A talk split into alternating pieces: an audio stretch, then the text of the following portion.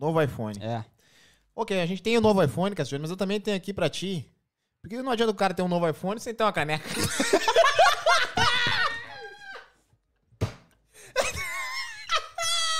Não, senhor, senhor, eu tô procurando um iPhone. Não, per- perdão, me atrapalhei. Ah, bom, ah, Foi bom. a venda anterior. Ah, Mas, bom. Senhor Cassiano, eu tenho aqui o novo iPhone pra ti. Oh! Galera, vamos, o valor- já vamos falar sobre o novo iPhone pra vocês, iPhone 13. O valor é X, Cassiano. Fica aí que vocês vão ficar sabendo do preço do iPhone. O valor é X. X. Isso. Eu vai vender uma caneca pra vocês agora aqui, vai. Fala, seu, seu Cass Jones, como é que tá, cara? O que, que o senhor veio procurar aqui? Pá, agora lembrei de uma piada. Não, tu vai, vai vender a caneca primeiro. Vende a caneca. Quem sabe faz ao vivo. Te peguei agora, né? Vai todo envergonhado. E a galera que tá assistindo agora no- vai dizer se tá bom ou não.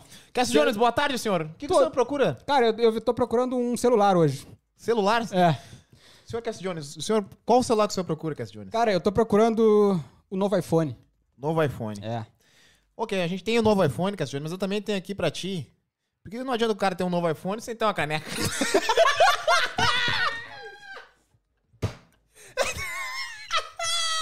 Não, senhor, senhor, eu tô procurando um iPhone.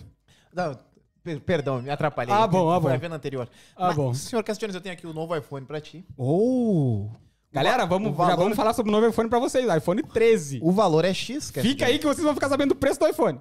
O va- Fala galera, sejam bem-vindos a mais um episódio do Do Nada Podcast. Pra quem não me conhece, eu sou o Cassie Jones, um dos apresentadores do Do Nada Podcast. O outro está de férias, né? Curtindo lá no Brasil nesse exato momento. Mas hoje nós temos outra pessoa aqui que já já vou apresentar pra vocês, que vai estar substituindo o Renan. E é que nem ele falou ontem, vai tentar substituir o insubstituível. Mano, ele fala umas palavras tão bonitas que vocês vão perceber. A hora que ele sentar aqui do nada, vocês vão perceber que o papo de hoje é muito cabeça. Tenho dois caras experts aqui, muito espertos, donos de empresas aqui, que ó, vai ser um assunto muito bom. Mas antes disso, eu gostaria de mandar um recado pra vocês aí, seus brasileiros que moram na terra dos cangurus. Na Austrália inteira, mano. Vocês que já mudaram de visto, não estão mais com o visto de estudante, entre em contato com o Will da Ozzy Newtal. Ele que, cara, ele senta vocês lá.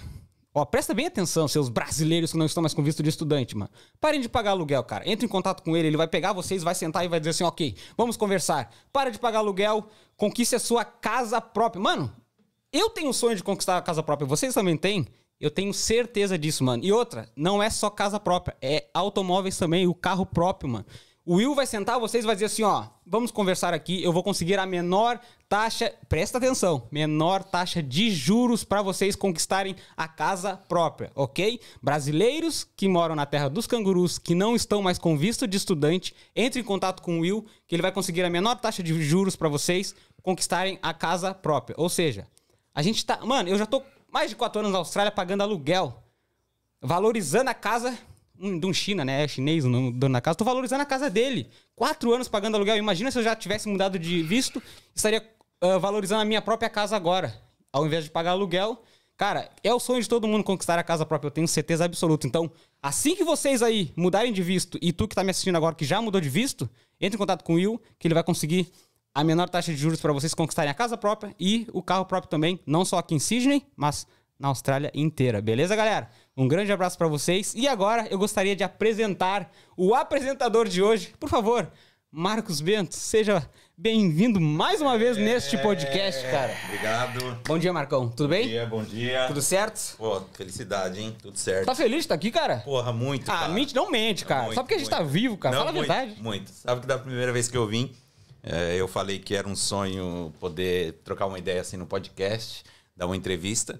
E aí, mais do que isso, agora tem a oportunidade aí de, de tentar substituir o insubstituível Renan. Insubstituível Renan, o meu tio, pra quem não sabe, é meu tio, né? Os guris, guri, Renan, um abraço pra ele. E claro que eu não vou conseguir fazer eh, esse mesmo papel com a mesma verve que ele, mas vamos lá, vamos tentar. Obrigado. Muito obrigado por ter aceitado o convite, viu? Imagina, cara. Sem palavras, cara. Obrigado mesmo. E agora eu gostaria de apresentar este carinha, mano. Muito obrigado por ter aceitado o convite, viu?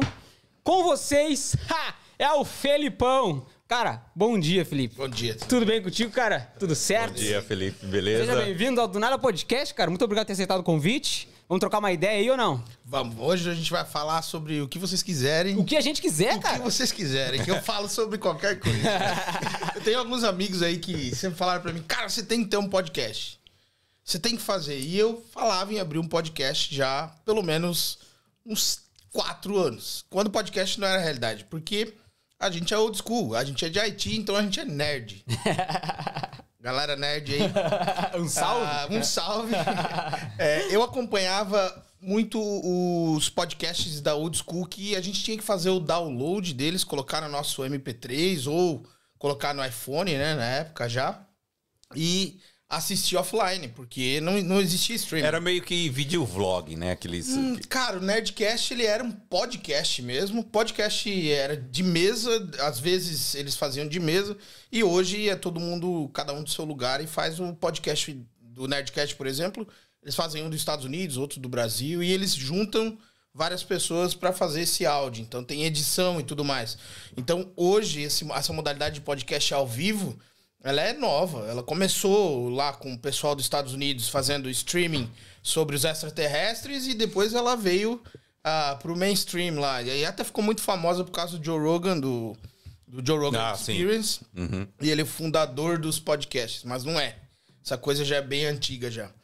E o pessoal falava, vai lá, faz um podcast, cara, você fala pra caramba. Vocês podem ver, eu comecei a falar, não parei aí.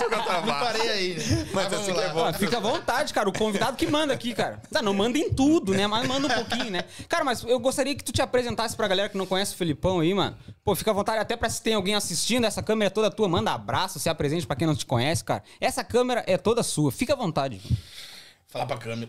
É, Eu sou Felipe, eu nasci em Joinville, Santa Catarina, Santa e Bela Catarina, né?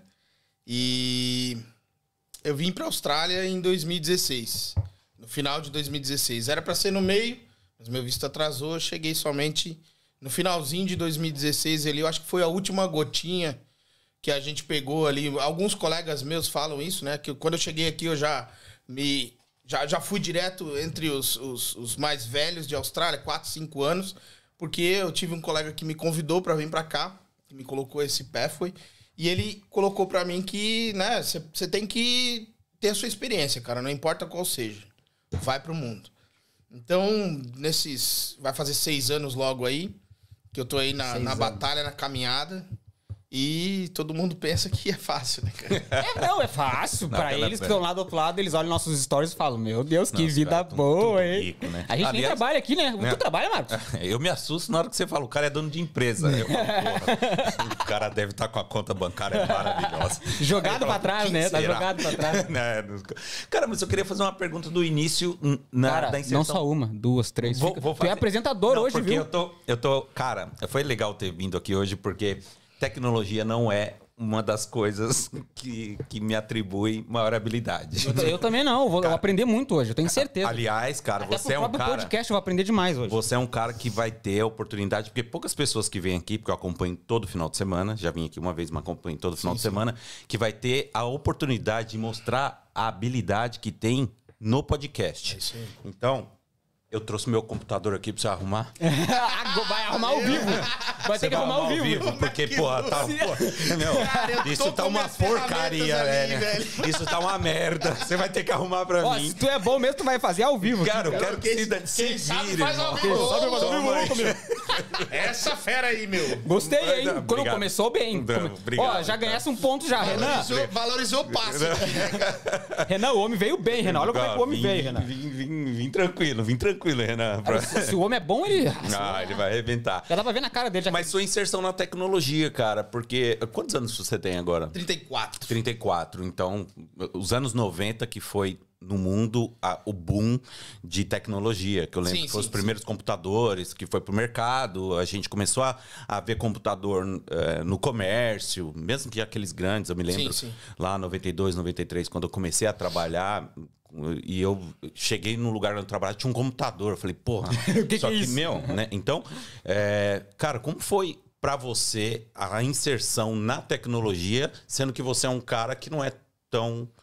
Quando você nasceu já não, não tinha essa tecnologia. Não né? tinha, Então, não tinha, com certeza. Eu lembro muito do tempo antes do computador, né? Então a gente começou a ganhar acesso à tecnologia de uma forma meio. É, hoje a criançada nasce aí, tem 18, 20 anos, já nasceu dentro do streaming, dentro do YouTube, dentro da tecnologia. Mas quando eu era adolescente, a gente foi inserido na tecnologia através, normalmente, daquele amigo mais rico, que você olhava assim, ah, o cara tem um videogame.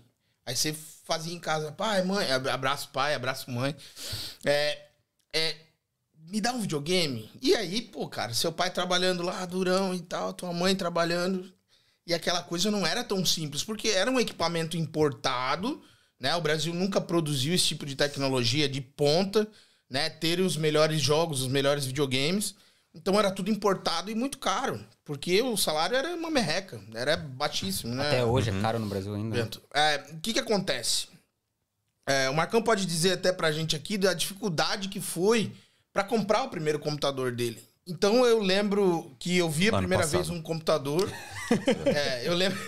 Eu lembro. Foi ontem, ele comprou ontem e já trouxe Comprei, estragado já. Estragado. Comprei usado. Eu fui na casa de um colega meu e a mãe dele tinha comprado um computador. Então a gente lembra é, daquelas mesinhas especiais para o computador, de mogno, coisa mais linda, toda marrom. Espacinho pra pôr o CD, Espacinhos CD para pôr os CDs, a capinha Pô, dele. cara, vocês são velhos, mano. Nossa, eu tô me sentindo muito novo aqui. agora. 386 Não, não, e detalhe, já era, já era Pentium Pentium. ou um K6 da AMD. Sim. E o K6 era muito mais barato. Por quê? Porque os caras iam no Paraguai. Eu sou de Santa Catarina, Joinville, Santa Catarina. Os caras iam lá no Paraguai, que é logo ali, e traziam as peças e vendiam na, na pirataria Paraguai. mesmo, né? Então a gente tem uma cultura lá em Joinville de falar, ah, isso aí é do Paraguai. Não, a nós gente Sul tá também. aí, O cara, Brasil porque inteiro, o Paraguai é a nossa terra. Né? 12, 13 horas você tá lá dentro do Paraguai. Então você atravessa a fronteira, compra e volta. E, cara, a gente, todo mundo conhecia alguém que atravessava coisa do Paraguai. Sempre Já uma- prescreveu, não tem mais problema. São Paulo também. São Paulo também. Todo mundo tinha um amigo. Não, eu tenho um amigo que vai ao Paraguai. Busca no Paraguai. Quanto que ele me cobra? Aí os caras, ah, cobra 20%. Cara, às vezes o cara vinha com um ônibus cheio de coisa e fazia a vida dele. Por quê? Porque no Brasil as coisas são meio inviáveis, sempre foram, né? Então eu lembro que eu fui na casa de um amigo e eu vi o computador. E ele me. E assim, criança só pensa numa coisa: se divertir. Então ele foi lá no computador, era o Windows 90. e- Não, era no Windows 98 já que vinha com um sistema operacional, só que tinha que comprar. E o pai dele tinha uma grana, né? O pai dele era abonado, assim. Então, eu vi o computador funcionando pela primeira vez e eu falei, nossa, que legal, olha só, tipo, um negócio funcionando com uma tela, que não é uma TV. E esse cara, ele tava jogando um joguinho de arco e flecha. Bem simplesinho, 16 bits, assim. Você sabe o que é 16 bits? Aquela É a qualidade, né? Aquela Qualidade. imagem cheia de, de pixels, assim. É bem um joguinho tipo Pac-Man Qualidade. né? O, o estilo Atari, Mega Drive. Sim, E Atari. outros videogames pequenininhos. O último videogame que eu joguei. inclusive. Outros mais antigos, né? Então, o que acontece? Quando eu vi esse computador, eu falei, cara, eu preciso ter um computador. E um dia eu cheguei em casa e falei, acho que com meu pai, eu falei, ah, não, pô, o cara tem um computador e tal. E não foi straight away, assim, não foi rápido pro meu pai comprar um computador. Mas eu lembro que ele foi lá e comprou o computador. Acho que foi em 24 vezes, se eu não me engano, seu Nazareno. Cara, tu lembra que idade tu tinha? Eu tinha, isso foi em 2000, exatamente. 2000. Foi exatamente em 2000. E nesse, nessa época era 56k o, o, o modem, né? Então você tinha que acessar a internet de escada. Você tinha que pedir Aquele autorização para ir na internet e não existia ainda, apesar de existir o computador e a internet, não existia a cultura de entrar na internet para fazer um trabalho. Por quê?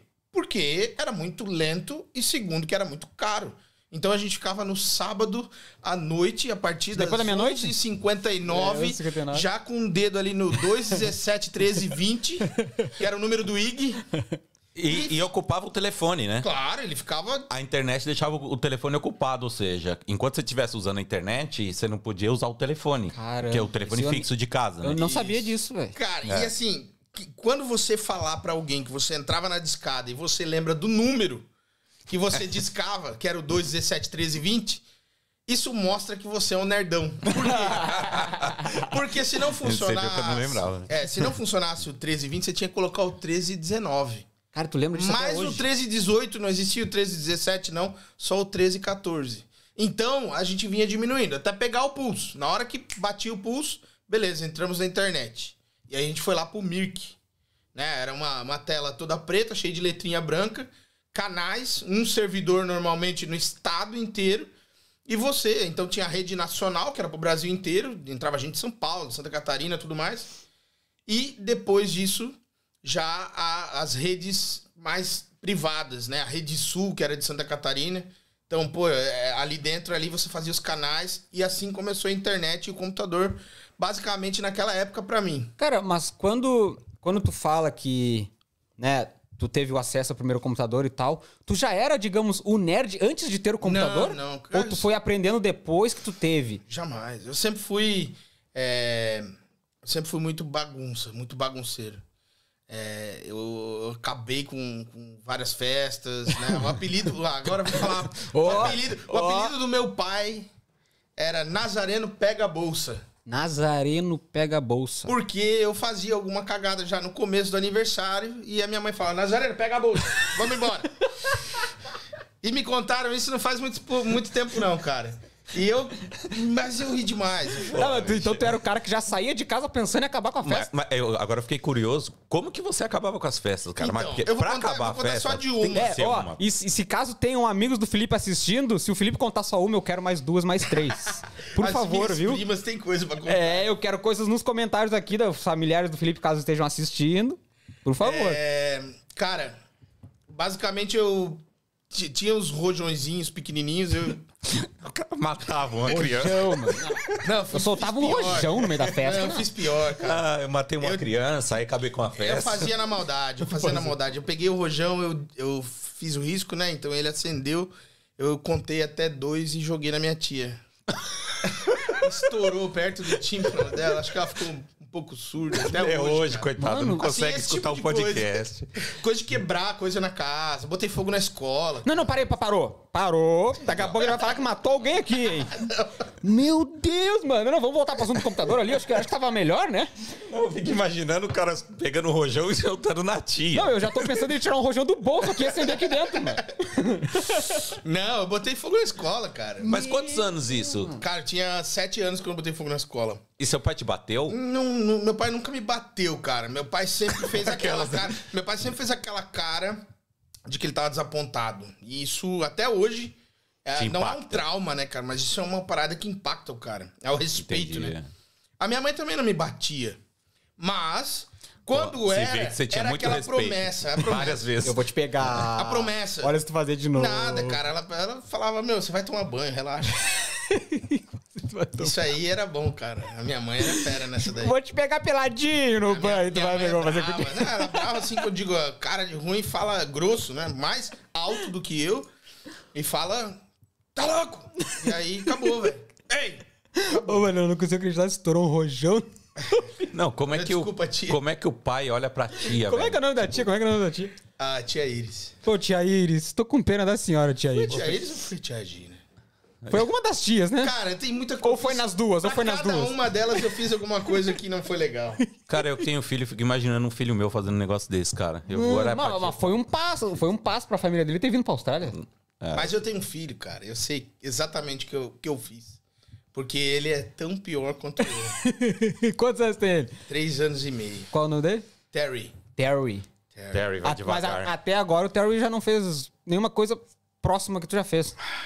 Pô, três anos de idade? Cara, já, já me falaram na escola de agressão, né? Aquele negócio. é, Bateu no coleguinha, mordeu o coleguinha. eu tal. tô dizendo, vamos voltar pro assunto do computador, porque ficou agressivo o Não, mas assunto. né? nessa idade aí eu fui na Vamos escola monitorar as, preocupado. as lojas de fogos de É, artifício. fui na escola preocupado. Pô, o menino apanhou, bateu, sei lá. E, e foi engraçado, porque ela falou: Ah, não, isso é normal nessa idade. Eu falei: "Ah, Normal. normal. É, eu que sei. se eu batesse alguém na escola, eu apanhava em casa. Se eu apanhasse, eu também apanhava em casa. Né? Então, basicamente, não, não apanhar de verdade, mas levava um puto esporro, né? Porque é o certo, né? Você dá Sim. falar que sim ou que não. Mas, voltando pro, pra nerdice, eu sempre fui muito interessado em saber as coisas. Saber, saber, saber. E aí eu acompanhei aquela virada ali, porque eu- o que aconteceu? Meu pai trouxe o computador pra dentro de casa. E essa virada foi importante, só que eu gostava daquilo. Eu queria aprender a mexer no Word, por exemplo. O Word era bem feio, né? Era uma interface bem simples. A Microsoft basicamente tinha o texto, que era hoje é o que é o bloco de notas, na época era o texto. Então, é, a gente não tinha acesso a Mac, jamais, jamais teria também naquela época. E Algumas pessoas já vinham trabalhando no computador há muito tempo, como você falou, no 386, no 486, mas eram computadores de indústria. Era aquelas telinhas verdes com um monte de número. Programas e, obviamente, internos, era- eram programas internos, era um intranet. O pessoal usava você- só pra trabalhar, né? Software. Você só digitava códigos E pra guardava receber informação. o output, né? Que é você dava o input de um dado, você colocava um dado lá, uma nota fiscal ou sei lá um número de venda, aquilo processava lá no computador e te imprimia alguns dados. Não existia interface, aquela coisa, interface que eu digo da área de trabalho, ícones e tudo mais. É o que o Excel faz hoje, né? É isso aí, basicamente. Sozinho, então, praticamente. é, hoje, depois a gente vai falar sobre um negócio chamado Data Science. E aí, o que que acontece, cara? É, meu pai trouxe esse computador pra casa e eu acabei com esse computador. Em, sei lá, em dois dias, eu acho. Meu pai. O cara eu- comprou eu não em lembro se foi 24 vezes, velho. Primeira, cara. Mas assim, meu pai me levou é, de novo no shopping, ou, ou ele chamou, eu não lembro se ele chamou o cara. É, tinha um vizinho meu que recorrentemente ele tinha que estar lá em casa, ou o meu pai na casa dele, pra poder ajudar com aquele negócio de eu ir lá e desmontar o computador, eu ir lá e. Eu queria entender o negócio, mas Queria ver por dentro como é que funcionava. Abria. 10, 11, 12 anos, você não faz noção do que você está fazendo. Então, eu lembro que eu fui no shopping com meu pai, e aí o dono da, da loja tinha feito faculdade com meu pai. Na loja, o cara mexia com informática, fazia economia. E ele e eu conversei um monte com ele, mas sabe aquele cara assim, tipo, um senhor já, né, é, pai de família e tudo mais, quando senta na frente do moleque de 11 anos, ele caga pro moleque. Sim, sim. E eu senti aquilo, eu falei, cara, meu, mas ele falou uma coisa, se você quiser aprender, vem aí, cara. E eu vou dizer pra vocês, anos depois eu fui fazer uma entrevista com ele, eu falei pra ele daquele momento, ele falou, cara, vem trabalhar comigo. Que eu olhei da pra ele e falei, não venho. Que da hora. Porque eu sentia um negócio assim meio, sabe? Mas enfim. Meio assim como? Não entendi. Ah, eu acho que ele quis se mostrar que ele cara- sabia mais. Não, um cara com, com uma idade eh, maior que a sua, né? Um adulto com uma criança falando tecnologia, o cara não vai meio que tipo, ah, tal. Vou, vou, vou dar todo o suporte pra esse moleque, vou explicar tudo pra ele tecnicamente, porque ele não vai entender. Então ele meio que cagou pra mim. Só que eu já entendia muita coisa, por quê? Porque eu perguntava muito. Eu ia na internet, Entendi. no kd.com.br, ia lá no Nossa, nunca KD, vi isso aí. Ia lá no KD e, e pr- procurava as coisas. Mas ao mesmo tempo eu era muito viciado em videogame. Isso foi uma coisa que eu tinha os horários pra jogar, né? Uma hora por dia, ou é, depois da lição, uma hora, ou no final de semana. E, cara, eu passava basicamente o final de semana inteiro jogando videogame. Eu chamava os meus colegas lá em casa, que ninguém tinha videogame na rua. E aí eu levava lá na minha casa. Então tu que foi o amigo riquinho, né? Não fui, virou, cara, virou, não não, fui. eu digo virou, Não, virou, porque é. depois que con- Não fui- conquistou o computador, no caso do videogame, né? eu vi isso ah, na casa das pessoas, ou eu vi isso em algum lugar, eu queria ter aquilo, não porque era exclusivo, porque eu era fissurado, eu era fascinado. E os moleques, por exemplo, um- eu tinha um vizinho meu, o Diego, ele ficava comigo todo sábado à tarde. E, cara, ele não jogava, velho. Ele ficava ali no meu lado e conversando sobre o jogo e discutindo tática pra como fazer as coisas. Eu lembro disso até hoje, como se fosse ontem. E esse cara tinha, sei lá, não vou exagerar, sete irmãos, oito irmãos. Como é que você vai conseguir dar um videogame pro teu filho com sete filhos dentro de casa? É. Não tem como. Então a forma como ele tinha era de estar lá em casa. Daqui a pouco começou as locadoras, né? Que você ia lá pra jogar, pagava um real a hora. Lan E aí, House, aquele né? um real que você tirava lá do, do- do troquinho da sua mãe, mãe, dá um real pra mim lá na locadora. Então, cara, era 30 centavos, já era mó grana. Por quê? 30 centavos era 15 minutos, 12 minutos de jogo. E aí, pô, às vezes era o tanto ali que você precisava pra pra terminar seu, seu jogo, a sua fase. Que o cara vinha pra desligar, acabou o horário.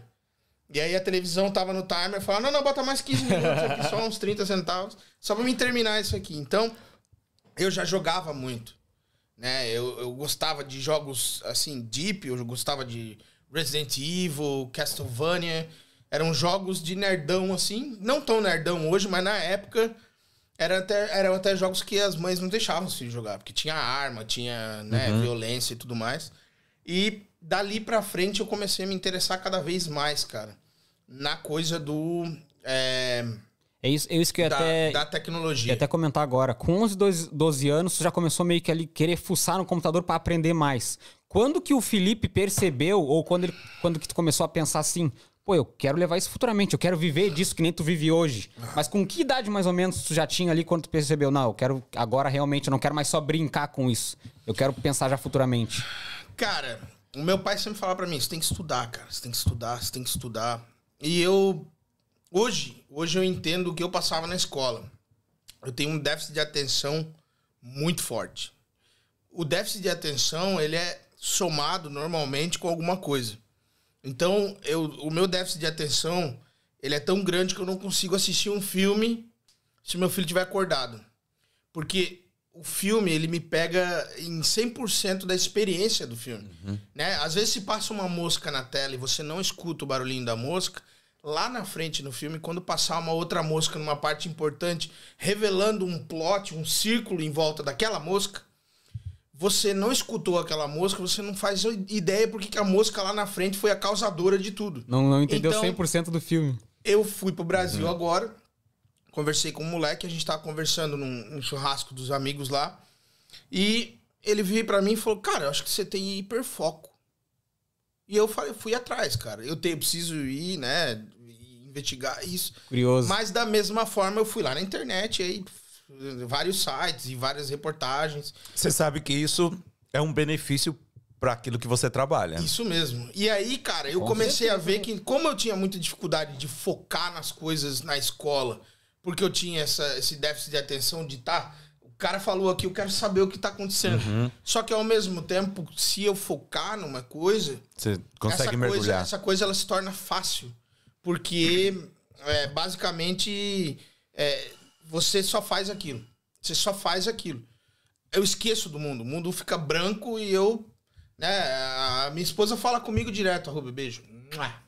Ela fala comigo direto, ela fala, meu, alô, meu mundo aqui, eu tô aqui. Porque às vezes eu tô com fone de ouvido, cara. E assim, eu ouço podcast quase 9, 12 horas por dia. Caramba. Eu tô no carro, eu tô ouvindo podcast. E escuto sempre um podcast. também, então. Isso é muito antigo. Até muito antes do, do, do podcast de mesa, né? O, Vídeo. o Tablecast. Muito antes disso aqui, eu já escutava alguns podcasts falando sobre ciência, sobre astronomia, essas coisas assim que o cara vai falar, meu, esse cara é maluco, velho, só pode. Mas eu já escutava alguns podcasts e esses podcasts sempre me deram informação. Então, pô, eu tô falando pra caramba aqui. Não, não, não. Mas eu, eu, eu- Tá contando a tua história, pô, é isso que a gente quer saber. Um pouquinho eu posso falar. Não posso falar especialmente das Sim. coisas, né? De uma forma especializada, mas eu posso falar alguma coisa. Por quê? Porque essa base de querer saber das coisas. Voltando, é, esse, esse meu déficit de atenção se dava muito ruim na escola. Ele, ele, ele, eu tinha um problema muito grande na escola, porque eu sempre tava na bagunça. Mas não porque eu tava na bagunça, mas porque os caras que faziam a bagunça, eu participava indiretamente. A minha cabeça estava em dois lugares ao mesmo tempo. E ao mesmo tempo em nenhum lugar. Então eu tinha dificuldade de focar. Então, de uma certa série pra frente, acho que foi a terceira ou a quarta série, eu passei a sentar na primeira carteira. E aquilo não me impedia de ser terrível na sala. né? De Mas te ajudava na Pior ainda, concentração. porque aquilo dava um caos na sala e eu começava aqui na frente e ia lá pra trás. Mas por sentar na frente foi interesse teu ou os teus pais chegaram a falar assim, ô mano, ou tu começa a prestar Acho que atenção. eles nunca interferiram nesse fator, porque apesar do meu pai e minha mãe eles se- sempre terem participado da APP, que é a Associação de Pais Pais e e Professores. Então, é, eu, não- eu não podia fazer muita coisa na escola, porque antes mesmo de chegar em casa, eles já sabiam. sabiam. Porque ele era. Meu pai foi presidente da APP da escola muitas vezes. Ou até conselheiro, ou até, sei lá, tesoureiro. Porque é aquela coisa de estar ajudando a escola, né? A, a sociedade. ali Nossa, e no meu tudo tempo mais. era APM Associação de Pais e Mestres. Pais e mestres. hum. Muito mestre. Não, mas você, hoje- começou, hoje mas sim, você né? começou a trabalhar quando? Você Eu começou comecei- a ganhar dinheiro com isso. Eu comecei a fazer algumas manutenções, cara, pra alguns amigos e família e assim. Isso criança, É, hein? assim- é assim que começa, né? 14, 15 Ah, anos, sim. porque eu sabia quem trazia do Paraguai, porque a única forma como eu tinha de melhorar o meu computador era com peça usada. Eu jamais poderia comprar uma peça nova, uma memória de. Pô, eu lembro quando eu fiz o upgrade de 64 para 128 Cara, megabytes. Desculpa, desculpa ter te cortado. É que esse comentário aqui pegou a gente de. A, a The Life Podcast comentou: agora quem tem déficit de atenção é a tia. o, o Arthur. O Arthur é o meu compadre do Adelife. Ele e o Thiago. É, o Arthur faz parte do Papo Reto. É o- Ah, eu é, sei quem é agora. Ah, tá, tá. Agora eu lembrei o Arthur. Lembrei, e lembrei. Ele, e ele acompanhou muito. Inclusive, um caso desse déficit de atenção foi na casa dele, cara. A gente tava assistindo Yesterday, aquele filme do. do Dos do- Beatles. acho que ele é indiano, aquele cara, né? Pô, aquele cara é muito bom, velho. E ele fez. é, é, durante as músicas ali, tem a história. E ele tem um filho. Eu, eu tenho um filho que tava, acho que, dormindo na, na hora. Mas ele tem um filho de. Acho que o Pietro tá com nove. Ou oito, nove. E, cara, ele também é meio hiperativo, assim. Ele fala e corre e tal. E ele é um moleque muito conseguia? inteligente, cara. Ele, ele, assim, a gente fala no, no, no- no jogo, né? Ele owna todo mundo no Fortnite. Ele é um moleque, cara, pica. Ele vai, ele vai. Se ele fizer streaming, ele vai ganhar muito dinheiro. E se ele não fizer, ele também vai ganhar muito dinheiro, porque ele é muito inteligente. Caramba. Então o que acontece? É. O que, que eu tava falando? Agora foi. Aí, foi lá. Aí. Quando que começou a ganhar Ah, dinheiro? não. Dinheiro. Você começou a fazer manutenção Ah, não, eu tava falando de Yesterday. Do filme. do filme. Da... Eu perdi a atenção no filme e eu por fiquei conta do filme. irritado. É. E aí eu fiquei irritado de verdade, falei, não quero mais assistir. Aliás, não uma consigo boa prestar dica, hein? atenção. Yesterday assistiu? Não. Não consigo Filmaço. prestar atenção no filme com uma criança no meu lado. E, cara, eu tenho um filho, velho. Então eu não assisto nada que seja sério, que seja ou fora do fone de ouvido, quando tem uma criança Espera em ele volta, dormir. ou ah, pessoas numa festa, alguma coisa, eu não consigo.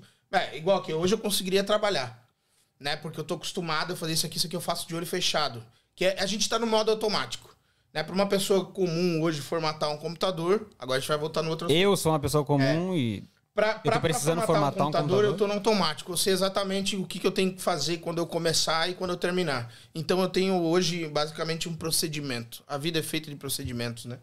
Então, conversando aqui, eu poderia formatar esse computador, eu não teria nenhum problema. Independente se for Mac, se for Windows. É porque aquilo que a gente faz é uma sequência de coisas. Se você esquecer de uma parte dessa sequência, acabou. Né? Em IT, tudo é procedimento. Se você não tiver uma cabeça de procedimento, você. Acabou o seu processo. Você estraga uma coisa.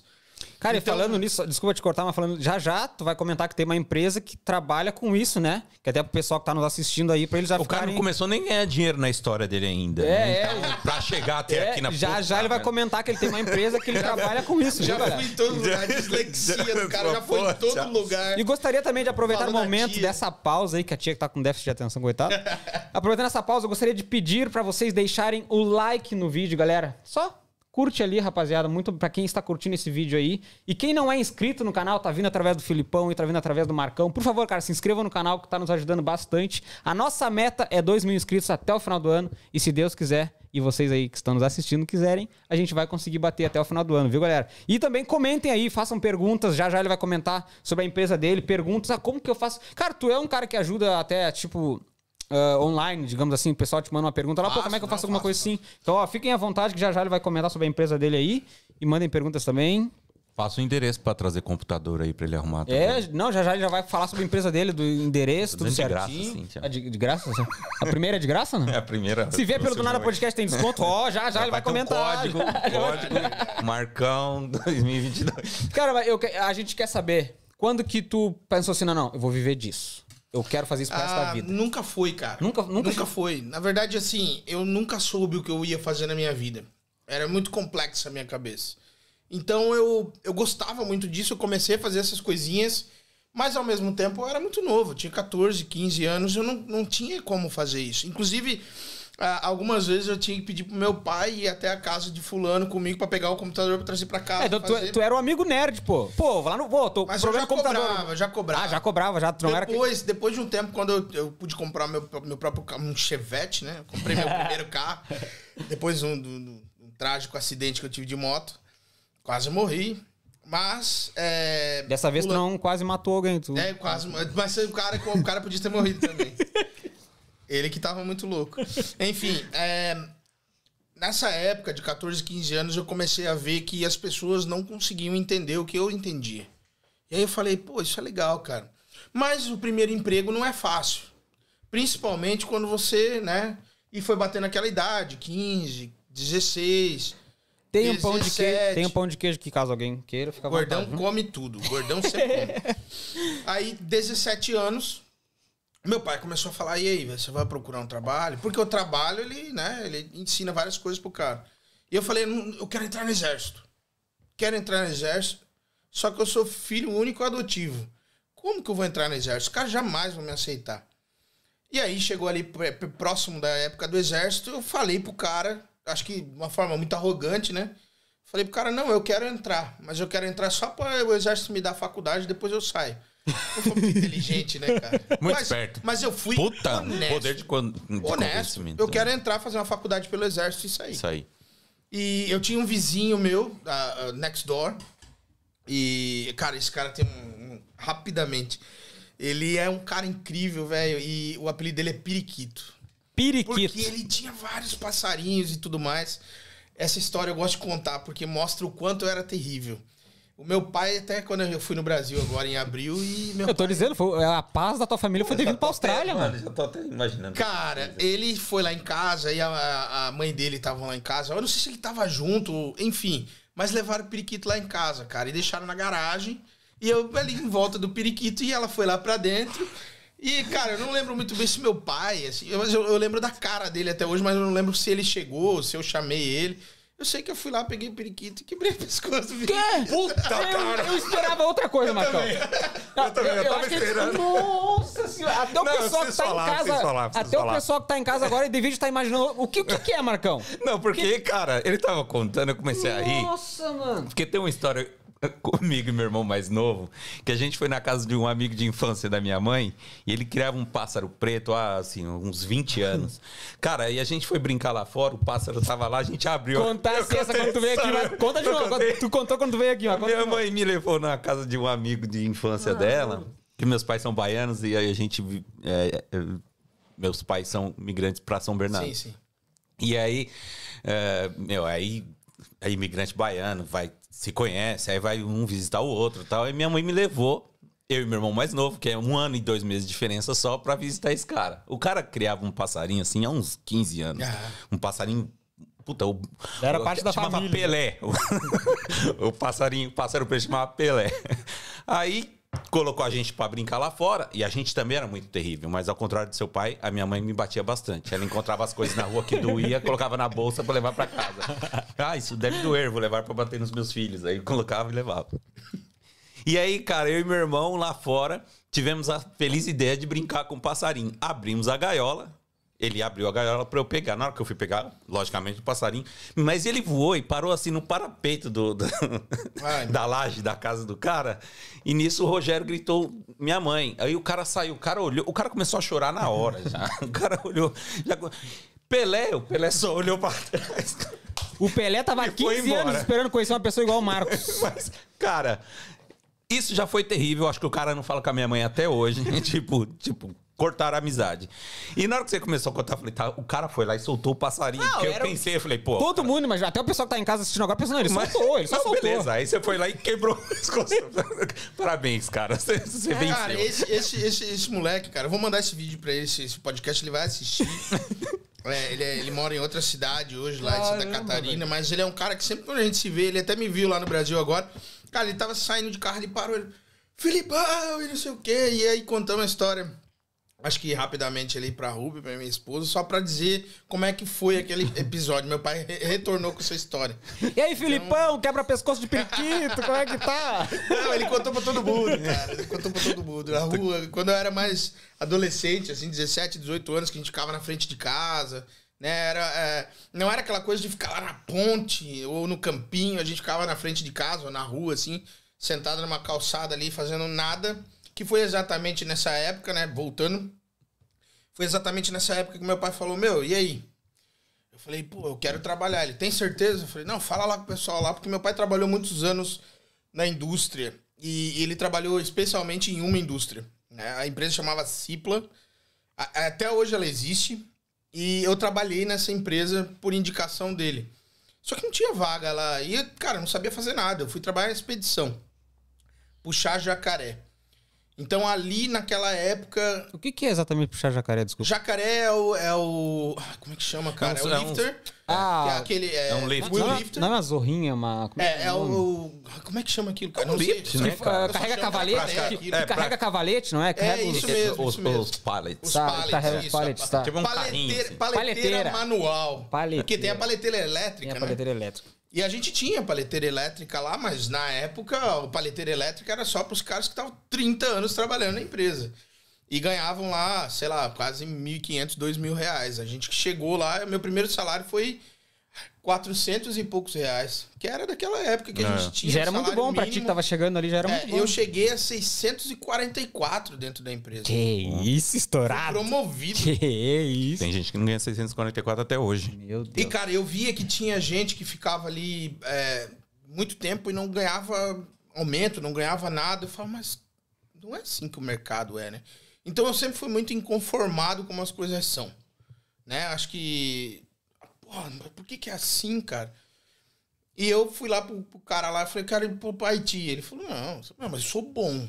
Eu vou lá na Haiti. Aí eu comecei lá na Haiti toda semana, cara. Só que os caras também não gostaram. Por quê? Porque eu cheguei lá na Haiti e agora eu vou contar uma coisa que muita, muita gente não sabe. Por favor. Mas dentro de uma indústria, dentro de uma empresa onde tem vários setores e tem o setor de IT, normalmente os caras estão jogando videogame 90% do tempo. Pô, cara, tá entregando os caras aí, pô. Tá entregando os caras, pô. Não, até porque na época não existia uma demanda, vários softwares para controlar. Nossa, né? A- como eu o- odeio A, a, in- o a setor de infraestrutura de, rede era totalmente diferente. Então, assim, você tinha que estar lá para quando der pau. Mas quando desse pau, cara, só aqueles caras poderiam resolver. Não existia suporte da Microsoft, suporte da Apple. Era só aqueles caras que tinham que resolver. Então, eles tinham que estar lá dentro. E querendo ou não, eles tinham moral, né? Aí eu entrava dentro da sala dos caras, os caras com a perna pra cima lá, tipo, nível Google de trabalho. Eu falei, eu quero vir trabalhar aqui, velho. É óbvio. Porque eu vou estar no meu mundo. Eu quero vir pra cá jogar Só videogame. que não é tão simples, né, cara? Você, quando você é novo, você não entende as coisas. Por isso que eu vou dizer, você aí que tem 18, 19, 20, 21, 22, até os 25 anos, seu cérebro ainda não tá preparado para você entender as coisas. Isso é cientificamente comprovado. Quantos anos você tem, Cassie Se você Jones? tem 24 anos, você ainda não tem certeza daquilo que você tá falando. Então, cuidado com aquilo que você fala na internet e pros seus amigos, porque você ainda não tem certeza. Isso é cientificamente comprovado.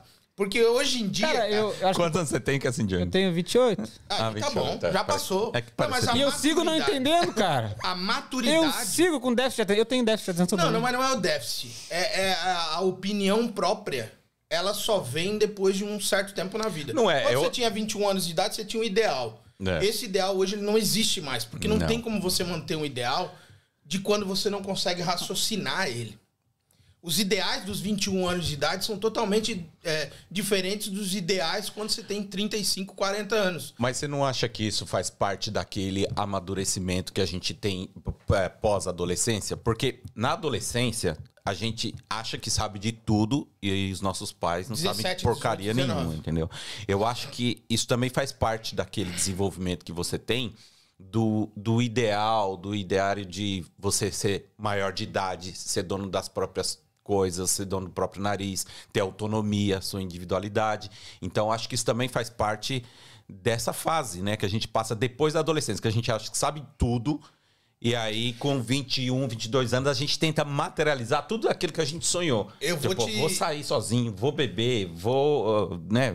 E é ruim, viu? Eu- Vocês menores de 18 aí, não fica esperando. Ai, tô louco pra ficar com 18 anos. Cara, aproveita. Ah, aproveita, melhor. que depois dos 18... Ah, Era bom. Mas era isso bom. corrobora com o que ele tá É, falando. na verdade, gente assim, tá pronto. tudo- como, como eu assisto muito conteúdo, cara, às vezes, é, né, às vezes eu sou meio louco. O que que acontece? Eu, eu tava vendo um podcast, até era, era em inglês, com um suíço e um, um alemão. Os caras falam sobre psicologia e tal. Uhum. E quem estuda psicologia, pô, você tem que bater o chapéu pra essas pessoas, cara. Porque, meu, é muito louco Ah, você sim. entender o humano. Então, assim, Eu tento me aprofundar. trazendo também. trazendo para o nosso espectro assim a gente vai para nossa realidade quando você tem 13 14 anos você tem que trazer isso não para para sua época você tem que trazer para a época de hoje um moleque de 13 14 anos hoje qual é a realidade dele a realidade dele é a internet a realidade dele hoje é, é- é o swipe up, né? Que o cara vai só aprendendo é, coisas de 30 segundos no Instagram e no TikTok. E esses caras, eles não têm um aprofundamento. E quando eles decidem se apro- aprofundar em qualquer assunto, o nível de interação deles é muito maior do que a gente tinha antes. Então, assim, o aprendizado deles vai ser muito mais rápido, por quê? Porque é através de imagens, é através de vídeos e é através de influências.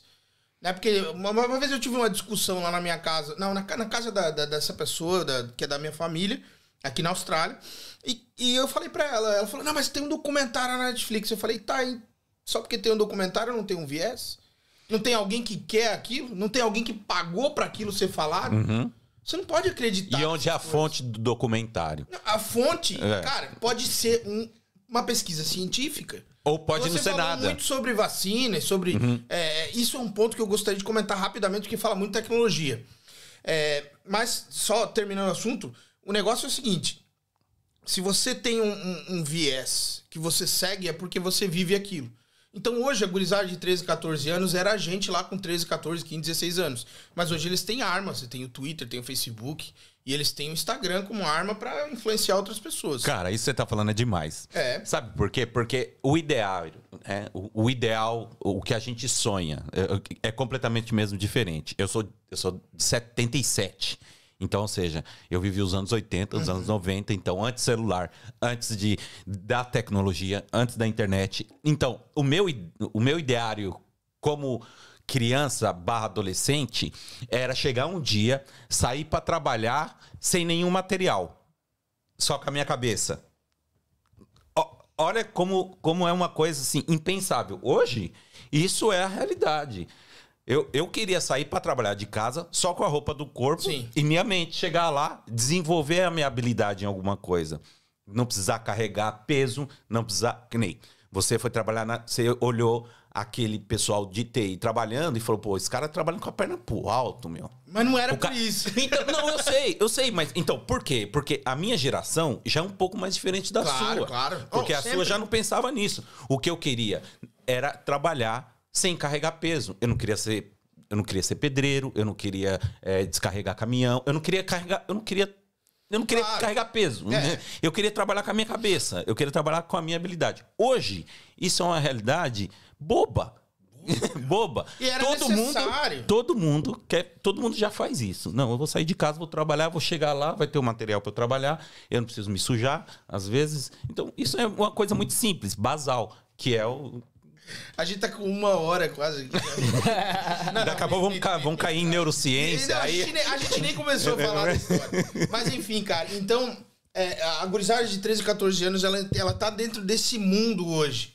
E o difícil é pro adulto entender o mundo deles. Porque assim, eu, eu vou comparar com meu pai, por exemplo. Quando eu comecei a mexer com computador, o meu pai era o mestre da minha família e também era o mestre da empresa dele, da profissão dele. Só que, porventura, como a evolução da tecnologia foi uma coisa muito grosseira, a- a- dizendo a grosso modo, né? Foi, foi grosseiro o negócio que aconteceu em 20 anos. O que não aconteceu no restante do, do- de todo o tempo, aconteceu em 20 anos. Né? As coisas que a gente jamais imaginaria na década de 90, nos anos 2000, a gente só, enquanto a gente deveria estar falando hoje de carro voador, ou de eletricidade infinita, ou nuclear, a gente estava falando se usa máscara ou não. Então, já começa por aí que o povo não evoluiu tanto na cabeça quanto a velocidade da tecnologia. Sem base educacional. Isso aí, que aí, pô, tem uma outra parada aí que é legal pra caramba. Ou, ou, na verdade, evoluiu, só que tem pessoas segurando. Eu acredito que Tá, nessa cara. parte. Não, Tá. cara, eu acho que eu concordo com ele. Eu acredito que tem atropelou. gente por trás dizendo, não, se a gente inventar isso, Não, outras a- pessoas vão a- perder eu acho que a dinheiro. tecnologia ela veio de um, ela veio numa evolução tão abrupta que que queimou fase normal do- do- da educação humana, entendeu? A gente já mexe com algumas coisas sem saber o básico. O básico, eu acho que o Felipe está se referindo isso, a um básico social, humano e de interação humana, assim. A gente a, a tecnologia veio e arrastou tudo, cara. É. Então tem muita gente que sabe, por exemplo, deixa eu dar um exemplo aqui. Que é muita Cara, tecnologia tem um cara pouco que sabe conhecimento. que, o- que o cara sabe, o cara através da tecnologia, ele sabe sobre é, neurociência, o cara sobre um monte de coisa, mas se ele sair na rua, ele não sabe lidar com o vizinho dele. É, mas aí já é uma, uma espécie de um, de um, de um, de um, Não, não autismo, né? Mas, mas é uma espécie de dificuldade de lidar com pessoas. Mas eu vou dar um exemplo muito claro. Às vezes você pega um neurocientista desse, ou pega um cara que estuda astronomia.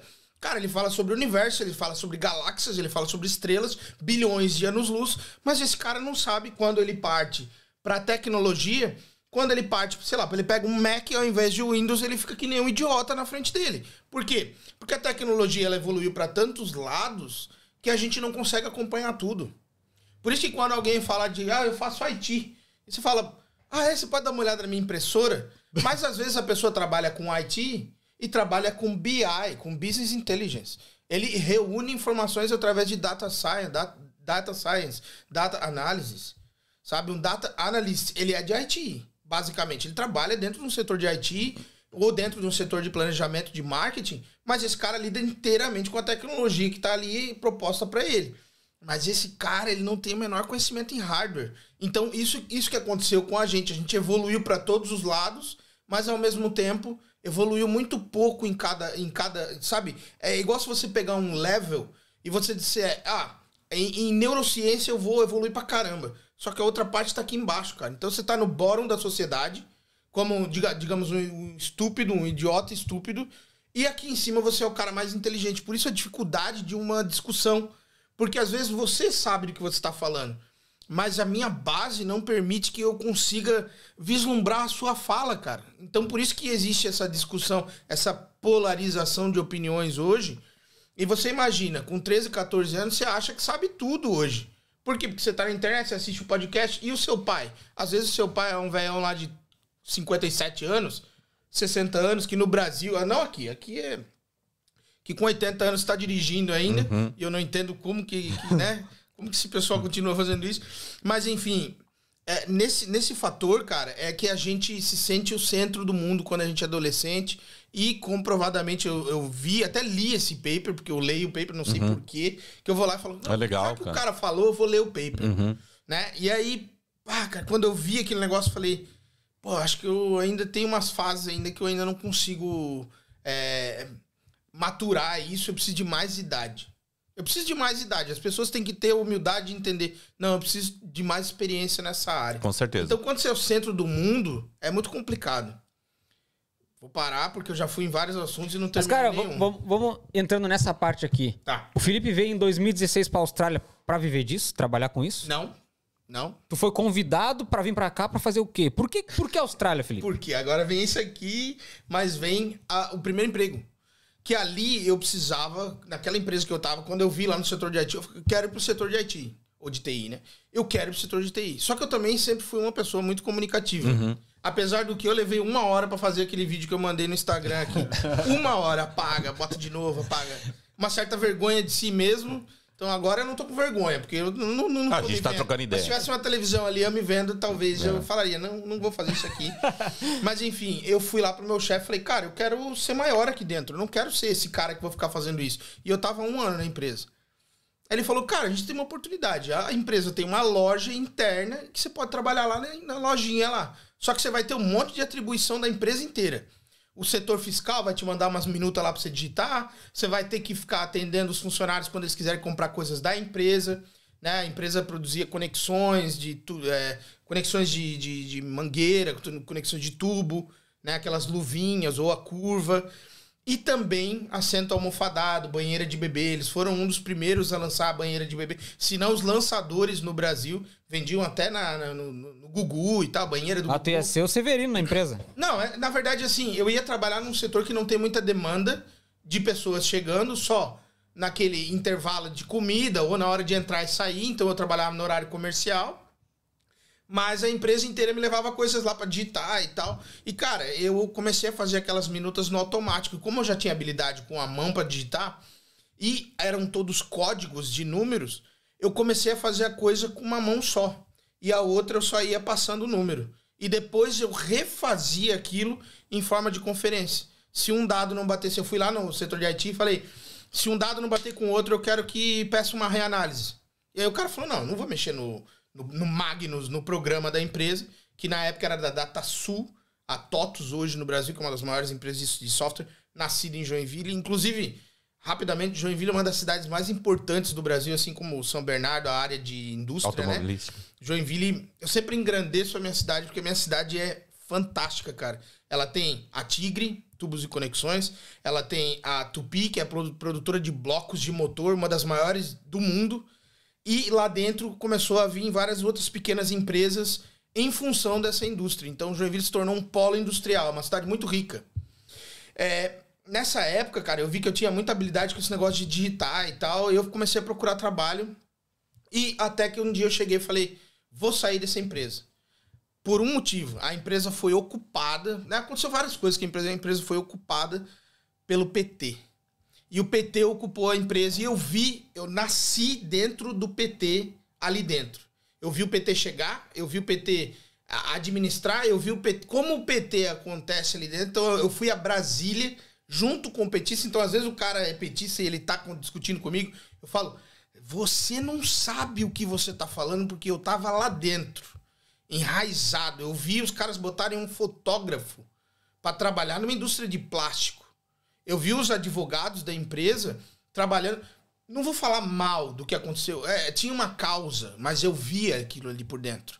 E, cara, eu não gostei. Eu decidi sair por causa disso. Né? Assim, os ideais dos caras, legal. Mas tinham coisas que eu não gostava e eu falei, vou sair. Saí dali de dentro. Eu não tenho nada contra quem é petista, mas eu hoje eu não consigo defender porque eu tava lá dentro. E o ideal continua sendo o mesmo. O que eu vejo na mídia não é aquilo que, que é verdade, porque a mídia mostra o que ela quer. E as pessoas só mostram o que elas querem mostrar e defender, elas não mostram aquilo que elas não acreditam. Mas o que eu vi é exatamente o que eu vi na Lava Jato ou nas outras coisas, é exatamente o que eu vi dentro daquela empresa. Que tinha conselheiro, tinha fundadores do PT, amigos do Lula, estavam lá dentro. Então, eu saí. Saí e falei, agora eu vou para Haiti. Fui trabalhar com informática numa loja. Lá eu fui como técnico, aí comecei com venda. E, cara, muito breve, porque com 21 anos eu trabalhava numa distribuidora de IT.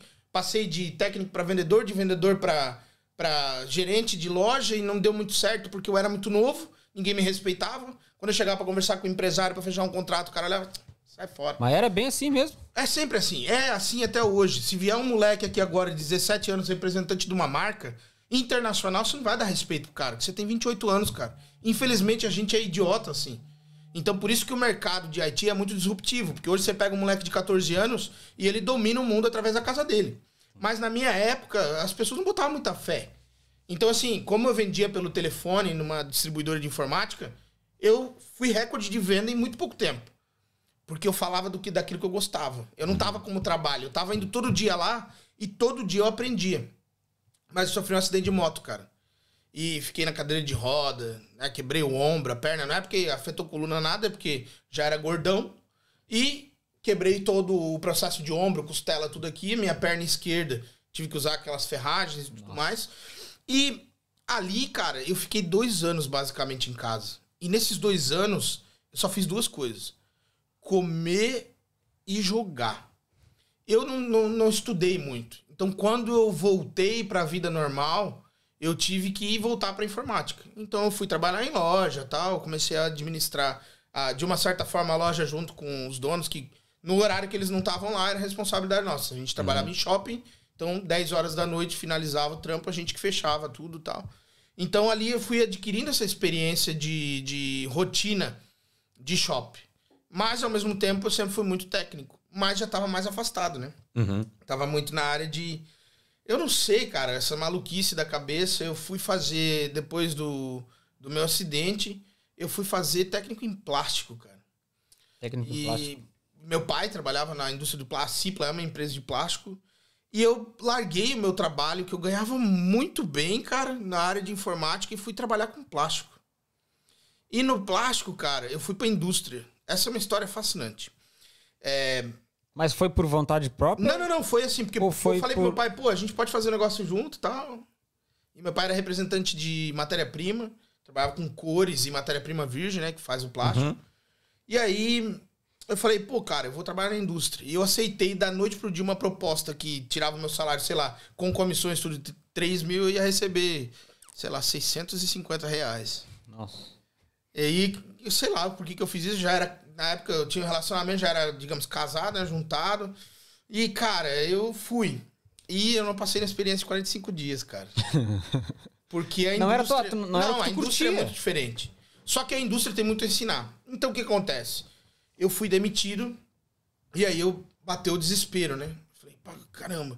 Mas eu Ah, não foi tu que pediu pra sair, tu foi não, não, demitido. não, eu fui demitido mesmo. Porque eu já era, já tava quase me formando técnico em plástico. Eu cheguei lá e vi as máquinas rodando. E como no curso técnico em plástico eu tive um professor de injeção, que o cara era fera, o cara era bom.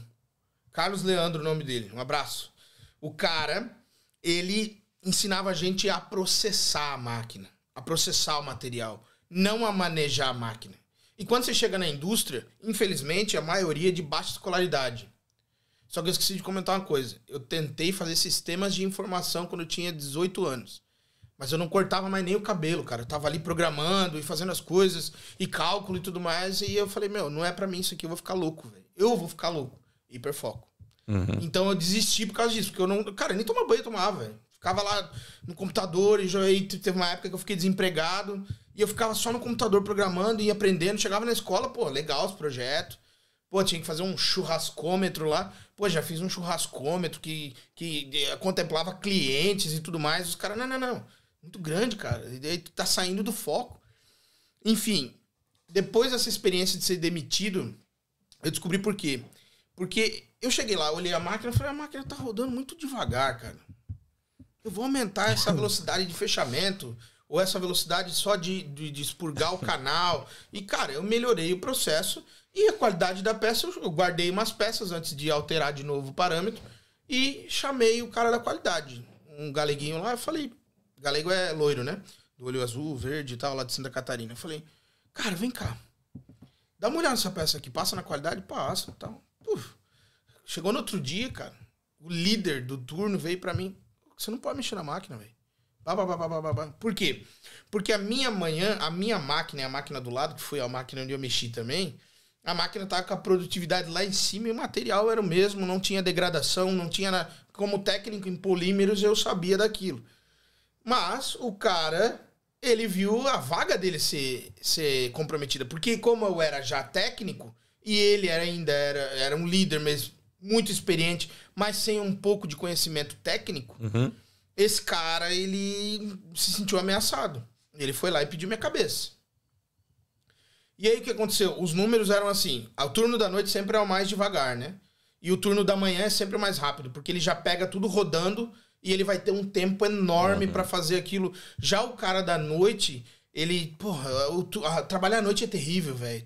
Trabalhar à noite você fica meio avoado tal. Esse cara, ele. é incrível, cara. Ele pediu minha cabeça e eu fui demitido com 45 dias, dois dias antes da Páscoa. Então a gente já tava vendo tudo de Páscoa. Na empresa eu não recebi nem o ovo. O gordão não recebeu o ovo de Páscoa. Eu fiquei. Isso é incrível. Tu cara. pode até O me cara- demitir, mas eu quero o ovo de Páscoa Porra, pelo menos, né, meu, cara? velho. Não, ele tava re- muito revoltado. Eu falei, porra, ele falou, isso é incrível. Eu falei, aconteceu alguma coisa muito grande. Não, aí. Não Porra, recebeu ajudei a ovo de produzir Páscoa. os ovos o aqui, meu velho. pai era representante comercial e atendia essa empresa. Por quê? Porque meu pai pegou a ficha, porque na época eu tinha que pegar uma ficha, né? Pra conseguir fazer uma entrevista. Eu- Meu pai pegou a ficha pra mim. Meu pai chancelou meu nome dentro daquela empresa. E ali, sei lá, eu queria uma carreira no plástico e tal, mas eu nunca deixei a IT de lado, nunca deixei o plástico de lado, nunca deixei nada de lado. Eu sempre sou maluco. O que aconteceu?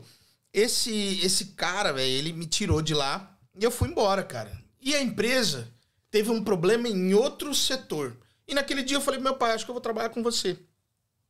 Sei lá, vamos tentar um negócio aí.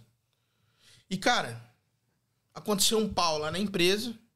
Eu tinha estudado bastante sobre aquilo.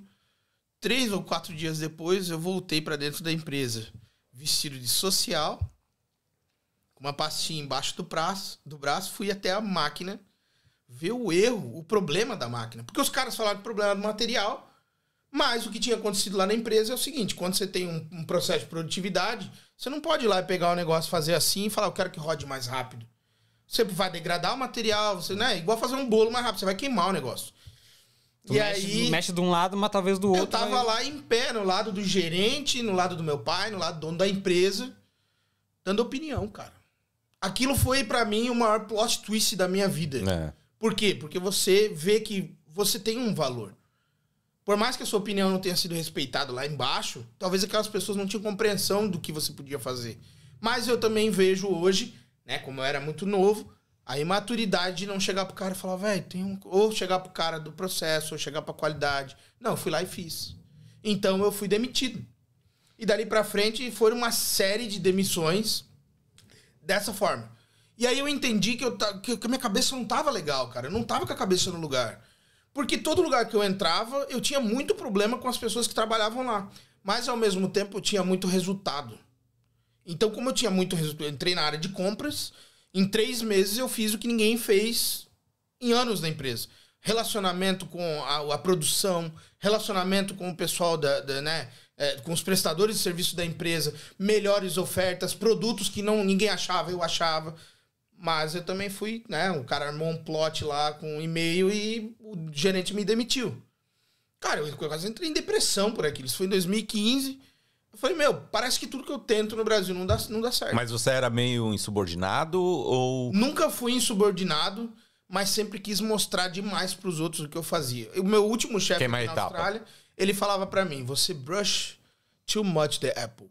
Eu mostro demais pra você. Se eu quero falar pra você que eu vou arrumar isso aqui, eu vou te explicar tudo que eu posso fazer com ele. Tu não E vai aí- só, só pegar eu e só arrumar. falar, eu vou falar pra você, se a gente fizer isso, a gente vai fazer aquilo, vai fazer aquilo, e vai fazer esse resultado. E, cara, nem todo mundo tá disposto a ouvir. Quando você tá vendendo um produto, é legal.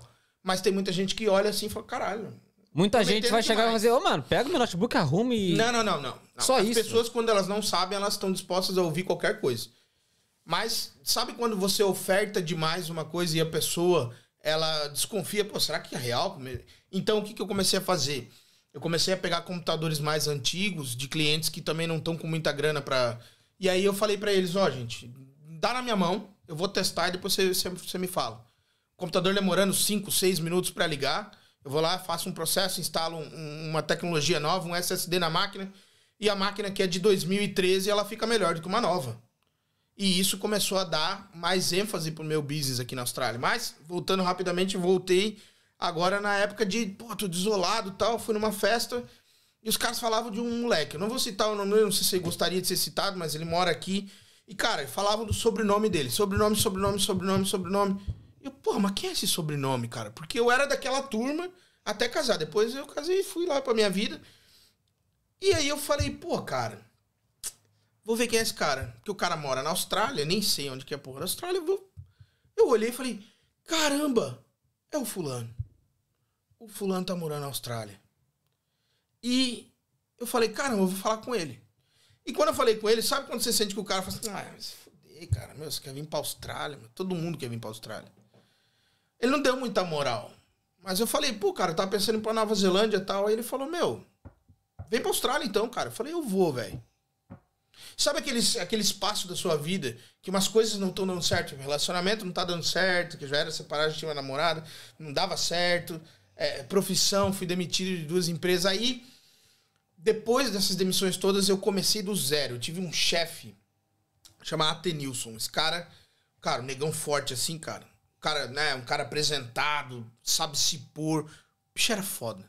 Ele sentava na tua frente, tu, tu respeitava o cara só das, das primeiras palavras que ele tinha contigo. Algumas pessoas não, mas quem podia aprender com ele igual eu aprendi, eu, eu tava ali sempre ouvindo ele. Ele tava sempre me aconselhando nas melhores coisas. Eu trabalhei um ano e pouco nessa empresa, fui promovido algumas vezes. Promovido que eu digo assim, não talvez de.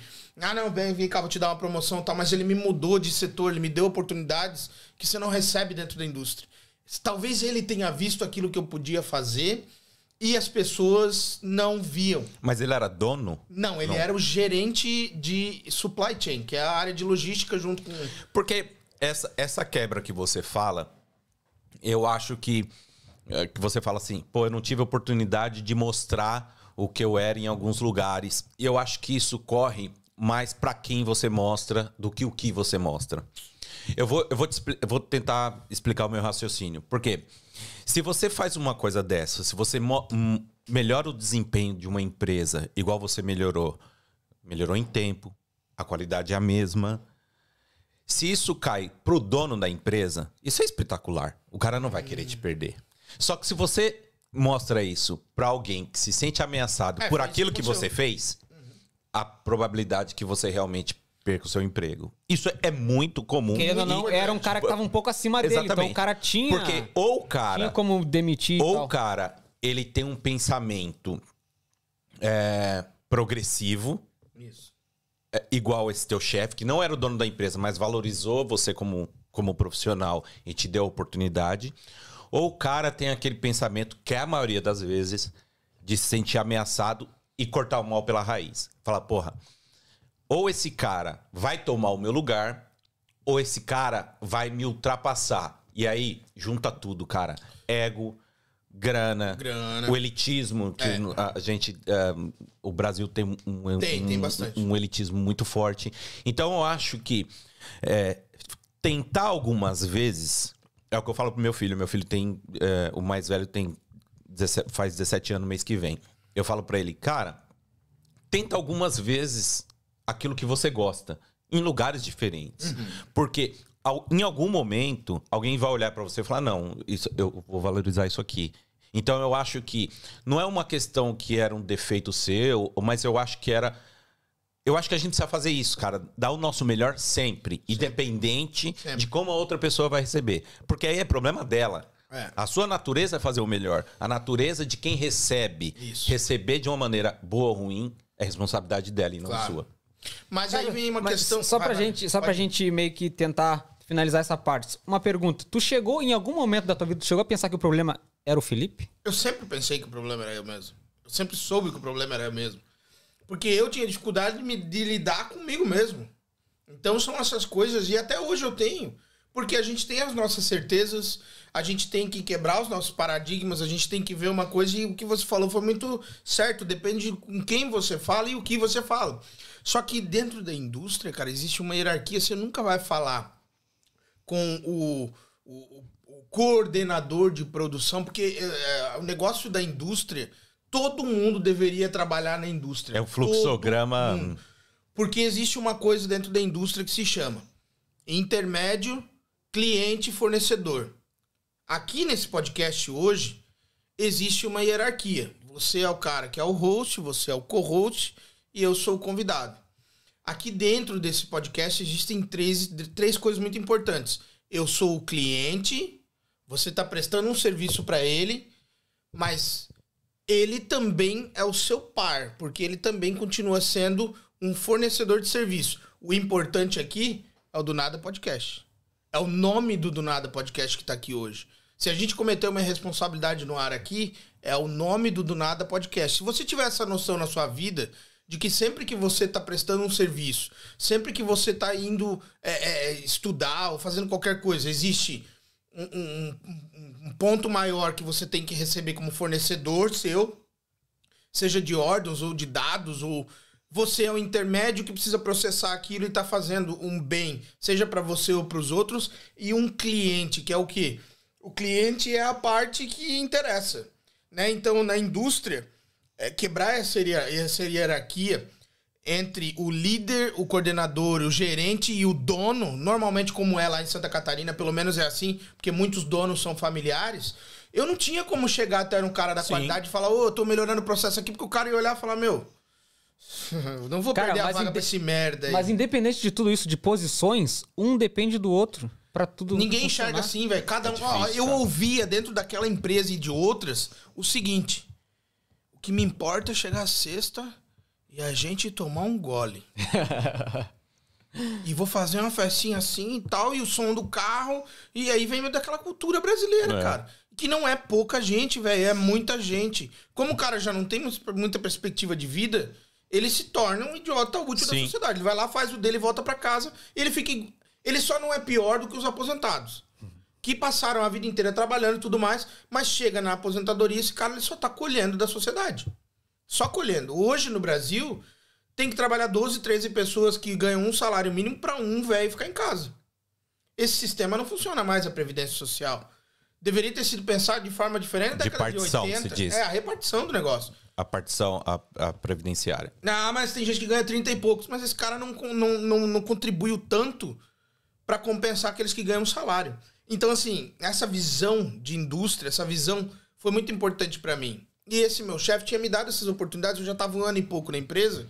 E aí surgiu essa história do, do meu colega tá aqui, que ele tinha estudado comigo no segundo grau, e ele falou: vamos, vamos, vem pra cá, velho. E aí eu falei, não, beleza. E aí eu comecei a ficar meio interessado. Aí fui lá, né, youtube.com. O vídeo tinha sido lançado há quatro minutos atrás e eu tava vendo. Ai, que legal, Bondi Junction. Ai, que legal, KVB e tal. E eu comecei a ver tudo que era conteúdo. Por quê? Por foco. Focou na Austrália. Foquei na Austrália. Pra mim, o resto do mundo, foda-se, cara. Eu queria saber da Austrália. Então eu comecei, Austrália, Austrália, Austrália, Austrália, Austrália. E eu se- sempre, você conhece um testemunho de Jeová? É um cara que tá pregando a palavra dele sobre a religião dele. Eu sou um testemunho de qualquer coisa que eu tô fazendo. Que eu sempre acho que aquilo é a melhor coisa do mundo. Por quê? Porque eu tô tão aprofundado na coisa que eu acho que aquilo é a única saída de tudo. Não é que eu acho, é que eu consigo ter uma visão de que aquilo é uma saída pra mim e também pode ser pra você. Então, assim, esse, essa, essa questão de focar nas coisas é importante porque você consegue. Mas quando você foca demais, você se torna obsessivo pela coisa. Então eu tava ali, Austrália, Austrália, Austrália, Austrália. E, né, pedi pro meu chefe me mandar embora. E ele veio pra mim e falou: Cara, te dei oportunidade aqui, você acabou de mudar de setor, pô. Aí eu falei, velho, surgiu. E ele falou nessas palavras: Pô, vai tomar no seu cu, cara. Quer me fuder? Eu falei, não, pô. Aí eu falei, pô, surgiu a oportunidade pra mim fazer. E eu já tava com a garganta toda arranhada e com vontade de chorar, porque eu tinha reconhecimento por aquele cara, o respeito pelo cara. E o cara veio pra mim e falou: Ah, intercâmbio? Austrália? Aí vem aquela história que ninguém sabe, mas ah, a empresa nunca gosta de te mandar embora, porque sei lá, eu tenho que pagar todos os encargos, né? Ele, cara, eu mando, velho, mas você não pode falar pra ninguém. É sempre assim, né? Eu mando, mas você não pode falar pra ninguém. E aí eu falei, não, beleza, tal, falar que eu vou pedir a conta tal. E, cara, foi no momento em que eu falei pra ele que eu ia fazer o intercâmbio, ele virou pra mim e ele falou assim, ó, eu tenho certeza que você vai ser gigante naquele país. Não importa o que você vai fazer. Esse cara foi o cara que virou a chave pra mim. Meu ex-chefe. Porque ele falou pra mim, você vai ser muito foda lá, cara. Porque aqui você não cabe. Então vem aquela coisa de... né, eu não cabia mesmo. Onde? Aquilo que eu tava te falando. Onde você faz? E, velho, eu cheguei... Onde você faz faz toda a diferença, cara. eu falei pra esse meu colega, ó, pedi a demissão, o cara vai me mandar embora em julho e eu tô indo em setembro. É, julho, agosto, setembro, dois mesinhos ali de folga e tal. Vende o carro, faz tudo. Pô, deixei 43 reais no Brasil quando eu fui a primeira vez. Agora fui, pela primeira vez eu fui pro Brasil agora, em abril desse ano, depois de cinco anos e pouco. O que acontece? Eu, esse cara, ele me ligou, o meu colega que me trouxe pra cá, e ele ficou uma hora comigo no telefone, cara. Não era WhatsApp, era telefone. Falei, cara, se o cara tem dinheiro pra pagar uma hora olha a visão do cara. Esse cara tá bem pra caramba. Eu cheguei aqui no dia 16, ah, 16, dia 30 de novembro de 2016. Quase vai fazer seis anos daqui a pouco aí. E quando eu tava no aeroporto de Curitiba, eu já usava o Twitter, eu tenho 12 anos de Twitter, então a galera que entrou no Twitter aí tá cheia de certeza. É, Eu também Cuidado, tenho. você não entende o que você tá eu falando, também né? tenho isso aí de Twitter, É, cara. Então ali eu já, já né, acompanhava notícia Uhum. e falava minhas bobagens sozinho. Porque o Twitter é um lugar que as pessoas hoje entram pra mandar recado pros outros. É. O Twitter, na minha época, era um lugar que você entrava e falava assim... Colocava "Pô, suas tô ideias." cansado dessa merda. É, colocava suas ideias. É, você só colocava pro mundo, É. cara. Era uma forma de expurgar. E hoje eu acompanho amigos que fazem isso até hoje. Né? Que, que eles entram e assim, ah, pau no seu cu, vai se foder, eu não gostei do que você falou. Aí você olha pra aquilo e fala... Mas você tá falando pra quê? É só pra expor. Então o Twitter, ele é tóxico. É, o Twitter. Lembre-se Twitter é o, é o lixo das redes Você quer sociais. aprender uma coisa, vai no YouTube e vê o que você quer. Quer ver o Do Nada Podcast? Quer, ter- quer entender? Mas eu gosto de uma coisa no Twitter, cara. Você sabe das coisas muito rápido no Twitter, cara. Tudo que tá. É. Cara, você faz uma Porque- pesquisa. Meu, no Twitter ele. te- ele Porque ele. As pessoas, elas, além da opinião delas, elas. Obrigado, cara. Ah, além da opinião delas, elas colocam o sentimento delas. sim. E o sentimento delas. Normalmente são frustrações. Normalmente não. Normalmente é aquilo que te impacta. Sim. Então, assim, existem as minorias, existem as maiorias, existem os beneficiados. E, cara, eu, de um tempo pra cá, eu passei a olhar e falar, eu só vou falar aquilo que realmente merece ser ouvido. na internet. Só vou postar aquilo que realmente merece uma, uma postagem. Porque eu não perco tempo fazendo stories do. sei lá, da. do sol.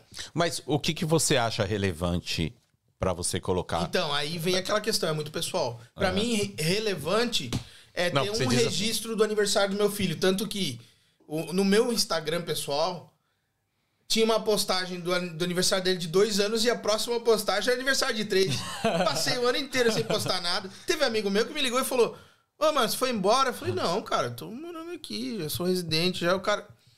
Como assim, velho? Pô, você tem filho? Eu falei, sim. Ah, não vi mais nenhum post seu. Eu falei, passa a mão no telefone e me liga. Que era isso que você fazia lá em 2018, 2017. Hoje em dia as coisas estão muito. Sabe, eu tô me baseando naquilo que eu vejo de você. Eu não conheço você. Eu só vou conhecer você se eu estiver morando na mesma casa que você. Porque é, marido e mulher, depois de 15 anos, separa e fala, agora que eu tô conhecendo ele. Ah, ele não era esse cara em casa. Cara, a gente é o que a gente quer, sempre. Então, quando eu cheguei aqui na Austrália, foi no dia. Mas, ah, no- desculpa te cortar, mas isso que você falou me trouxe uma reflexão aqui que eu preciso te perguntar. Você acha que isso eh, causa uma falsidade, uma falsidade ideológica, assim, social? Ou porque você acha que a gente tem que ser old fashion, pedir uma ligação porque é mais próximo? Porque, porque realmente, que você tá falando, cara, se fulano de tal, que não sejam meu- meus irmãos, minha mãe, que eu- meus filhos, mas amigos meus, se eles não postarem nada, realmente eu não vou saber. E nessa correria do dia a dia, cara, por exemplo, o Charles, um amigo de infância que eu tenho. Meu, eu não pego o telefone pra ligar pro Charles e falar assim, ô Charles, você tá bem? Não sei o que, tal, tal. o que tá acontecendo na sua vida? Você teve filhos? Tal? Não, cara, eu sei pela rede social. E eu acho que a rede social ajuda, assim, aproxima as pessoas. É, você acha que, que essa exposição ela é ruim, por isso que você não faz? Ou porque você deseja ter uma relacion- um relacionamento mais é, próximo das pessoas? Assim? Eu vou dizer pra você uma experiência muito recente de que um, conhecido meu é, de infância, brincamos na rua tudo mais. Mas a vida nos afastou porque os, os caras tinham os caminhos dele, eu tinha minha, os meus. A gente tem uma certa idade de diferença. E esse cara tirou a própria vida esse ano. Complexo. Quando a gente ficou sabendo o que aconteceu com ele, a, a história que levou até aquilo, bate um negócio no cara, um vazio assim. Eu comecei a ligar pra todos os meus colegas que eu achava importante aqui na Austrália. E aí teve um colega meu, cara, que ele falou assim, claramente, velho, eu vou embora pro Brasil porque senão eu vou me matar aqui, cara. O que, que adianta, velho? Tô sofrendo aqui, não ganho nada, bababá. Eu falei, porque a Austrália não é fácil, hein, gente? E aí, cara, quando ele me falou isso, quando ele falou essa palavra, pô, vou ficar aqui, vou me matar, porra. Eu falei, caralho, velho, tem que dar uma atenção pra esse cara. Às vezes o que tá faltando é uma palavra amiga, às vezes o que tá faltando. Porra, aí eu comecei a ligar pras pessoas. Por quê? Porque quando você vai ver os stories dele, é um cara ah, bonito tal, Tipo eu, forte. tipo eu, assim. Não do seu nível, eu acho. Enfim, Foda chegar. porra, o cara não tava legal, velho, da É. cabeça. Não, isso eu E concordo. aí você vai ver os stories dele, Uma maravilha. É, uma montanha maravilhosa mostrando músculo. entendi. Pô, você vai ver uma vida que o cara não tá levando, velho. E assim, eu acho que ele teve uma transformação muito grande nesses últimos dias. Que também, compartilhada no Stories, ele agradeceu por estar aqui. E foi eu que trouxe esse cara pra cá. De uma certa forma. Ele veio junto com um brother meu. Inclusive, eu trouxe uma galera já. Trouxe até gente pra visitar aqui. Que me falou, ah, tô indo aí te visitar na Austrália. Eu falei, pode vir. Então, cara, e eu levei esse cara pra Fórmula 1. É, cara, porque é o que você tá falando. É, é o, eu também sou de ler paper, então eu li um paper sobre isso, sobre social media Aham. e os benefícios e os malefícios psicológicos. Explica o que é paper pra galera que tá no Brasil e não, não entende. Ah, são artigos, né? Artigos científicos. Então, você pega um artigo científico, alguém que desenvolveu uma tese importante, então ele vai e discorre isso num artigo científico com base em dados, em pesquisas, e é bem interessante ler às vezes para ter, para ter um- uma base mesmo lá na fonte de pesquisa.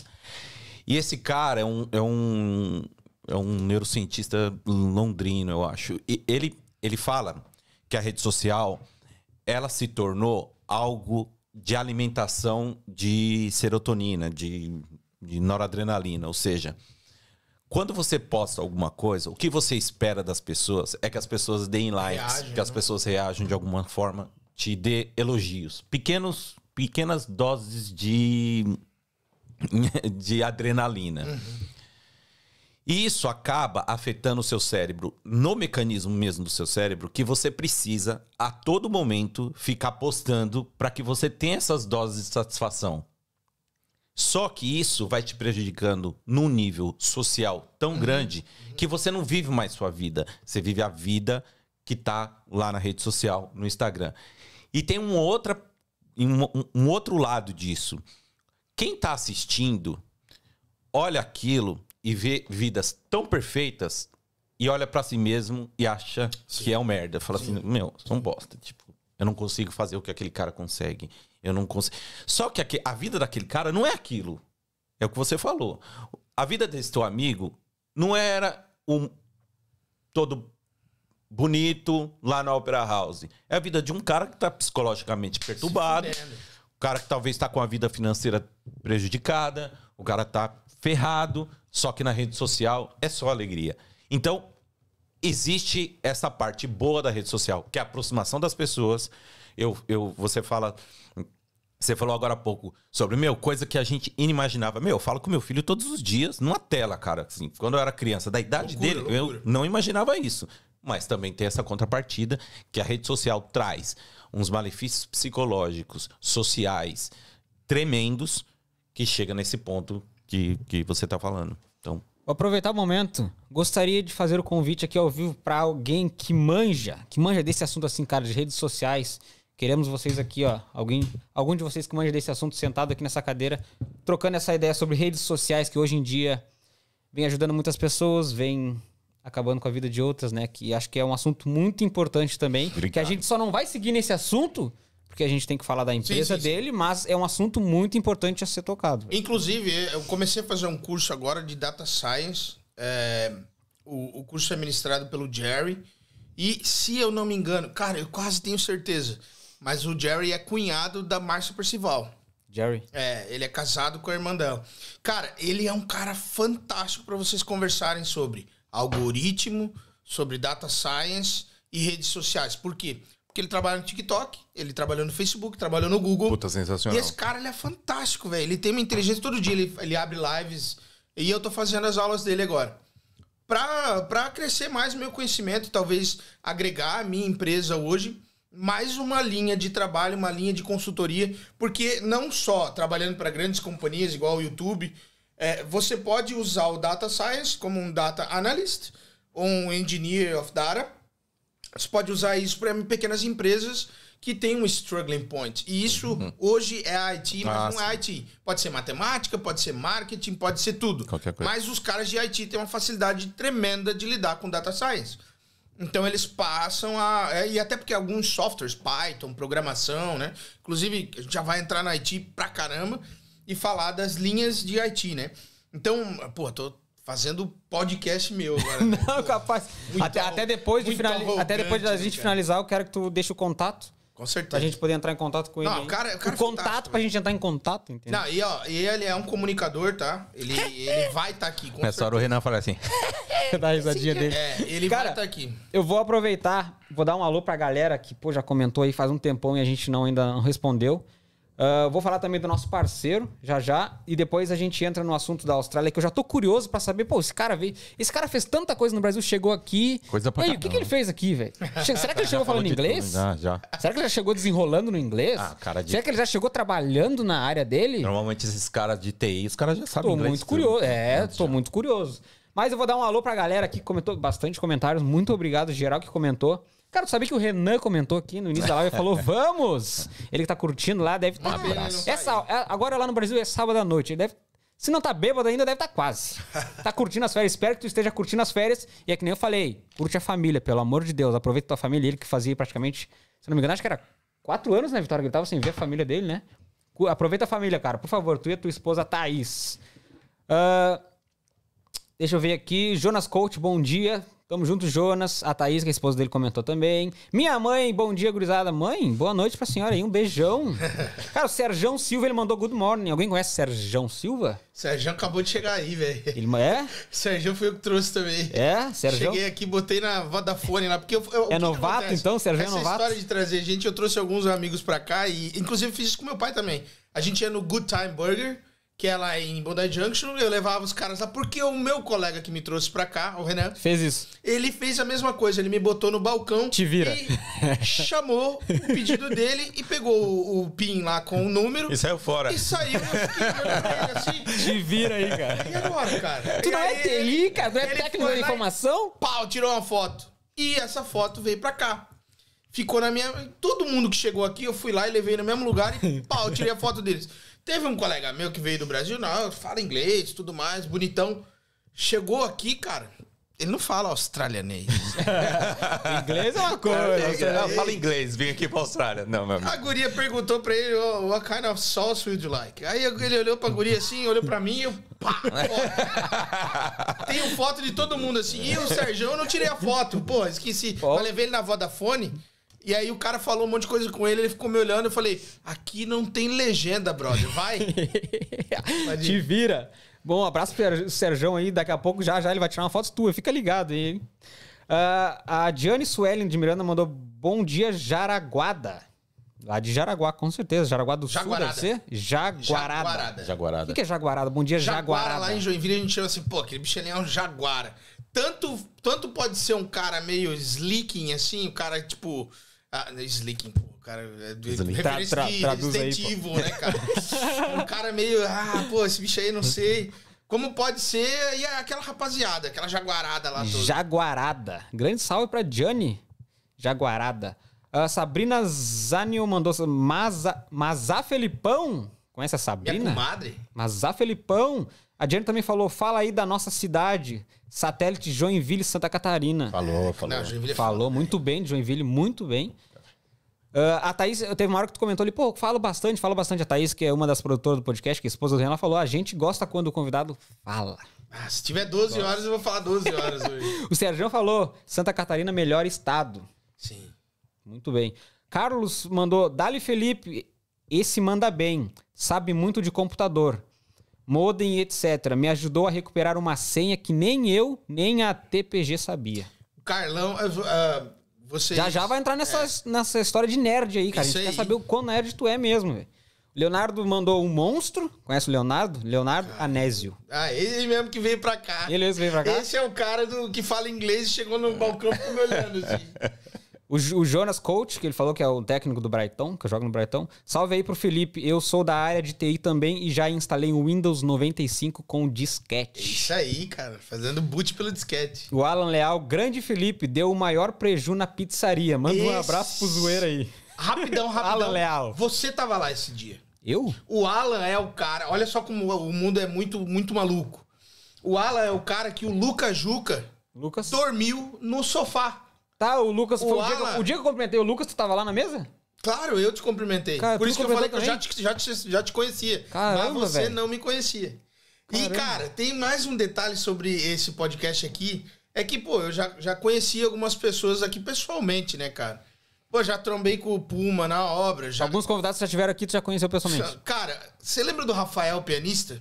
Rafael, Você claro. lembra da história que ele contou aqui, que ele pegou uma alergia no olho Sim, e tal? sim. Cara, ele pegou aquela porra por causa de mim, velho.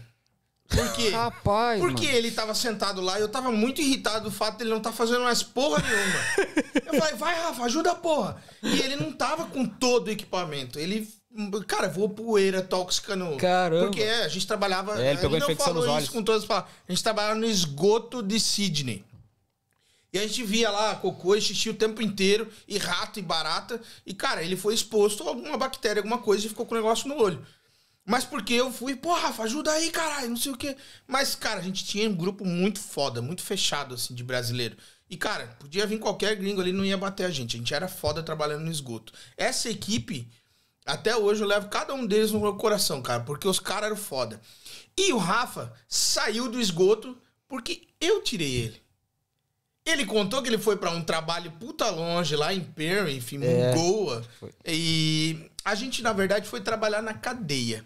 Na cadeia. A gente foi trabalhar na cadeia é, de Parkly. Então a gente foi trabalhar na cadeia como render pra fazer parede. Pra- Mas tá. a gente não era os melhores renders Acho que ele ainda. comentou essa história, né? Que Sim. até foi demitido depois. Foi demitido porque era muito lento. Isso, ele E comentou, ele comentou. falou pra ele, pô, O cara mas é então vocês pianista, eram bicho. lento. Ele falou, é, O cara é pianista, É, meu. Pelo amor de comentou. Deus. porque é isso que acontece aqui na Austrália. Os caras perguntam, você sabe fazer? Claro. Tem experiência? Tem. Absolutamente. Cara, absoluta, absoluta. Só que Eu como a gente já nasci tinha um fazendo isso. inglês... Assim, comparado com quem não sabe, nosso inglês é muito foda. Mas comparado com os caras que nasceram aqui, o nosso inglês é... Ah. Parece, parece um macaco. A gente parece um macaco com uma banana. E a gente é super evoluído. Né? O macaco, cara, é uma... Pô, se você ficar observando um macaco durante oito horas, você vai olhar assim e falar: caralho, a gente era macaco também, cara. Tenho certeza que a gente era macaco. Porque eles têm um. Sabe, o negócio de limpar a sobrancelha. Eu já fiquei vendo vídeo de macaco por duas horas. Não, eu já ia perguntar. tu já fez isso então, né? Pra te perceber o macaco limpando a sobrancelha. Assim, Ah, se você baleia. ficar observando o macaco por Baleia, duas horas, como eu falei. faz, o tubarão. Ficou, cara, sabe aquele momento assim, Se hoje você- eu vou dormir às 11? O cara olha pra mim e fala assim: se você ficar observando o macaco durante duas horas, eu pensando, caralho, como fica É, velho. duas não, horas tem essas observando o porra aí, macaco? cara. Ou o cara trabalha com isso pra fazer isso, Ah, ou o cara. Não faz com- muito tempo que o cara foi atacado pelo tubarão aqui, né? Foi Até comido. hoje. Foi É, ele comido. foi destruído pelo tubarão. foi. Eu comecei a ver vídeo de tubarão, cara. E assim, sabe aquele negócio assim que você fala, hoje eu vou dormir às 11h30. Você deita na cama assim, lendo, de repente você fecha o olhinho e fala assim, Vou ver um vídeo de tubarão. Vou ver o macaco limpando a sobrancelha. aonde é o cu da cobra? e aí você fala, vou dar uma pesquisada. E Aí vai dormir às tchau. seis da manhã. Três e meia, duas horas. Teve um dia, cara, que a minha mulher olhou pra mim e ela falou: Meu, você tá acordado ainda. Era 4 e 25 da manhã, velho. Então tem disso, é aquele negócio do foco, né? Nossa senhora. Do nada eu vou perguntar pro Google onde é que fica o, o cu da cobra. Ah, cara, sabe aquelas fotos que tem no, no fundo do Windows? A gente pesquisava onde é que Pra é ver no que é. mundo e ficava no Google Maps, depois no Google Earth, pra ver. Pra ver é, se era. Ah, cara. Só, só pra mim finalizar aqui. Brian Stevens colocou: opa, salve Felipão. Meu Deu, vizinho. deu muita risada aqui. Rubia de Paulo falou: Nazareno pega a bolsa. Aquele, a parte que tu Pega a né? bolsa. Nazareno pega a bolsa, que era o apelido do seu pai. Foda, né? cara. Agora é Terry, é, Rubia pega a bolsa. E- e- porque eu quero ir embora. Cara, uh, because winter is my summer, comentou, mandou um black flip esquiando na New Zealand. Cara, esse, cara, velho, tem uma história. Eu acho que se for o hobby, a gente foi pra Nova Zelândia e eu tava com o esqui errado, eu tava com o esqui powder. E era um dia de fresh powder. Era um dia. um Nossa, dia- você tá falando árabe pra mim, né? é um dia que a neve Fiz tá uma cara. escorregadia, né? E eu vim numa rampa maravilhosa, assim, cara. Eu mostro essa foto no meu Instagram pras pessoas. E aí, você esquia, olha aqui, ó. Cara, eu fui, só que ninguém sabe disso. A foto, eu tô com os dois, com os dois pés pra cima, com o esqui, cruzados e com o corpo pra trás. Então, tipo, aquilo é uma manobra numa rampa pequenininha, não tem como fazer. E eu não sei porque que eu tentei fazer aqui, porque eu era um idiota no esqui. Eu não sabia da responsabilidade que eu podia morrer. O esqui bateu na minha cabeça, veio na minha direção, bateu na minha cabeça, e eu caí. Pô, ainda bem que eu não caí desacordado, velho. Então, cara, eu quase morri na Como é, como é que é o nome dele? Robson. Se for o Robson, cara, manda aí depois se é o Robson ou não. Ah, José Nazareno de Freitas Freitas mandou tamo junto. Esse é meu pai. Seu É, pai. Nazareno. Pega a bolsa, Nazareno, Nazareno. Pega, Pega a bolsa, bolsa. Nazareno. A, a, a The Life Brasil comentou: a Iris tem uma orelha agora. Então é a minha. Deve A sua- ser, a sua tia? Sua tia? É, tem, é, cara, Só tem uma orelha só. Só tem uma orelha. O Brian pediu pra te Acho contar. que foi ela. O Brian pediu pra te contar da carreira no FIFA. Carmen Lúcia de Freitas mandou estamos juntos. A minha mãe? Leonardo Anésio, saudade desse maluco. Íris dos Anjos, esse é o Felipe. É a minha Adelife tia que dando risada. A Adelife tinha comentado, agora quem tem déficit de atenção é é a tia. E Delson Pereira, salve manos, espero estar por aí em 2023, 2024. Só vem. E Delson, Venha. mano, vem-te embora, vem, mano. só vem. Vem-te embora, velho. Venha. É, é muito difícil aqui, mas Testemunho vale de muito a pena. sou. Vem. Vale vem muito a dá. pena. Cara, conhece o N3? N3 mandou aqui. N3. Boa, boa, rapaziada. O Marcão entrevista demais, mas pra rimar é ladeira. Ah, o N3, cara. Tamo Ó, juntos, parabéns eu- pelo eu- eu podcast preciso e o mano o N3. da TI também. Eu preciso responder o N3, O cara. N3 era- Porque o N3 veio aqui demais, mano. e mentiu. Olha. Vou acusar o N3 agora. Polêmica. Ele faltou com a verdade. Oh. Quem, a galera da SPFC Austrália que estiver assistindo o podcast pode comprovar lá, o Betão. PV, inclusive, PV falou comigo. Eu vou ontem. falar do PV aqui rapidão. Eu tive um tempo nessa PV Austrália aqui, que esse velho. cara me salvou aqui, velho. Eu ia embora da Austrália e eu sentei com ele e falei, PV, tô indo embora, velho. Ele falou pra mim, vai não, cara, não vai não. Lá no Brasil tá foda e tal. Eu falei, não, eu vou embora, cara, não aguento mais essa porra aqui. E não tô achando um propósito. Ele falou, mano, gruda comigo, cara. E assim, eu conheci o PV numa festa, nada a ver, como todo mundo conheceu o PV numa festa, obviamente. Comentaram, comentaram sobre o PV aqui, o Daniel da Equalizando, que é outro podcast aqui de Sydney. Dani, Dani. O Dani. Traíra. Várias discussões políticas Acho com que, o acho, que ele, acho que ele mandou essa aqui pra ti. É. Traíra. Nós aqui bebendo no pub e o Marcão no podcast concorrente. É, Ele, ele, ele me mandou mensagem e falou: Pô, Marcos, você vai deixar de ir no, no jogo pra poder apresentar podcast concorrente? Eu falei: Me convida pra apresentar o seu também. que É, eu vou." falei, eu falei pra ele, me convida pra essa porra aí, velho. Não, pô, vai lá no Dani. Não, não, o Dani, o. Dani, cara, o Dani, eu tive várias discussões políticas na casa do PV com ele. Por quê? Eu sempre achei, sempre, eh, no meu mundo, eu sempre achei que eu sou inteligente, né, cara? E as pessoas sempre falam isso, pô, cara, você é inteligente pra caralho. Ah, falo, você é mesmo. Hum, tá bom. Aí eu comecei a me convencer disso, cara. E aí o cara que é convencido ele já era. Eu virei um monstro, porque eu comecei a consumir esse negócio de, de, de podcast. Cara, essa, essa semana, particularmente, eu tô em Data Science e Astronomia. Por causa das imagens lá do James Webb e tal. E, cara, quando você Uhum. Eu vê vi também. toda aquela imensidão lá, você para Fala, pra olhar assim e fala, não é nada, cara. Meu, e tem um maluco ali do outro lado ali que tá falando assim: eu não vou tomar vacina porque eu vou ficar chipado. É. Eu falo, mano, o Facebook já te chipou no teu celular. que você, você, você fala no lado dele assim, ó, peanut butter, de repente vem paçoca. É Exatamente. a mesma coisa, velho. Amendoim Ele- é amendoim. O, o Dani da Equalizando falou salve pra vocês também. Abraço pro Felipe PV te ama. Não, Cara- então, e a galera da SPS Austrália sabe que o N3 perdeu uma batalha de rima pra mim Aí, sim. N3. Aí, N3. Perdeu Caramba. sim. Perdeu, cara. É, é, o pai dele tava aqui, inclusive, viu esse vexame. Foi na frente do pai. Essa ele não conta aqui nos Não, não, comentários, fala- né? ele não conta. Ele fala, ah, meu pai veio aqui. Cara, seu Beto, um, um cara incrível. Ele tem uma família sensacional, cara. É uma família de só artista, meu. Tem o, tem o Vini Batucada. Batucada, irmão que é dele. Eles um lançaram uma música monstro. juntos agora. É, o N3, cara. Que é, mas, Caramba. mas nesse dia, cara, eu dei, eu dei um Ele- show. o- Eu, eu fiquei, à madrugada. Eu fiquei à madrugada, falei, amanhã vai ser lançamento do clipe e eu vou chamar o N3 pra uma batalha de rap e vou. Já fiquei manipulando umas rimas à noite. Já ficou matutando, né? Ah, matutando. mas aí foi, né? É, eu trapacei, lógico. foi cara, é preparado, monstro, foi preparado, Foi né? pro vestibular com a caneta o N3 escrita e O N3, tabuada, quando teve velho. aqui, a gente rimou ao vivo, mano. Eu, ele e o Renan. É mesmo? Foi bem legal. demais, mano. Bem demais. Ah, o Idelson Pereira, ele mandou... Nossa, a profissão o menino do computador ainda é viável? Achei que os mobiles nuvem haviam acabado com isso por aí. A gente vai falar Cara, sobre isso. aqui, já já ele vai comentar. Bomba. Na Austrália, bomba. Ah, Carlos Krause falou: Grande Felipe, já me salvou várias vezes nos bugs dos computadores da pizzaria. I love pizza. Brian Stevens conta da carreira no FIFA que ele falou. Ah, Paulo Vitor, salve Fê, o melhor TI dessa Austrália. PV, esse é o PV. PV, o PV. É o PV? É. Cláudia Beatriz, meu dindo. Caramba, minha filhada. Ei, minha filhada tá maior do que eu já, cara. Eu tô velho. Nossa, eu tenho uma também que tem Renato três filhos. Silva, paga o porco. Paga o porco, Renato. Agora acabou o porco. O porco acabou lá em, em. Os caras fecharam o restaurante. Era um joelhão de porco assim. E o gordão olhava pro porcão e falava: Vou comer isso aqui sozinho. Rubia de Paulo, sabe tudo, orgulho. Minha mulher. Ah, Eduardo Melo, salve para o Fernando Melo. Salve, um salve para o Fernando Melo, acho que ele O pediu. único salve. Fernando que eu conheço, Melo, é o o ex-presidente. Ah, é. Acho que ele Fernando- pediu salve para o Fernando Melo. Não sei se Fernando ele mandou um Collor de salve Mello. para o Fernando Melo ou pediu, né? Mas se, se pediu, salve um para o abraço Fernando pra todo Melo. mundo. É, um daí, menos abraço, pro um Collor de abraço Mello. pro Fernando Melo e pro Fernando Collor de Mello, que tá vivo aí. Cara, a The Life Brasil, nossas decisões são baseadas em nossas experiências e as pessoas que convivemos. Somos a média das cinco pessoas mais próximas de nós. Isso aí. Boa, Inclusive, eu tive uma proximidade muito grande com o Arthur. Agora ele tá em Adelaide.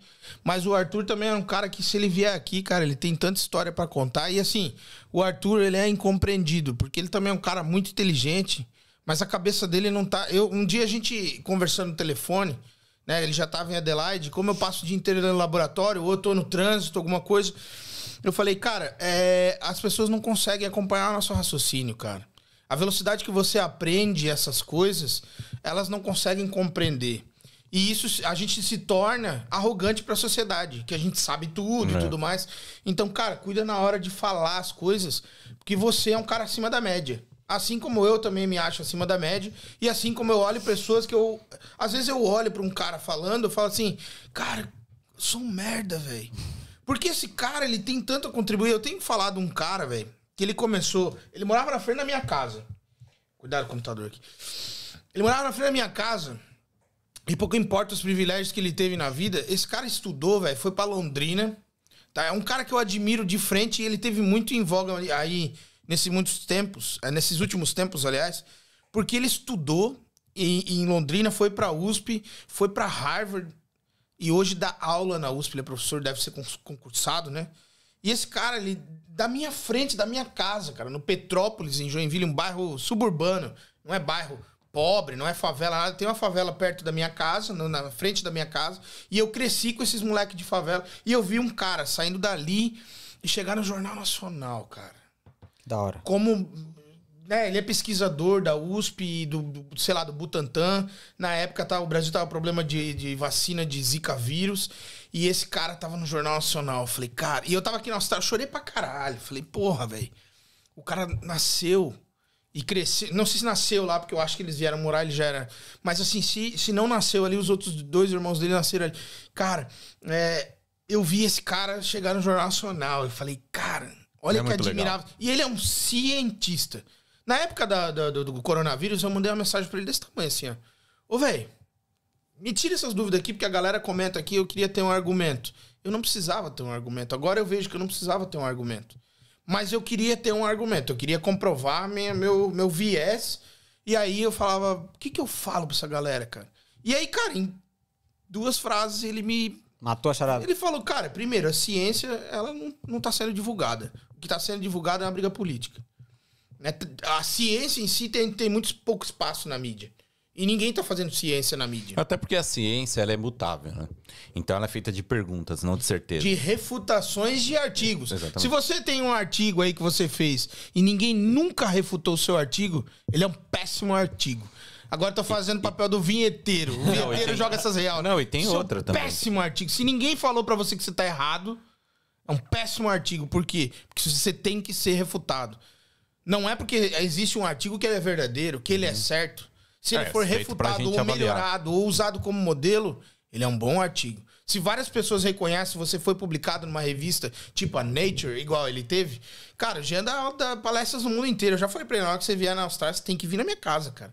E assim, ele é fantástico, porque a primeira experiência que eu tive com alguém saindo do país foi com ele.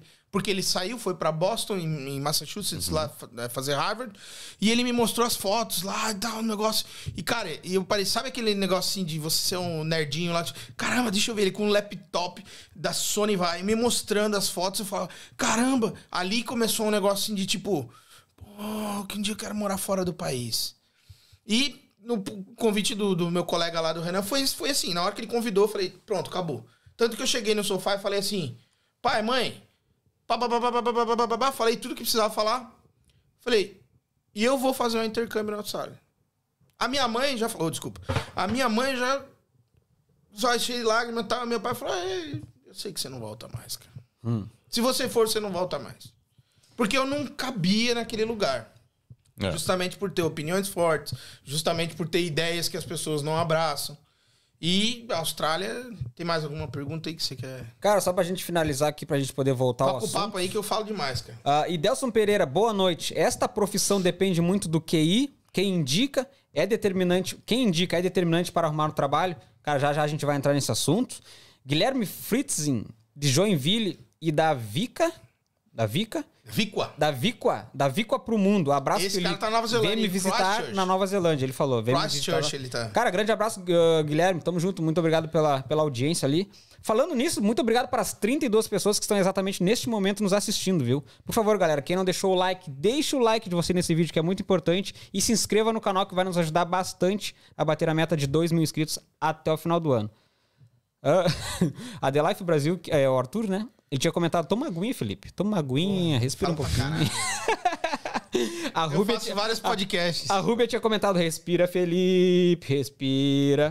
Eu José mando Naz- áudio pros meus clientes de 6 minutos, 7 minutos. Nossa. Escuta o Desculpa o podcast aí, mas eu queria que você entendesse. José Nazareno tinha comentado. Eh, riu e falou, toma um, toma um fôlego, Felipe. Calma. Dá água pro vivente aí, Cass. o Arthur comentou, dá água pro vivente. Acho que a gente achou o cara lá pro debate que a gente queria. Vamos fazer um próximo podcast de um debate. A gente quer botar no mínimo quatro pessoas nessa mesa aqui pra fazer um debate.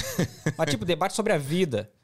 Ou bota a política no meio. Pode chamar, pode chamar. Fazer um debate aí, Pode tipo assim, que ó. eu, eu- venho, na- venho com os dois pés no peito. Já, se já- é debate, é pra debater mesmo. Já vou aproveitar. Você tá errado. Já vou aproveitar o momento pra deixar um, o Renan. Se, se o Renan estiver assistindo agora, ele deve estar louco. Ah, mês que vem a gente completa um ano de podcast. Sim. E a minha vontade é fazer um podcast de 24 horas ao vivo. Porra, igual os podcasts que já fizeram sucesso. Porra, Exatamente. Foi demais, cara. Nós vamos Eu comple- assisti todos eles. Nós vamos comemorar um ano de podcast. Pô, já vai fazer um ano, né? E eu quero fazer um podcast de 24 horas ao vivo. Claro, não vai ser 24 horas só com um convidado. Vão ser tipo uns 15 convidados. E nós vamos ficar 24 horas ao vivo no YouTube. Então já fiquem se preparando para vocês que nos acompanham aí, ó. Que vai vir um, um baita num episódio para vocês. Ah, deixa eu terminar aqui. O que seria melhor para ele do que um podcast, né? Ah, o pessoal tá, tá mexendo com o Felipe aqui, ó. Velho. Carmen Lúcia de Freitas, saudades do Vivente. Maurício Brum, boa noite. Fala, Maurício. Maurício é um dos meus amigos que tá lá na minha, cidade agora de Rio Grande. Ele quer vir pra cá. E se Deus quiser, eu vou pro final do ano e ele vai Cidade voltar do Rio. Grande? Rio Grande no Rio Grande do Sul. Rio Grande é uma cidade que tem uma universidade de biologia marinha muito famosa. Da FURG. Conhece Eu, a FURG? ó, nada a ver o É. cara De- falar da isso, minha né? cidade. Mas eu queria ser biólogo marinho um dia na minha vida e não fui. É da minha cidade. Mas só pra você ver como eu Porra, o lembro. Felipe quer ser tudo, bicho.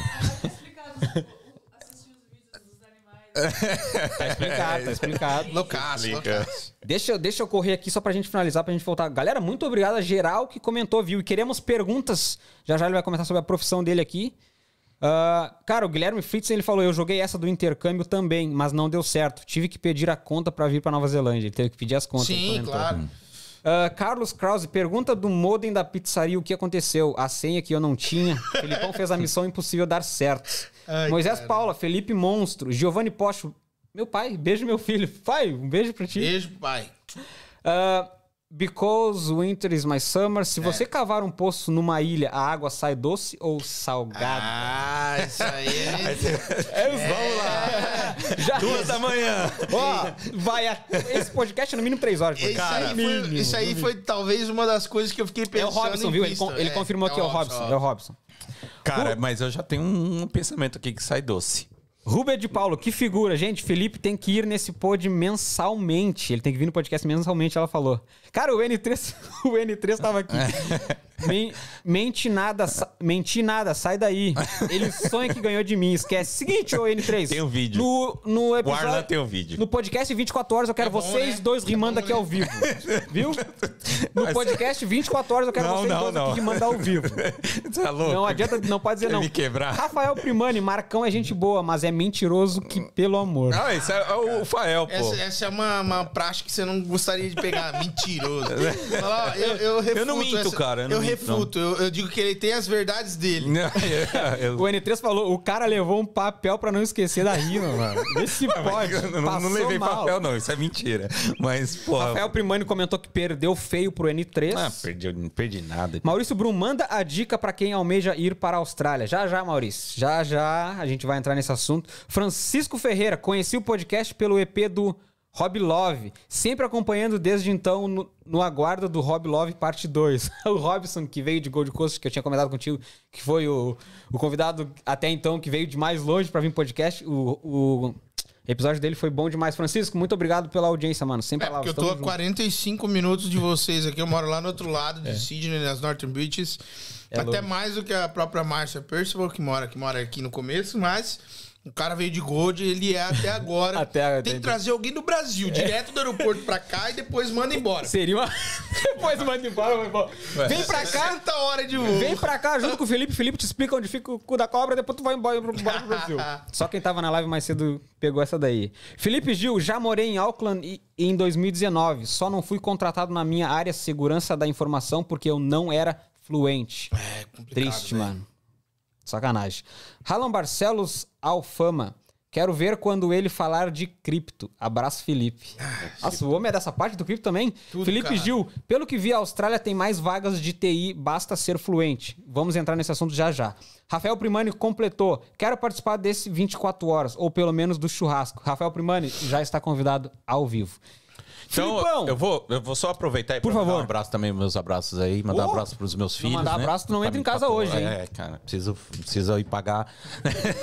um beijo pra, pra minha mulher, Ingrid, meus filhos. Gustavo, conversei com ele hoje cedo, possivelmente ele tá assistindo também lá do Brasil. Grande Então, abraço. Um beijo pra minha família aí, tô morrendo de saudade de vocês. Vai começar o debate? Hum, é, Qualquer coisa que você quiser, cara. Cara, eu, eu- eu quero saber do teu início aqui na Austrália, mano. Como é que foi? Bom, é, eu saí, eu tava falando, eu cheguei aqui no dia 30 de novembro de 2016, foi um dia muito fatídico que eu tava no Twitter. Vê- tu vê que eu parei nessa, na- nessa do Twitter e a gente já falou até do cu da cobra, mas... Falamos do É cu da cobra, incrível, falamos né, como que o macaco limpa a sobrancelha. E o que, que acontece? É, eu tava no aeroporto e eu já usava o Twitter, eu tinha um iPhone 3GS. Na época o iPhone era uma coisa até já bem difundida no Brasil, tinha o iPhone é, 5S, não, Seis. eu tinha um 3GS Mas tinha e um 5S, eu tinha um 5S. E eu fiz o seguinte, peguei meu chip, botei no 5S, no 3GS, que era um telefone mais antigo, e peguei meu telefone e né, meu pai tinha comprado na empresa dele, ele já tinha pagado, e agora eu ia devolver pra ele. E aí eu falei, ó, vou deixar isso aqui pra você, tal. Aliás, esse telefone acho que foi o primeiro que eu comprei. Minto aí. eu- Mas enfim, eu falei, formatei o telefone. Antes de formatar, eu tava no Twitter ali dando uma olhada. E aí, de repente, um cara falou assim: Ó, atenção, o voo da Chapecoense sumiu. E blá blá blá. Aí eu falei assim pro meu pai naquele momento: falei, pai, os caras estão falando aqui que o voo da Chapecoense Foi sumiu. Meu pai olhou pra mim bem cínico assim, ele falou. Isso aí acontece direto, cara. o voo some, mas daqui a pouco aparece. Aí eu falei, não, pai, é confirmado. O voo tava passando por problemas. E aí, sabe aquele negócio tipo assim? 2016. Ah, não, deu um branco no radar. Isso não existe, cara. Isso não existe, gente. O, o radar, ele tá pegando 100% do avião o tempo inteiro. Se não tiver pegando, se, se eu tiver errado, também me refutem. Mas se não tiver pegando, deu problema. E sumiu. E aí, cara, eu, pô, faltava 25, 30 minutos pra entrar no avião pra ir pra São Paulo. Era a primeira vez que eu tava pegando um avião na minha vida. Nunca tinha pego um avião. Então, assim, é, apesar de, né, de ter tido uma vida muito boa, meu pai e minha mãe sempre ter né, batalhado pra gente ter uma vida muito boa. Eu não era um playboy, eu tinha que pedir o presente de Natal, eu tinha que pedir em agosto já, né, cara? Ei, pai, pô, tô vendo aquela pistinha de skate lá. Inclusive, meu filho agora brincou com quase todos os brinquedos que a minha mãe guardou, tudo. Ele brincou com quase todos os meus brinquedos. Todo dia ela liberava um pouquinho e ele brincava lá. Mas enfim, eu cheguei Cheguei em São Paulo, aí tem aquele telão grande no lado da escada rolante. Eu nunca tinha ido no aeroporto de São Paulo. Eu olhei pro lado, 71 mortos. O voo da Chapecoense caiu. E aí, cara, eu, pô, em pânico, não sabia chegar no. Né? Porra, aquilo impactou pra caramba. Porra. Principalmente eu- pra ti que é de Santa De Catarina. Santa Catarina, e a gente via. Todo o Brasil, todo a o mundo inteiro ficou mal, a né? Chapecoense jogando contra os nossos times, a gente sempre. Sabe aquele time assim, ó, ah, digamos assim, tu se incomoda mesmo com o Mirassol, né? O São Paulino, assim, não. Eu- Ah, agora sim. Eu, eu tô, ó, vim aqui, vou mostrar pra vocês, eu tô com a camisa do meu time. Figueira. Figueirense. Essa foi a camisa que eu comprei agora que eu fui ao Brasil.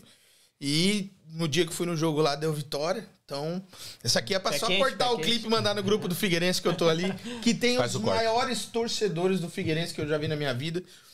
E, e cara, eu olhei pra aquela situação do, daquele voo que caiu e eu tava em choque na realidade. Eu não tava. Sei lá o que, que tu vai pensar. Ah, foda-se, eu não, pá, pô, não. medo eu não tava. Porque eu já tava em pânico porque eu tava saindo da minha cidade, saindo do meu estado. Primeira vez? Primeira vez viajando de avião. Não tive muita oportunidade de conhecer o Brasil, nunca fui muito de viajar. O Nerdão gosta de ficar em casa, jogando, assistindo série. Na época eu já assistia série pra caramba, já tinha assistido tudo que era. As séries mais famosas aí já tinha assistido tudo Breaking Bad, The Walking Dead, já tinha assistido tudo. E também gostava muito de documentário, então. Maluco.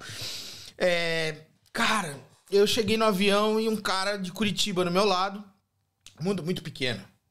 A gente comentou, começou a comentar, né? Porra, Chapecoense e tal. Assustado, cara, porque né, caiu uma porra de um avião de um time de futebol. Não é. Tudo bem, todo dia é trágico quando cai um avião. Mas quando cai um time de futebol inteiro, porra, é. A delegação Cara, é inteira. tudo aquilo, velho. Começar do zero.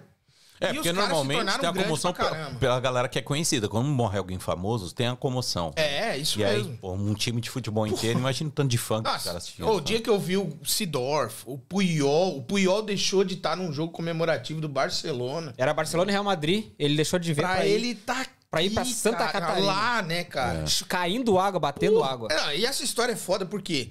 Porque a gente, eu cheguei, cara, e aí o meu colega me buscou no aeroporto. Só que quando eu cheguei no aeroporto, eu falei, ah, pô, fala inglês tal. Né? Eu sei pra caramba. Sei porra nenhuma.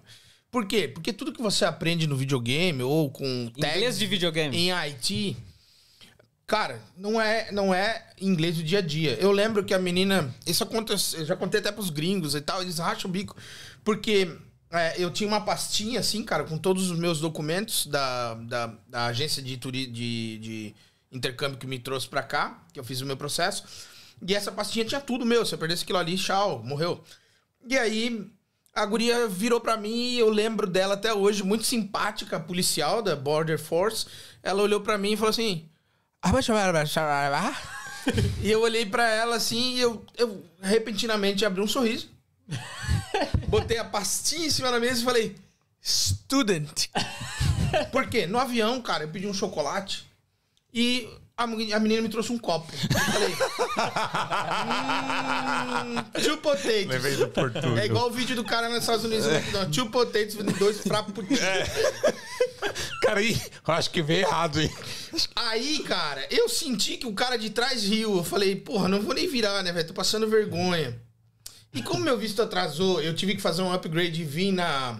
Como é que chama? É, é Economy Premium, acho que é. Que é, é um- uma depois da Economy ali e antes da Business, né? E aí você tem as cadeiras mais largas e tal. Então, pô, imagina, primeira vez que eu tô viajando de avião internacional, eu achava que aquilo era o, o básico do avião. Quando eu fui lá pra trás, que eu vi a galera tudo na caixinha de fósforo lá, eu falei, porra, nunca vou viajar. Ó, tô aqui, bem, tô bem, Tô bem pra caramba. Pô, fui deitado, não tinha ninguém do meu lado, porque o negócio é caro mesmo. Era dois, três, quatro mil reais a mais pra ir lá. Só que foi o único modo que eu achei de vir naquela data. Depois, não tinha mais voo, cara. Na época tava vindo todo mundo, né? 2016, 2017, até o final de 2015 ali, até 2017, vem todo mundo. Todo, todo, Cheguei em 16 também. é. E aí, cara, eu cheguei no aeroporto, a guria já me fez aquela. Eu peguei o papelzinho ali com os negocinhos lá que você marca lá, eu trouxe isso, trouxe aquilo. Porra, não sabia que tinha aquele negócio em português no aeroporto. Eu fui respondendo em inglês, copiando do que eu lembrava, né? Que eu tinha feito um ensaio pela agência do cartão. Então eu tava aqui na memória.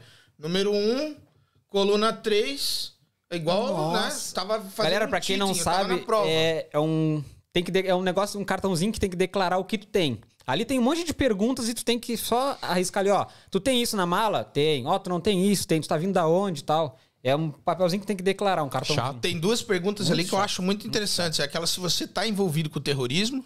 É. E segundo, se você tá tra- carregando armas. Tu não vai responder, pô. Fica imaginando. Você, você é terrorista? Não, arma faz eu sentido, sou. porque às vezes o cara- Ah, o policial, Policial, e tal, coisas, né? né? O cara, o- né? Mas, né? Aí, ah, eu respondi Tu é tudo ali. terrorista? Não, eu só quero Mas vir aqui saber onde é que é o cu da cobra, porra. o visto americano, é, ele te ele faz essas perguntas antes de você aplicar, assim. Cara, você já participou de alguma célula terrorista? Já teve Ah, não, lá eles envolvido? em- têm que fazer, porra. Cara, porra, não muito... Enfim, é, eu tava ali com o papelzinho na mão, já tinha passado pela menina que já tinha falado algumas coisas pra mim que eu não entendi porra nenhuma. E eu falei, caralho, velho. Eu falo inglês, mas não é esse inglês aí, cara. Porque eu achava que eu entendia inglês. E tudo que eu sabia, depois eu fui entender isso. Tudo que eu sabia me atrapalhou pra caramba. Porque tu não consegue fazer essa conexão daquilo que é. Tipo assim, Tá ah, game over, viciado, start, cara. né? game over, start, up, down, isso aí eu sabia o que que era. Não tava tão ana- analfabeto. Então, assim, eu podia me virar. Eu tinha, eu tinha conhecimento de celular, né? Porra, eu, eu, eu cheguei aqui com 3GS na mão e, né, terminando a história, eu saí quando eu fui até a metade do caminho ali da menina, que ela falou, ah, vai por aqui, vai por lá. Eu entreguei o folhetinho pra alguém e a guria falou pra mim. Era uma, uma Maori, daqueles tipo Maori mesmo, uma, uma senhora já, sei lá, uns 50, 60 anos, e né, cabelinho branco, pô, cara, era negra, basicamente com a cor do Maori, né, que é aquela cor específica deles, é cor de índio. É, eu acho que é índio, né? Eles são uma espécie de índio, Tipo né? um aborígene É, daqui. um aborígene e tal. E, cara, é... E ela era fortona, assim, Ma- grandona. Ma- gorda. Maori, Maori mesmo é da Nova Zelândia. É né? isso mesmo, mas eles estão aqui direto, né? E aí, pô, cara, tu via na cara dela que ela era daquele tipo tal, tinha uma tatuagem aqui. E aí, eu não sabia de onde era, obviamente, mas eu olhei aquela pessoa e ela falou. "Ah, Eu falei. "Uhum", E fui andando, cara. Fui andando, fui andando, aí chegou num ponto e falei, cara, não sei onde que eu tô indo, cara. Eu peguei o papelzinho e voltei. E o fluxo todo vindo e eu voltando. Só tô voltando. Ela olhou pra mim e ela falou: não, não, não, pra lá, pra lá, vai. E eu falei: tá bom. Cara, eu falei: ah, agora fodeu, velho. Vou passar a linha, vão, vão me mandar embora, porque eu não falo inglês. E, não, desesperado, cara, desesperado. Quando eu cheguei na, na, na linha ali onde você vê todo mundo, tava meu colega lá. Porra, tá atrasado, hein? tipo, só pra te ver a delicadeza. Cara, aí, cara, pô, dá, pô, dá um abraço. Não via ele fazia muitos anos. A gente só se falou pelo telefone, que a gente estudou no segundo grau na mesma escola.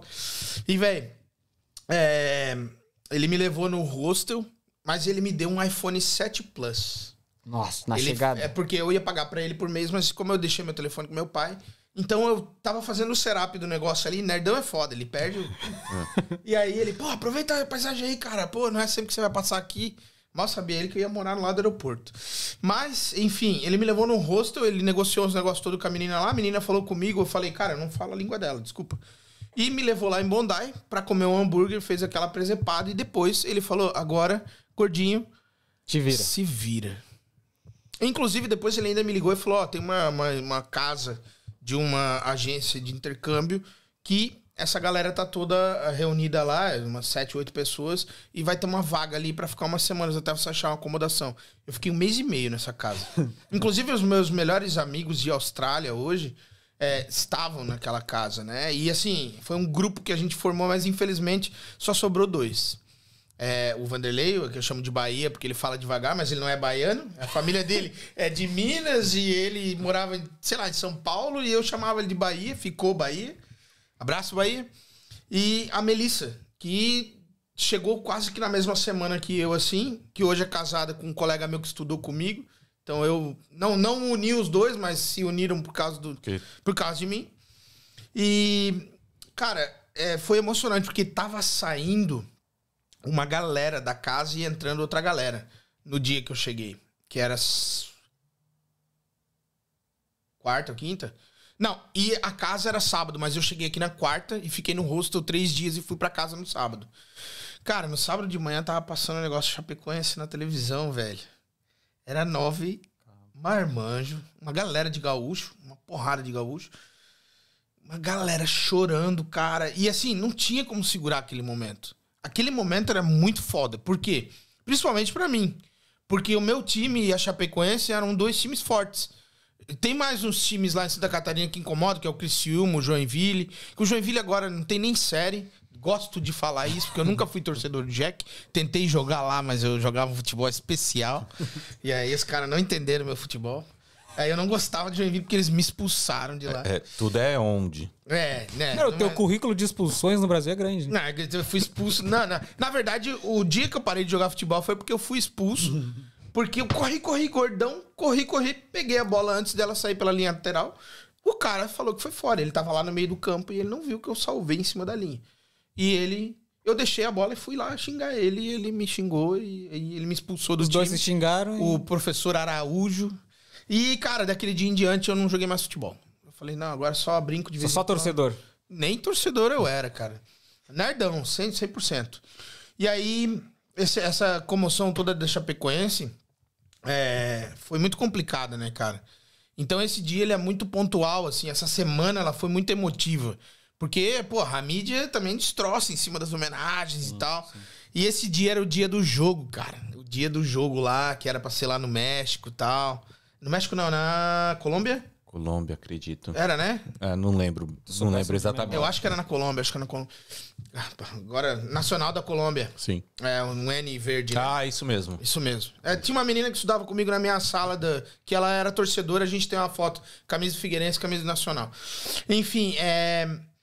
Cara, aquele, aquele negócio foi muito impactante pra mim, né? E aí, porra, aquela primeira semana eu não tinha contato celular, porque, né, eu tinha a TIM lá no Brasil e a TIM, depois que você sai de roaming, não tem crédito, é, que eu tinha transformado de pós pra pré. Cara, tive que retomar todos os contatos e tal lá. Aí entra a parte de IT, né? Eu consegui. é, é, não hackear, mas eu consegui recuperar o meu e-mail de uma forma não convencional. Aí do meu e-mail eu recuperei o meu Apple ID, do meu Apple ID eu recuperei todos os meus dados, inclusive o meu Facebook eu não tinha mais. Porque tudo estava ligado no Two Factor Authentication. Que é o quê? Aquela verificação que vocês todos precisam fazer. Senão vocês vão ser hackeados e depois não adianta chorar. Vocês têm que ir lá e registrar uma segunda forma de segurança, não só a senha, mas o seu telefone, um e-mail. E sempre existem várias formas de autenticação. Pega a- aquela autenticação que você sabe que você vai poder contar, que é o número do seu telefone. Se você mudar o número do telefone e não trocar a, a Two-Factor Authentication, só lamento. Nada mais. Grande Porque abraço. a pessoa tem que ficar ligada nessa história, cara. Tem que ficar ligado nisso. Se você vai trocar de telefone, você tem que lembrar que todos os serviços do seu telefone estão ligados ao seu número de telefone. Se você vai trocar o número, você tem que ir em serviço por serviço, assim como o endereço, né? E ver se eu tô errado também, porque outro dia eu vi um cara falando sobre isso, e a gente pode falar de segurança na tecnologia também, porque é uma coisa muito importante. Aí tem esse negócio de metaverso também, Muito que eu quero, importante. quero saber aí a sua opinião. Mas outro dia eu tava ouvindo um cara falar, é, porque tem muita gente que coloca e-mail para autenticação. Aí coloca o e-mail no celular. Sim. Aí, que é muito comum, principalmente no Brasil, tem muito roubo de celular. Aí o cara rouba o, o, o seu celular e aí os bandidos. é, eles estão tão. que eles tão- Evoluídos. evoluídos que eles estão ou conseguindo abrir lá de algum jeito, ou pegando o celular da pessoa que ele vê que tá aberto, ele não tá. É. Então já coloca no modo avião ali, o- eh, não tem mais como rastrear. E aberto, o cara tem acesso a tudo. Sim. Aí a pessoa vai tentar mudar a senha das coisas, aí vai tentar mudar a senha, ele não consegue mudar a senha porque a autenticação que tem pra mudar a senha cai no e-mail que ele colocou no celular. É, isso e aí. aberto, né? recebe Ó, bandido. O bandido pega o, o- o seu celular com o e-mail também aberto. Só que aí você e, e não permite caras- que você mude mais nada. É. Então você perde tudo, Tudo, cara. Você perde tudo, todas as suas perde tudo. contas. Porque o Os cara caras são muda ligeiro, absolutamente cara. tudo, cara. A gente tava com uma negociação, porque quando a gente foi ao Brasil, a gente fez uma surpresa na churrascaria lá, com meus pais e os pais da minha mulher. O que que aconteceu? Hackearam ela. Através do negócio da churrascaria, porque provavelmente churras... eh, a churrascaria foi hackeada. E aí, a pessoa teve acesso a toda a conversa. Pô, ainda bem que a gente não passa cartão, essas coisas, porque, cara, tá tudo ali, velho. Aí o que aconteceu? Os caras passaram um link, ela foi lá clicou. De repente ela falou, ai, Fê, eu tava lá trabalhando. Aconteceu um negócio aqui. Eu falei, pô, velho. Essa daí foi. Não, mas pô, o pessoal me passou o link. Eu falei, tá, daqui. Cara, foi quase uma hora de trabalho pra re- fazer o reverse do hacking do cara.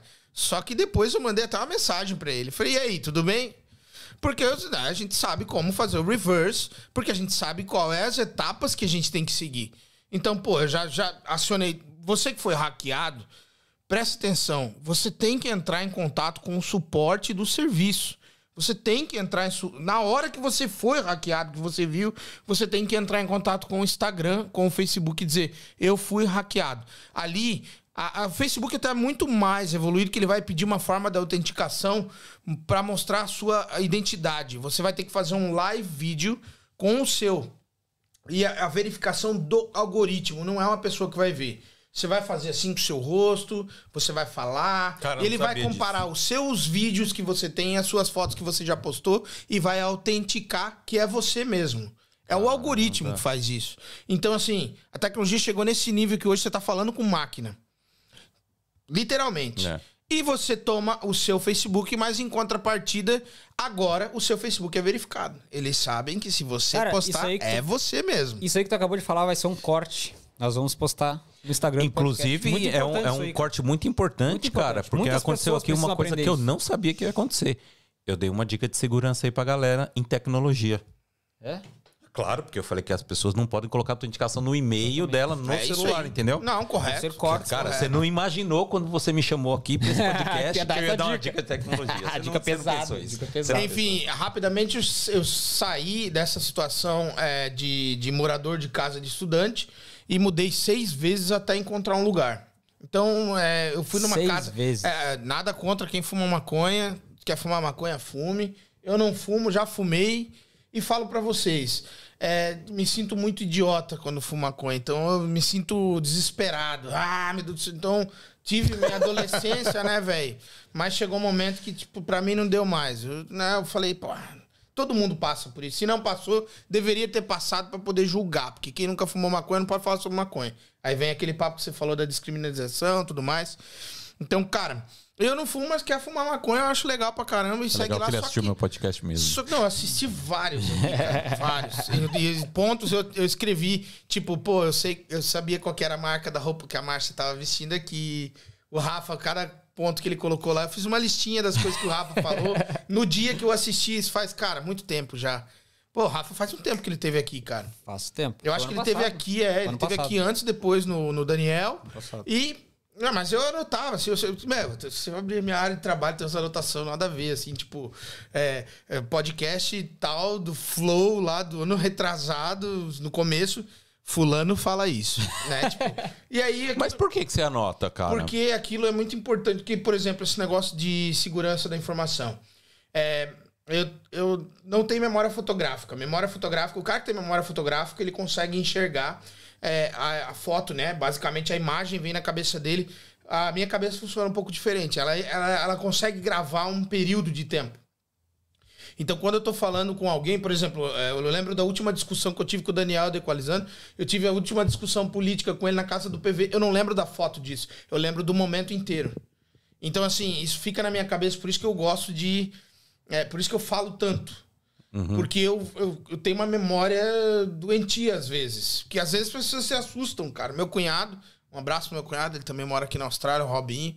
É, 20 e poucos anos, 23 anos eu acho que ele já tá aqui já.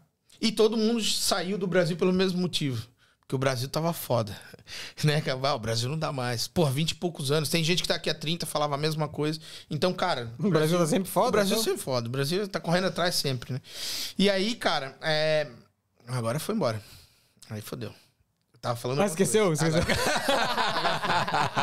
não, eu perguntei por que, que ele anota. Por que, que eu anoto, cara? É. Porque você não tem a memória fotográfica. Não, porque depois eu vou me aprofundar no assunto aí eu vou embora. E aí esse momento que eu anotei, eu vou fazer, eu vou fazer a pesquisa do daquilo que eu quero saber, né? É, Eu falei pro eh, a gente fez uma live aí nesse, nesse dia de manhã com o professor lá com o Jerry e no meio da live ele pediu que algumas pessoas fizessem perguntas e tal e eu comentei com ele, cara, que a gente vai fazer análise de, de dados para saber se realmente aquele cliente ele chegou até você de forma orgânica ou se ele não teve participação. Por exemplo, eu posso vir aqui falar para você, eu vou bombar o teu podcast de publicidade.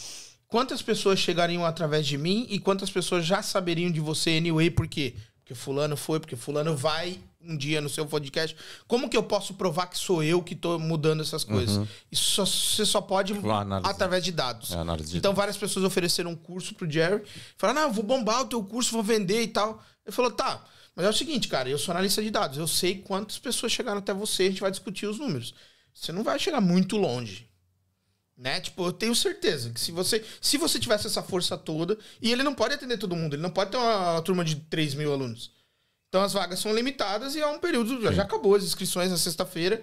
Inclusive, se o Jerry quiser divulgar esse negócio, paga os caras aqui, ó. Eu vou pagar os caras, eu vou botar meu nome aqui dentro. Por quê? Porque eu tenho que ajudar os caras e os caras vão, vão me ajudar. Então, assim, mas estamos sabendo ao vivo que a gente ganhou um novo patrocinador. paga nós.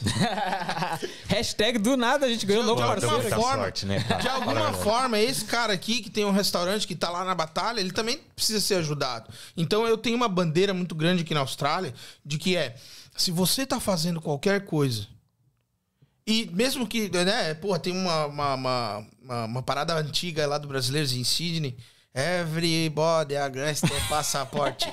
É, Não lembra dessa não lembro. história. Não, mas tudo bem. Só que. Que gosta. Só que essa menina, só que essa menina, ela postou uma vez um negócio lá dos tatuadores. E ela teve aqui, sabe? né? Sim, claro, eu vi o podcast dela. Que é o seguinte, cara. é, é, os tatuadores clandestinos. Tá errado, velho. Fazer tatuagem é uma arte, mas tu tá lidando com a saúde das pessoas. Não vem pra cá fazer tatuagem clandestina, velho. Agora, é diferente do cara que vai vir pra cá e vai falar: não, eu vou arrumar o computador do fulano. Foda-se. Ele tá batalhando pelo dele. Já tive vários concorrentes aqui, um deles, o, o Lucas. Conversamos várias vezes no telefone, o Arada. Pô, o cara foi embora pra Perth. Cara, só desejo bem naquele cara. E sempre quando eu chegava num cliente, eu falava um ponto positivo meu. Não um ponto negativo do cara. Ele Então, tinha mas pontos eu a- negativos. mas aí, só que Felipe- eu também tenho pontos negativos. Então, mas eu acho que isso que pegou, cara. Porque assim, eu até concordo com você. né? Não venha pra fazer coisa ilegal.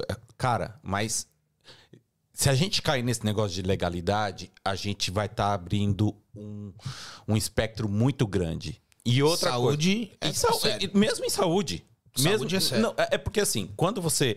Não, não vou falar de uma coisa que eu não entendo, né? Então, mas o que, o que eu tenho como parâmetro é o seguinte: a pessoa que sai da Austrália, ou sai do Brasil e vem para a Austrália, vamos dizer, nesse ramo de tatuagem, por exemplo, eu acho que ela não é qualquer uma que vai arriscar alguma coisa com alguém. Ponto. A gente Tudo bem. presume, né? Pode ser que sim, mas eu acho que o ponto maior foi, não quero comentar muito sobre isso porque Claro, eu acho que claro. não é o objetivo, mas foi quem que julga e de maneira que se julga. Claro, foi isso mesmo. Entendeu? Foi isso mesmo. Porque eu acho assim, se você é alguém renomado, como por exemplo, eu não sou renomado n- no, no de restaurante, por exemplo. Não sou. Tenho lá minha parte e beleza. Mas eu sou um cara que estudei muito política de saúde pública e hoje eu trabalho na área de saúde aqui.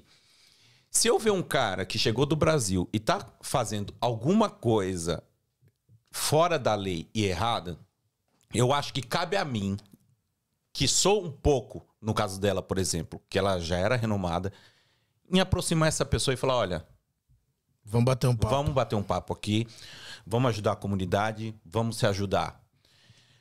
Não você chegar e falar assim: ah, cara, você tá fazendo isso errado, eu vou te denunciar, você tem que Não, ir embora é pro Brasil. esse é o problema da isso rede que eu acho que social, pegou. cara. Porque assim, então, esse é o problema Se da não rede tivesse social. a rede social. Mas exato. É, Porque da maneira que se faz é o seguinte: eu pego aqui uma pessoa, uma vida, vai, qualquer um, e, e transformo isso numa espectralização, sabe? Um espetáculo, e coloco pra me promover. Entendeu? Sim.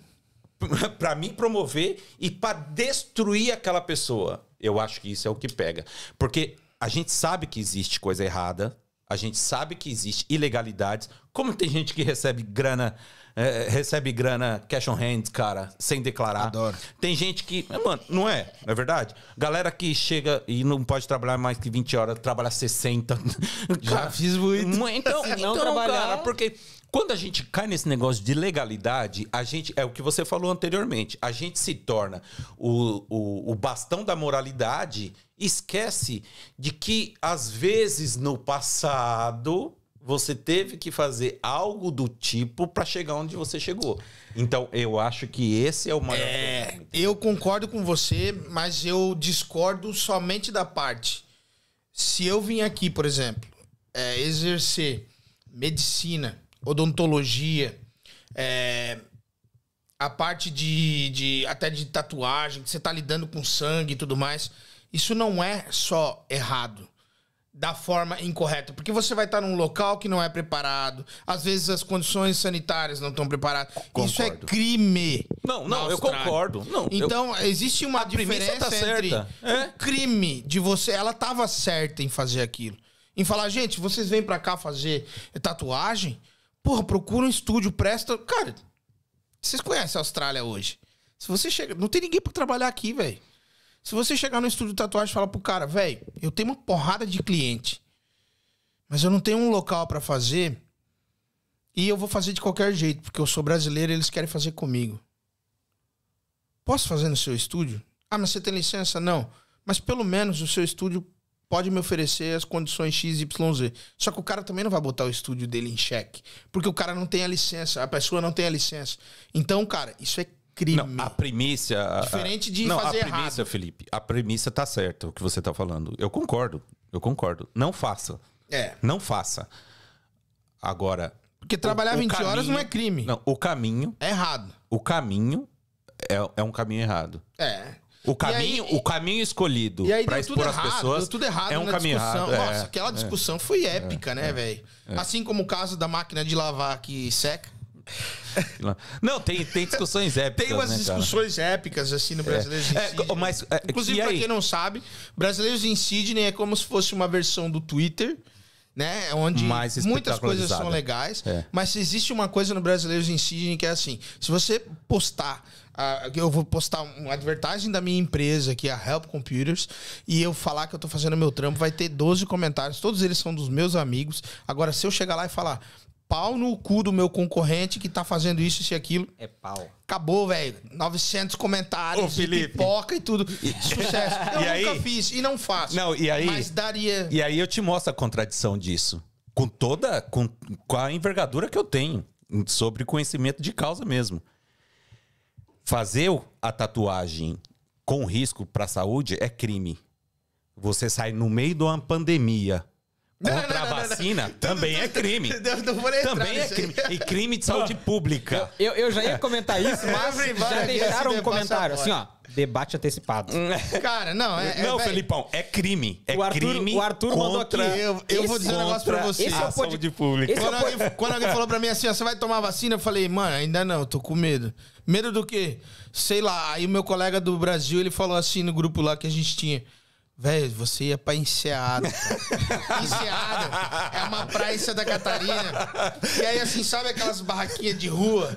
Mano, que tinha aqueles capetão. fumou as maconhas que não sabe cara. nem de onde vem. Pô, daquele dia eu Cheira me uns comecei. loló, e aí eu comecei. louco. Toma vacina, toma vacina. Pingo de solda. Cara, como meu pai, meu A pai, vacina abraço não. meu pai que é bolsonarista. Eu não- Falei, pô, eu não sou nada. Se alguém me perguntar hoje, essa frase eu peguei num brother meu, do Renan.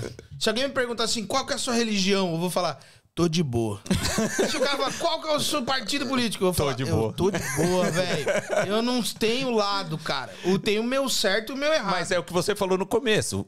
É- Você falou no começo, e isso acontece exatamente aqui. Quando a, quando a gente fala questão de saúde pública, a gente esbarra na política. É isso aí. Que é, que é o errado. É.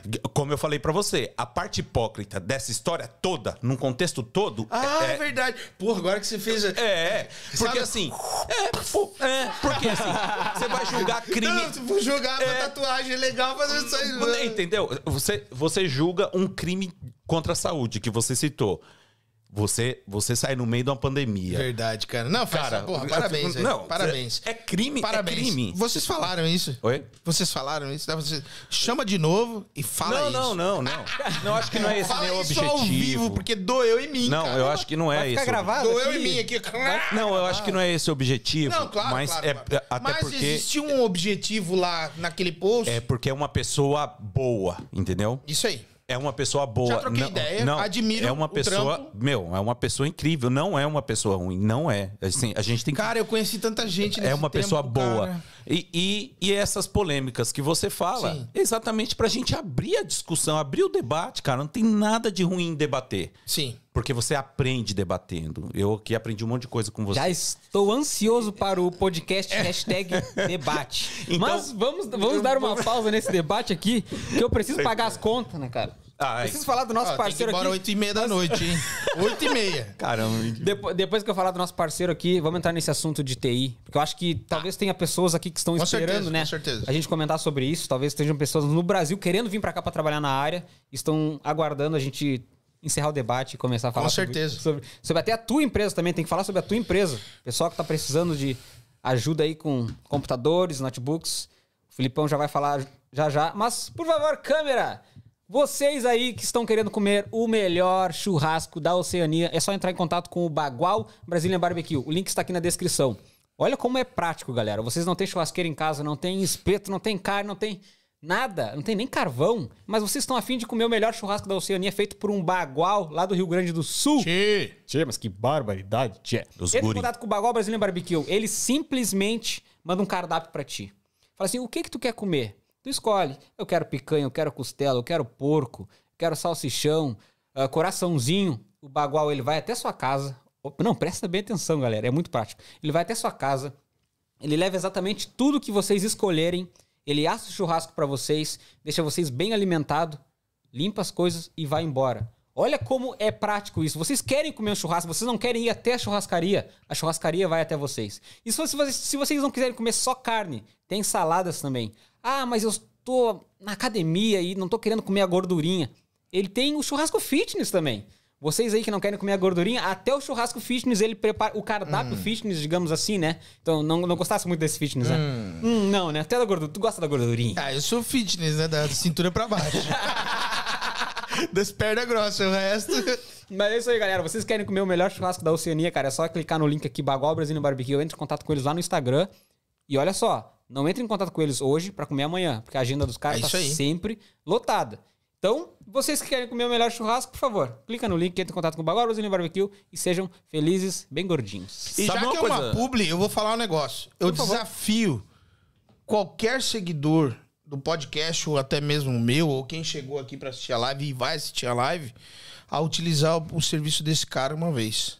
A gente só vai ficar maior, a gente só vai ficar grande aqui na Austrália, porque acabou aquele negócio de que brasileiro é filha da puta e brasileiro quer foder o outro. Isso não existe na Austrália, porque todo mundo tá aqui legal. Todo mundo não vá pra América, não vai ficar ilegal. Vem pra Austrália, fique de estudante, batalhe pelo seu visto. A América dá dinheiro, oportunidade, cara. Ser ilegal é uma mancha na sua vida. Eu tenho amigos que estão nos Estados Unidos e esses caras sofrem, velho. Porque, porra, meu colega meu tem um problema no dente lá, oito pau. É. Meu, Brasil é 400 conto pra arrumar um negócio. Então, é, utilizem os serviços dos brasileiros, brasileiros. cara. Pegue salgadinho, pegue... Cara, para de sustentar a culinária razão, dos outros que não, não vão te ajudar, velho. Eu, eu sou um cara que eu utilizo o serviço de brasa pra tudo quanto é lado. Né? Eu, porra, eu posso citar aqui várias pessoas que fazem business, mas além de tudo, eu gostaria de falar pra eles o seguinte, cara, você tem que olhar pro seu brother e falar, meu, você tem que usar o serviço do brasileiro. Porque a gente vai ficar cada vez maior. Só que assim, brasileiro que tem business na Austrália, não fica arrogante, velho. Sempre lembra do teu povo. Sempre lembra daquele cara que te estendeu a mão. Cada um dos caras que me ajudou aqui até hoje.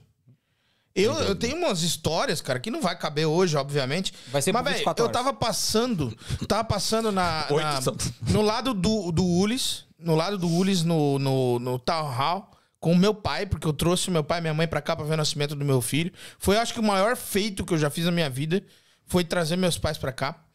E parou um cara, o Cleiton, que trabalha com pintura e tal. E o Cleiton chegou pro meu pai e falou assim: Ó, esse cara aí, cara, ele. Porra, foda.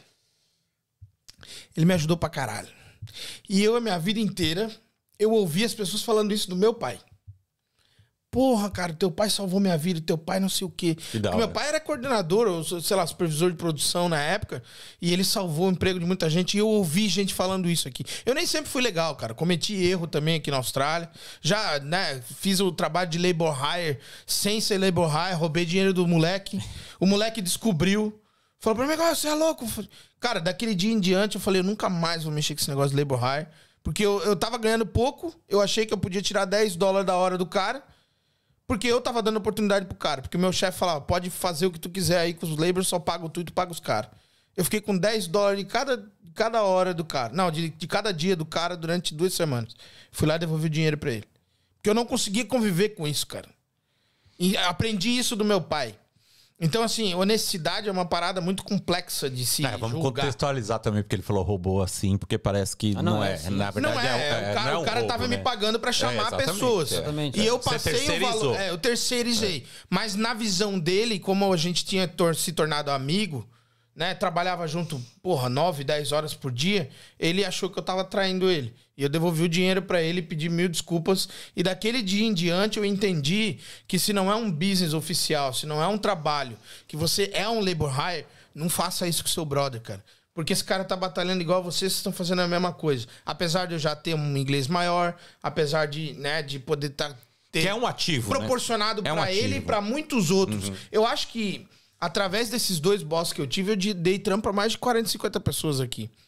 Que eu chamava a galera pra trabalhar. Teve um cara que ele foi pro Brasil e voltou e voltou ferrado, eu acho, cara.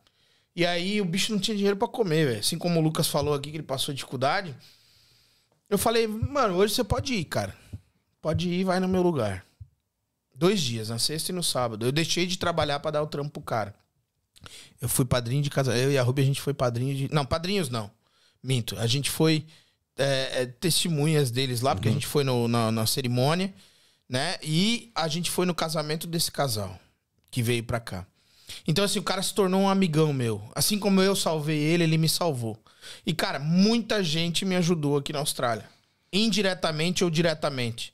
É, fica essa dica aí, usar produtos brasileiros mesmo, galera que tá batalhando aqui. A- Aliás, cara, sobre o bagual, eu fiquei sabendo de uma coisa agora que eu não sabia. Os caras limpam também, isso é muito... É muito Pô. importante. A parte, a parte mais Mas como eu importante. faço cara, churrasco. Você que sabe que o limpar, melhor né? Que churrasco limpar. é o do catarinense, né? Porque ele é feito com o conhecimento do gaúcho e com a brabeza do paranaense. né? O paranaense é bravo, o Ó, paranaense é mas só nervoso. pra deixar bem claro aqui Aqui ao faz o vivo, que ele, ele não vai entrar no teu quarto pra limpar teu quarto. Ah, ele vai limpar a sujeira dele. Entendi. Tá bom? O que Eu ele pensei que ele sujar. ia fazer o serviço de Ele não vai entrar no teu banheiro pra limpar teu banheiro. Pô, já ele, não vai lavar, ele não vai lavar tua louça. Enfim, eu, eu, eu passei... já podia abrir um negócio desse. Voltando pra, pra. Porque dislexia é foda, cara vai lá no. E aí voltei, cara. Vol- Pô, passei esse, essa primeira, essas primeiras semanas na Austrália, mudei de lugar e tudo mais. E, cara, quando eu tava seis meses aqui, eu tinha certeza que eu nunca mais queria ir embora daqui. Seis Porque eu meses. tinha tudo que eu não tinha lá. O meu primeiro trampo foi. ah, vou passar rápido porque pô, tem muita história. É só foi, pra gente poder entrar no é, mais importante que é a Foi com um empresa. libanês. Então, assim, gente que já trabalhou pra libanês reclama muito. Eu trabalhei. trabalha há com- quatro anos e meio. é, cara, e assim, tem uns caras libaneses que são, pô, fantásticos, cara. Normalmente esses caras, eles não têm muita li- ligação com a religião deles e tal. E aí, a maioria deles não tem ligação com a religião, mas eles têm uns preceitos de seguir, assim. Eu fui trabalhar pro cara, muito obrigado ao Alex, é, principalmente ao Alex, que é um cara que eu tenho que mencionar aqui, que ele trabalhava com meu boss, e ele foi pra Queensland passar o, o- o Natal e o Ano Novo e falou que ia ficar um mês lá, deixou o cara na mão, eu ganhei o trampo de. ganhei o trampo dele. Assumiu a vaga.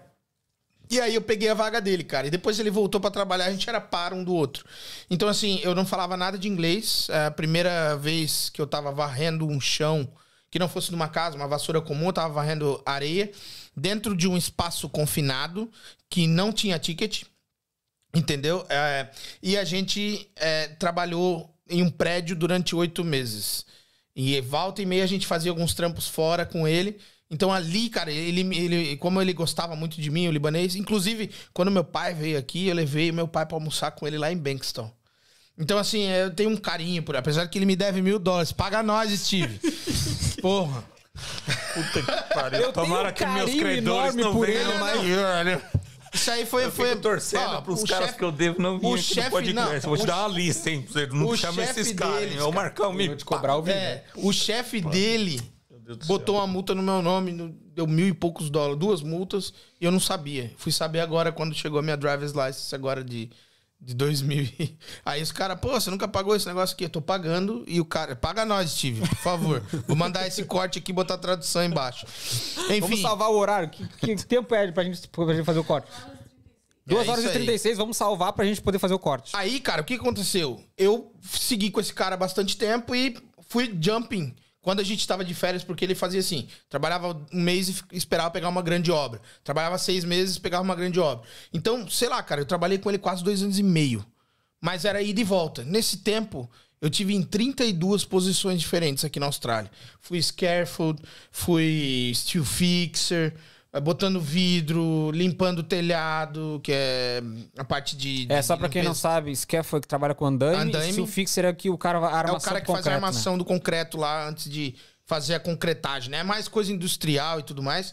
Trabalhei na cadeia de render, trabalhei no esgoto. No esgoto, acho que eu fiquei um bom período, acho que uns 7, 8 meses, trabalhando no esgoto. Cara, é esgoto mesmo. Você tem um mar de merda que é essa. Não existe uma, uma forma de impactar as pessoas. Teve um brasileiro que desceu lá, ele ficou três horas lá e ele falou: Eu nunca mais piso em Bondi por causa disso. Por quê, cara? A gente trabalhava em Bondi lá em cima no Golf Club lá. Tem 13 andares para baixo da terra que tem uma subestação que recebe todo o lixo orgânico, né? O cocô, o xixi, essas coisas que vem da região de Waverly inteira. Double Bay, Vaucluse, tudo. Vai tudo pro mesmo lugar. Então, pô, eles fecham esse canal e a gente tava fazendo a reforma do concreto. É, é, concrete, é remedial, remedial concrete. E aí a gente ia lá, fazia essa, essa reforma. Fazia lá, tirava os ácidos que ficam no ferro, é, re- re- refazia toda a parte de render. Então, assim, a gente trabalhou muito duro lá. O Rafa trabalhou comigo lá bastante tempo. Eu tirei o Rafa de lá. E eu vou dizer, o Rafa só é músico hoje porque eu te fudi na cadeia. Tira esse corte. Ficou, ficou pesado. Tira esse corte. Tira esse corte. Ficou complicado. Só, só isso. é um pouco de rua hoje porque eu te fudi na cadeia. Pô, explica melhor o Por que, que, que que foi. foram parar na cadeia? O que, que foi o te que fudir na cadeia, cara? A gente trabalhava no, no- no centro correcional, no centro, a gente trabalhava no centro de, de- de correcional, né, na cadeia, tra- fazendo parede, como eu falei antes.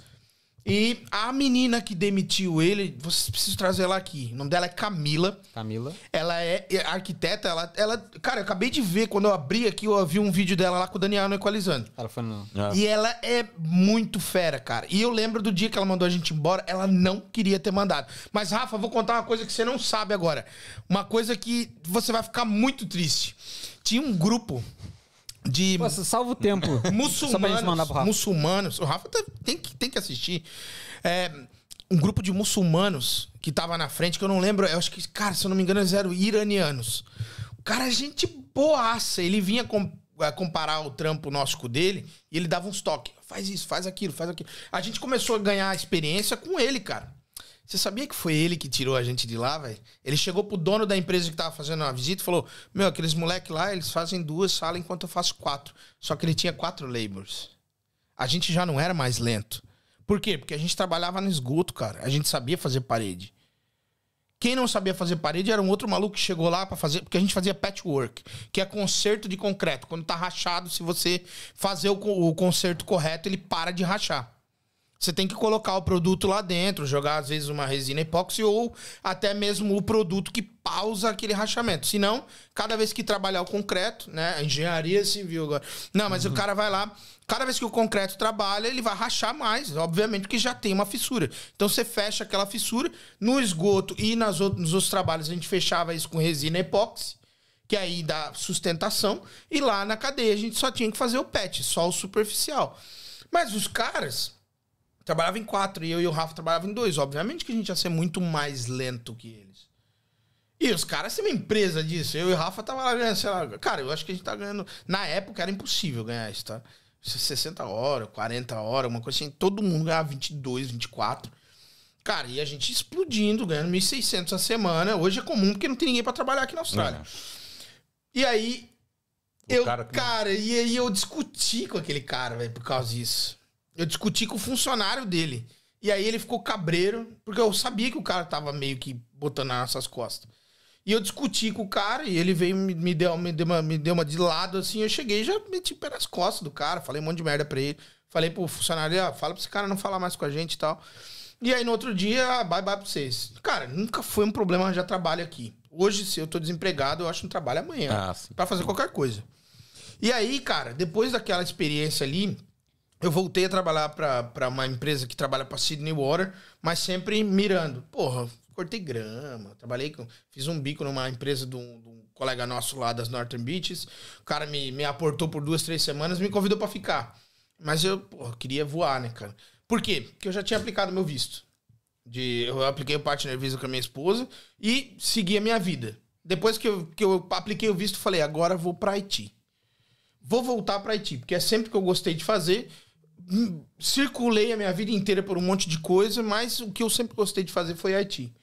Cheguei numa vaga de emprego, o Arthur me mandou a vaga de emprego, era lá em Monaveio, e cheguei na entrevista. é, o dono do- me ligou, o dono da, da, Já da empresa. TI, já. TI. Já pra TI, já pra ser técnico de informática e cuidar do shopping.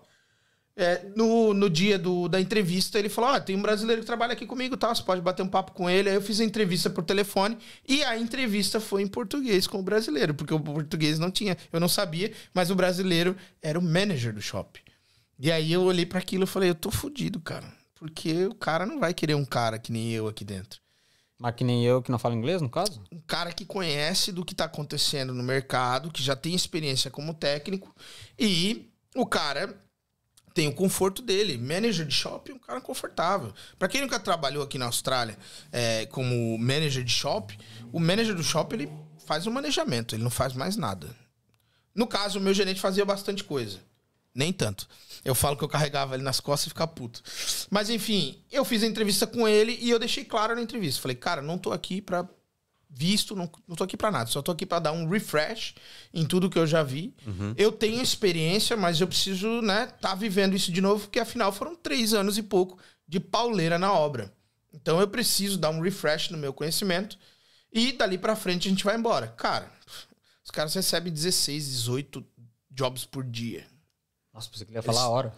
Não, não, não. Eu até falei, que isso? E eu ganhava mal. Eu comecei ganhando 617 dólares por semana. Limpo. Limpo. Mas não era full. Porque o boss é libanês, o dono da empresa. Mas não era full time. Não, não, era. Não existe full time quando você entra. Não. Só, só, só depois que você tem visto você entra full time. Então, eu tava com o Bridging Visa e tal. Aceitei a proposta de ganhar pouquinho, mas eu fiz um, um contrato. Dois meses, eu volto a conversar de salário. E aí, pô, fui lá pro brasileiro e falei pra ele, velho, faz o que você quiser aí, só me ajuda. Depois eu não vou ficar aqui. Só, só pra te avisar, eu não vou ficar aqui. Eu tenho uma ideia de montar um business e tal. E aí, cara, eu. Pô, a gente recebia 16, 18 laptops por dia. Eles faziam várias empresas. Tem uma empresa de network também, aquela empresa. E são duas empresas em uma só. Então eu fazia trabalho para as duas empresas. Cara, tudo que eu não aprendi nesse tempo que eu fiquei fora, eu aprendi em semanas. E eu comecei a ver que os próprios moleques que trabalhavam lá e que foram trabalhar com a gente era muito mais fraco do que eu e o Augusto, que a gente tinha a história do computador por trás, o hardware, a como montar. A gente começou lá, macaco velho, cara. A gente começou, ele é carioca. E aí eu falei pra ele, velho, eu mato no peito. O que vier aí, se eu não conseguir fazer, você faz, mas o restante deixa comigo. Que eu não quero pra, pra ganhar dinheiro aqui, eu quero aqui pra refazer todo o meu caminho. E experiência também, eu tava ganhando experiência. ali. Cara, ele. Pô, ele ficou numa situação bem confortável o tempo que eu tava lá. A gente era muito companheiro de trabalho. E. Esse cara, velho, ele. Porra, ele batalhou pra caramba pra fazer o visto dele acontecer. Foi enrolado pelo boss. Aquele negócio todo que a gente já conhece de Austrália. E ele é bom, velho. Sabe assim, são poucos caras na minha vida. Porque, pô, eu já trabalhei com gente pra caralho. Mas quando eu olho assim. "Ah, Esse cara é bom, velho. Ele é, um- ele é uma máquina de, de conhecimento de IT, assim, que tipo, ah, tal, lembra daquele negócio? Pum, o cara sabia tudo, velho. Então, assim, eu comecei a expurgar as coisas dele. Eu, cara, nós falávamos o dia inteiro, velho. E aí veio a ideia de abrir a tua empresa? Você tá vendo aqui como eu falo. Imagina eu e o cara trabalhando junto, o cara carioca, velho. Conhecedor de tecnologia. Conhece... Cara, ele mexia até com software de carro, velho. De alterar o velocímetro, os caramba. Os car... O bicho é foda. E assim, não é porque eu tô pagando pau pro cara. Mas é porque, porra, eu admirava ele como meu chefe, entende? E aí eu saí de lá e no dia que eu fui sair, ele falou assim: não, me dá o telefone aqui. Ele conhecia minha, minha esposa, ele falou: me dá aqui o telefone que eu vou ligar pra Ruby e não, não vou deixar você sair. Eu falei, não, cara, já decidi, cara. Esse ambiente aqui não tá legal pra mim por causa da família do cara lá, do, do boss e tudo mais. E, cara, eu não trabalho pra gente desonesta. Entendeu? Se assim, tudo bem que eu trabalhei pra libanês pra caralho. Mas assim, é, é, Cara, eu cheguei num momento assim que eu, porra, não vou mentir pro cliente. Não é por dinheiro isso aqui, entendeu? E eu saí e decidi montar a Help. Mas, pô, tudo, tudo isso, cara, eu tô encurtando essa história toda de cinco anos de Austrália, né? É, nascimento do meu filho e tudo mais. Mas o grande fator, cara, é que eu comecei a ver, assim, os meus amigos indo embora. Meus colegas indo embora. E isso é uma coisa que a gente se prepara e a gente vê, só que agora tá ficando cada vez pior pra mim. Eu tenho um brother meu, Renato, empreendedor, tem uma empresa de rendering, é um cara que tá aí na batalha. Falo pra ele, mano, você não pode ir embora, velho. Você é um dos poucos que não pode ir embora daqui. Por quê? Porque a gente vai se despedindo cada vez mais dos nossos verdadeiros amigos, porque o mais próximo que eu tenho da minha família aqui hoje são as pessoas que vieram da minha cidade que tem o meu sotaque e os caras que eu criei uma amizade aqui que, porra, parece que a gente é irmão, cara. A gente morou Tem junto. muito isso, né, cara? É, cara. Então, assim, viver fora, galera. Ah, porra, sonho, fudido. Não é fácil, cara, porque você deixa tudo lá, mano. Quantas formaturas, quantos batizados, quantos casamentos, quantas inaugurações, quantas vezes. Quantos nascimentos, Seu pai. né? Ó, tem o Hungria, cara, aquele. é, ele é um, um trapper, né? Um rapper. Ele, ele tem. Quantas vezes a sua mãe já chorou e você não viu, velho? É. Meu pai emagreceu 16, 17 quilos depois que eu vim pra cá. Assim como o Lucas falou que o pai dele era parceirão. Meu pai sempre foi meu parceiro. Nunca foi meu pai assim, de tipo, ah, cala a boca, eu tô mandando. Jamais, cara. Jamais. Isso me traz também a relação que eu vou ter com meu filho. Então, assim, nessa parte, cara, eu sinto que a gente vai perdendo os amigos e vai ficando cada vez mais fechado, mais solitário.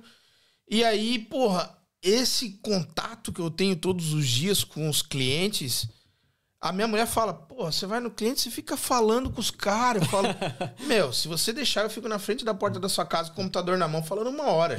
Por quê? Porque é essa interação que a gente precisa. É isso aqui, cara, é, o olho no olho. Entendeu? A rapaziada tá precisando fazer mais isso no Brasil. Pô, tem gente que separou uma mesa de jantar por causa de política. Ah, é só política Por que falta importa de agora. diálogo, né, cara? Porra, pouco legal era a época que a gente olhava um pro outro e falava: Meu, seu time tá uma merda, hein? Ah, nem fala, velho. Pô, meu time tá jogando a Série C, cara. E a gente vai subir. Uma hora. Ou não. Vai, o pior é que vai. Porque agora tem dinheiro, e aportaram lá uma SAF lá. Agora tem dinheiro, os jogadores estão dando sangue, porque estão ganhando, estão em quarto lugar na Série C. Se ganhar o jogo do Paysandu na terça-feira, ah, vai jogar contra o Paysandu, obrigação, hein, Figueirense. Porra, chegou lá, cara, é um outro objetivo, é subir pra A.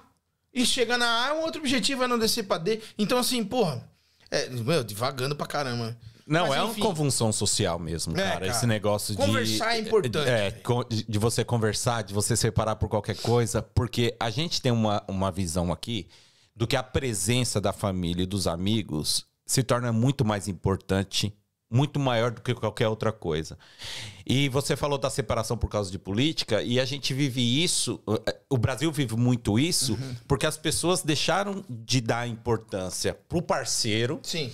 e dá mais importância para aquilo que ela quer defender, pelo fato dela estar certa, Que entendeu? eu sou. então por isso que o, meu é debate maior que o seu. o debate morreu. Eu, eu sempre amei política na vida, cara. Minha vida sempre foi estudar política.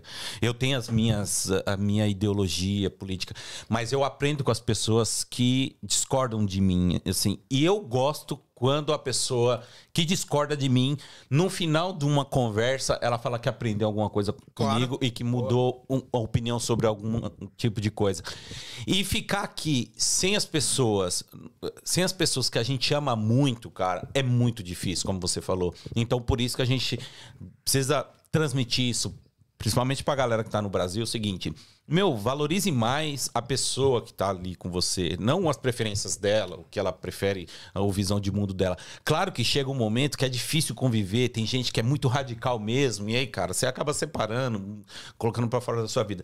Mas não família, cara, não amigo íntimo, É, cara. Cara, se mantenham juntos, porque é muito importante ter a família perto, Principalmente aquela pessoa que está prestes a sair de casa. É. É, A por exemplo, quero sair do Brasil, vou sair do Brasil daqui com o tempo. Cara, aproveita cada É, Aproveita cada segundo, minuto, velho. Você não sabe vai vai, fazer ser a falta. Eu sempre fui muito distante, assim. Eu tinha dificuldade até de dar um abraço. Meu pai e minha mãe. Foda. Essa vez eu fui lá. Cara, tava há cinco anos sem ir no Brasil. Quem eu vi lá, juro pra vocês, quando eu cheguei no meu bairro, parecia que eu tinha saído anteontem, velho. As coisas estão iguais. Ah, claro, tem um prédio ali, tem um negócio assim. Mas assim, as coisas são iguais, elas não mudam. E, pô, aqui na Austrália, pra quem não sabe, pra quem tá assistindo do Brasil, você faz contrato de seis meses de aluguel, faz contrato no máximo um ano. O que acontece? Você muda muito.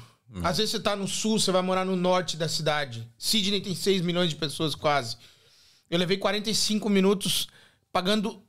É, como é que chama toll no Brasil? É pedágio? pedágio. Pagando pedágio no túnel da Harbor Road, da, da Harbour Harbor Bridge. É, e, cara, 45 minutos, velho. Mas eu falei pra um brother ontem que tá morando em Portugal e falou dos preços das casas. Aliás, 105 mil euros uma casa de 3 quartos. Não dá ruim você, cara? Barato. Dá ruim, cara. Porque aqui em Sydney é um milhão e meio, dois, um, 800 mil, um apartamento pequeno. Enfim. Cara, entre em contato com o Will. O eu, É, o eu, o eu. é, quando você falou Entre isso, cara, inclusive, que inclusive não vai te arrepender. Não cabe, mas o primo desse cara que me trouxe pra cá, a gente sempre Eu acho que a conexão dos brasileiros na Austrália, todas passam pelo Felipe, cara. Cara, o primo do cara que me trouxe Todas pra cá. elas. árvore- todas elas. Não, Se você for ver, eu conheço muita gente. Na época de estudante mesmo, eu parecia. Eu era pior que o PV. Eu só não sou cara, pior. que o PV. PV não é um bom você, exemplo. Cara, não, não. O PV, cara, é- ele parece um político andando. Aí, PV, o corte do PV agora. Cara, ele vai. Todo mundo conhece ele, velho. Todo mundo. PV tem uma coisa muito, muito boa, cara. A esposa dele. É que eu conheci o PV lá no passado. Não, não, não. É, o, é outro. PV, o PV, eu vou dizer pra você, cara. Como eu falei antes, ele salvou a minha estadia na Austrália. Não, o PV é gente Porque demais, cara. ele, ele, a gente conversava muito. Ele é e muito ele gente ouve muito, cara. É, é um cara E aí, sensacional. às vezes ele nem falava nada. Ele falava, ah, é complicado, né, Fê? e ali, ali eu sentia que eu já tava falando demais. Enfim, cara, é, divagando, né? É, antes de falar do PV, eu falei do quê? Não, você tá falando da sua empresa. É, não, assim, aí é, tem essa questão. Haiti na Austrália, acho que a gente pode falar sobre isso.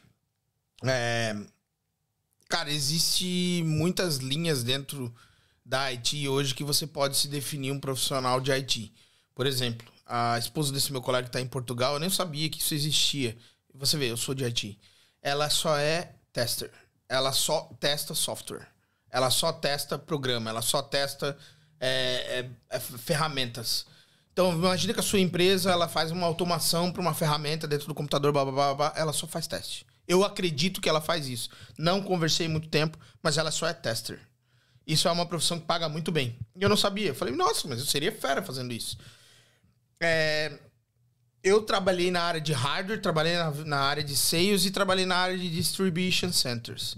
Que é o quê?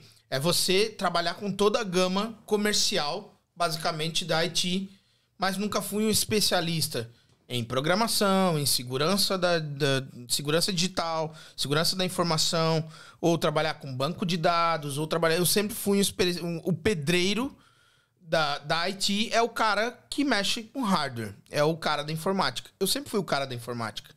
Então, por isso que esse processo de pegar um laptop desse aqui e deixar ele na melhor condição que você precisar é o que eu faço de melhor. Por quê? Porque eu sempre lidei com isso aqui. E tem gente que acha que é simples. E é simples. Pra mim. Pra quem já tem experiência. Abrir um equipamento desse aqui, um MacBook acima de 2016, que é o seu caso aqui, eu não preciso mais perguntar pra você, porque eu conheço ele inteiro. Eu já desmontei ele e montei inteiro. Então eu sei o que tem aqui dentro. Eu sei como é que troca o teclado desse cara. Você tem que, você tem que usar até uma grinder pra trocar o teclado desse cara. E eu tenho todos esses equi- Que a equipamentos. grind é a maquita, né? A grinder é a cortadora, é aquele disco de corte. Só que eu tenho uma mini grinder porque o teclado ele é soldado na case do computador. Quando você abre aqui, esse- essas teclinhas pretas aqui é o teclado, ela tá embaixo, colado nessa estrutura metálica aqui. Cada pontinho no meio das teclas aqui, elas têm um- uma solda. Então você tem que tirar essa solda com uma grinder. Cara, isso é um trabalho de pedreiro, velho. Entende? Trocar uma tela de Mac, qualquer um pode trocar. Se você puxar o cabo errado, você estoura a tela. Se você estiver colocando, você. Então é um trabalho extremamente técnico, mas pouco valorizado frente Ô, às outras profissões. Explica pra galera, Felipe, o que é a Help Computers? A Help, cara, ela surgiu. O nome até surgiu indo pra Quembra, na casa do meu colega. E foi a minha esposa que deu o nome, porque eu tava com vários nomes bosta na cabeça. Ela falou, ah, Help, Help Computers. Eu falei, "Hum, eu não vou te dar royalties, não. É, enfim, cara, foi, foi a ideia de montar a empresa e trabalhar pra mim mesmo. Porque enquanto eu trabalhava lá em Monaveia, já vinha muita gente perguntando: "Ô, você pode fazer pra mim? Você pode fazer pra mim? Eu enxerguei naquilo uma oportunidade de ganhar dinheiro. Falei, pronto. Estourei no norte, agora eu tô ricaço. Montei a empresa, fiz o website tal, saí da empresa que eu tava trabalhando. E outra dica, pessoal, escolham muito bem os profissionais que vão fazer o serviço pra você. Às vezes é complicado. E aí, porque o começo da empresa foi muito ruim, cara. Muito ruim. Por quê? Porra, a pessoa que fez meus cartões. é, blá, blá, blá. E no fim, o Arthur. O Arthur é sempre o cara que, do nada, Podcast. ele. Mano, Que deixa. do nada, o Arthur me resolveu o problema que a menina me resolveu em duas semanas, ele resolveu em 10 minutos numa Zoom call. O Arthur é um cara que eu falo pra ele direto: investe nessa porra dessa arte design. Ele tem uma empresa. Cara, aluga uma sala e só lamento, cara. Não tem mais nada pra fazer na vida. Você é bom, cara. Você é bom. Mas o Arthur é que nem eu, assim, cheio de "Ah, ideia e tal, e aí, pá. Mas enfim, ele sabe que eu admiro pra caramba o trabalho dele e ele resolveu meu problema, velho. Ele fez os cartões e tal, já mandei pra gráfica, ele mesmo mandou, acho, e chegou os cartões e pau na obra. Primeira semana, quatro computadores. Segunda semana, três computadores. E até então tu não tava usando a internet ainda pra divulgar, era só cartões? É complicado, vou te explicar. Oitava semana, nenhum cliente. Da quarta à oitava semana, eu recebi três clientes. E as contas iam chegar. Eu tinha um colchão, uma- uma- o colchão que a gente chama é uma parte né, de dinheiro que você tá ali guardado para quando você monta uma empresa, o colchão é aquela parte que você pode gastar sem preocupação, porque você sabe que aquilo não vai afetar o teu business e a tua vida própria. Né? É muito importante que você que vai montar um negócio faça um plano de negócio, que você saiba o que você está fazendo, que você vá atrás das melhores taxas do banco no começo, porque se você começar errado você já sai perdendo. É, hum, Cara, quando eu não tinha cliente, eu comecei a pensar, pô, será que eu tô fazendo a coisa certa tal? E aí, investi no Google. 80 dólares, 800 de retorno, dois dias. O que, que era esses 800 de retorno? 800 dólares de job em dois dias, com 80 dólares investido. Falei, agora já era. Vou ser o cara do Google, vou investir mil dólares por semana no Google e vou fazer 50 mil dólares por mês e vou comprar uma casa pra mim aqui na Austrália. Uma semana depois o Google cortou meu advertising falando que eu não poderia fazer ad no Google porque eu não tenho uma third part, que é o que? A representação de uma marca igual a Apple, igual a Dell, igual a Lenovo. É, como eu não sou uma autorizada, eu não posso fazer advertising no Google. Nem no Facebook, nem no Instagram, nem no Twitter, nem no TikTok. Por quê? Porque existe um lobby muito grande das empresas, né? Fazendo, pô, eu não vou deixar ficar um monte de técnico aí. E, aliás, eles estão certos. Eu concordo com eles. Porque tem muita gente que divulga técnico para roubar dados, né? O compliance da empresa. Ah, é muito sério esse negócio de roubar dados, porque ali, pô, você tem acesso a tudo que a pessoa tem, cara. Dados é Né? caro. Tipo, meu. Então, cara, e é, é o mais caro. É por isso que as empresas hoje, quando. é, existe uma frase muito famosa na parte de publicidade. Se você tá usando um serviço gratuito e você não consegue ver um produto, você é o produto. É. Você tá sendo usado como produto. Com certeza. Eu e o Léo Anésio, que tá aí na live com a gente, a gente fez um teste. Quando ele veio do Brasil pra cá, ele ficou 15, 20 dias. A gente foi no supermercado, pegou um produto e falou várias vezes dele e guardou e não falou mais nada. A gente recebeu em menos de uma hora um advertising daquele produto. Telefone. Então o telefone tá escutando sim, só que não da forma como a gente imagina. Isso quem vai falar pra vocês é o Jerry. O Jerry é fera, porque ele trabalhou no Face, trabalhou no TikTok, ele trabalhou no Instagram, no, no Facebook, em todas as empresas, no Google, e ele trabalhou na Disney. Cara, quando ele falou que ele tinha um passe anual da Disney, que ele podia levar qualquer um lá, falei, pô, Jerry, por que que você não era meu amigo antes? Eu tenho um sonho de ver o Mickey, velho. É, Deve ser fantástico aquilo, né, cara? Deve E- ser muito louco, né? e cara? eu não sei você, Marcos, se você chora aqui na Austrália, quando você tem uma surpresa, mas da onde eu venho a bomba explode. É isso aí, Banguela. Da onde eu venho a bomba explode. Então não é fácil, cara. Então às vezes eu vejo umas paradas assim, tipo, eu fui na Fórmula 1, fui é, Ah, eu choro pra no jogo do Brasil e, e acontece as paradas, eu começo a chorar e a minha mulher olha pra mim, porque ela já tá aqui há mais tempo que eu, ela fala, e como é que que você tá chorando? Eu falo, meu, você não sabe de onde eu saí, cara. É, Não tem como não Você não sabe onde eu estudava. é. Minha primeira escola, a primeira vez que fui na escola do meu filho, tinha uma pessoa com um puta chapéuzão de chefe lá. Olhei pro negócio, olhei as patentezinhas pequenininhas e comecei a chorar, velho. Porque eu ia no jardim, na casa de uma mulher que tinha um piano velho e era a casa dela. E o meu filho tá indo numa escola que tem um chefe de cozinha, tem animais na escola. É muito é- legal, cara.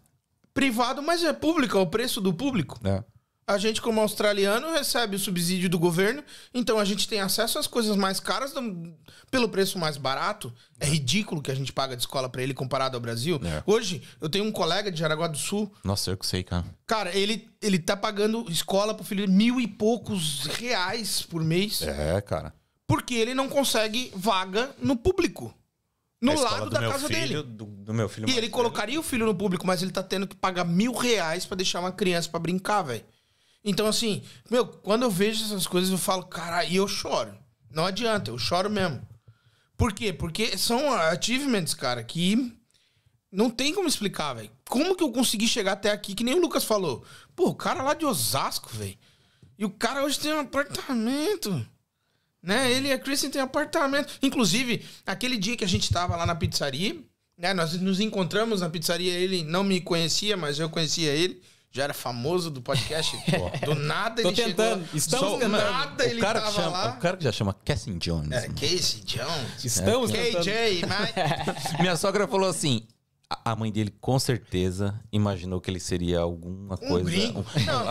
assim, um artista. Gringo, gringo. Ela Não, tá assistindo, acabou de comentar aqui, E, ó, meu sonho. parabéns. Ela E falou. vamos lá, vamos Disney, lá. eu também quero conhecer. Minha A mãe acabou gente de tá... Porra, muito fantástico aquele lugar, cara. Meu, eu fico olhando pro... Cara, sabe que eu não tenho isso, cara, com a Disney, cara. Ah, que você não é nerd, velho.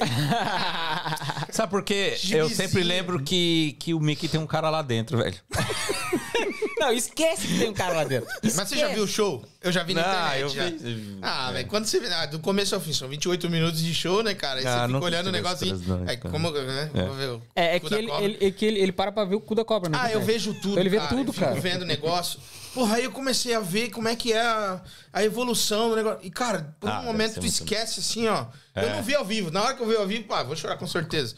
Mas tô esperando meu filho ficar um pouco maior, pai, né? É, porque ele vai pequenininho. Porque três anos e meio, a gente vai se incomodar pra caramba.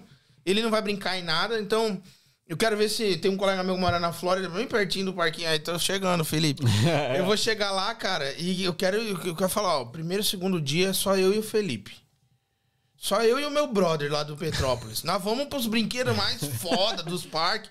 Depois a gente vai com a família. E elas vão primeiro, depois a gente fica com as crianças, elas também se divertem. Uns 4, 5 dias na Disney. Não é barato. Compra o passe anual e tal. Mas, velho, é um sonho. Cada um tem um sonho, velho. É. O meu sonho é o mais ridículo de todos. O meu sonho, como sempre fui apaixonado pela Apple, eu um dia vi uma foto pela primeira vez em 2008, quando o iPhone 3GS foi apresentado. Em 2007 foi released o, iPhone 3G, o 2G. O 3G foi em 2018.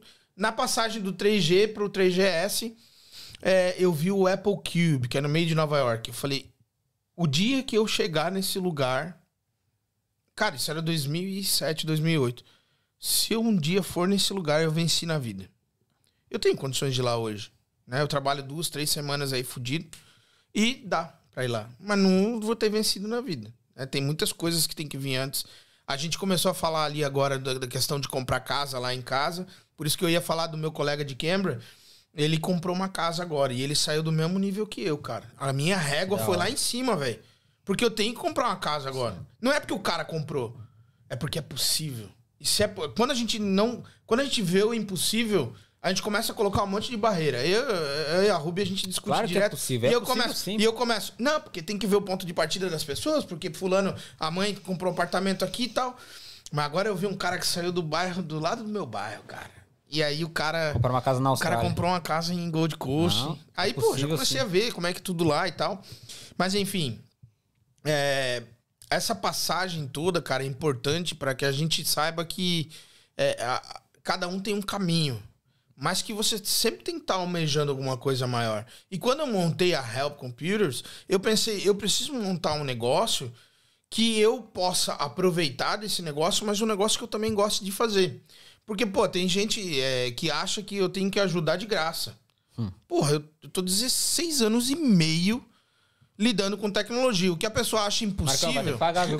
Não, não. Só que vem aquela questão. Quanto que se, quanto você paga pra fazer uma manutenção disso aqui numa loja Ozzy? É. Lá na loja onde eu trabalhava. Uma formatação simples aqui é 465 O- dólares. O quê? Pra Eu formatar- cobro duas horas de trabalho, cara. Eu a minha hora antes era 90 dólares, mas aumentou um dólar de cada coisa que eu compro de comida, dobrou o preço do combustível, eu reajustei meu preço. Hoje eu tô com 110 dólares a hora técnica.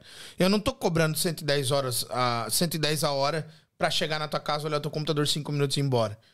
Eu tô cobrando a hora técnica. Tem todo o conhecimento, tudo que eu fiz. E, cara, eu não levo duas horas pra fazer esse trampo. Eu levo muito mais. Por quê? Porque às vezes você tem um backup e o seu backup ele vai passar mais lento para o meu SSD. Ou ele vai passar para minha máquina de backup. Eu gastei quatro pau e meio numa máquina de backup. Hoje, ainda existem poucas máquinas no mercado que sejam tão fortes quanto a minha.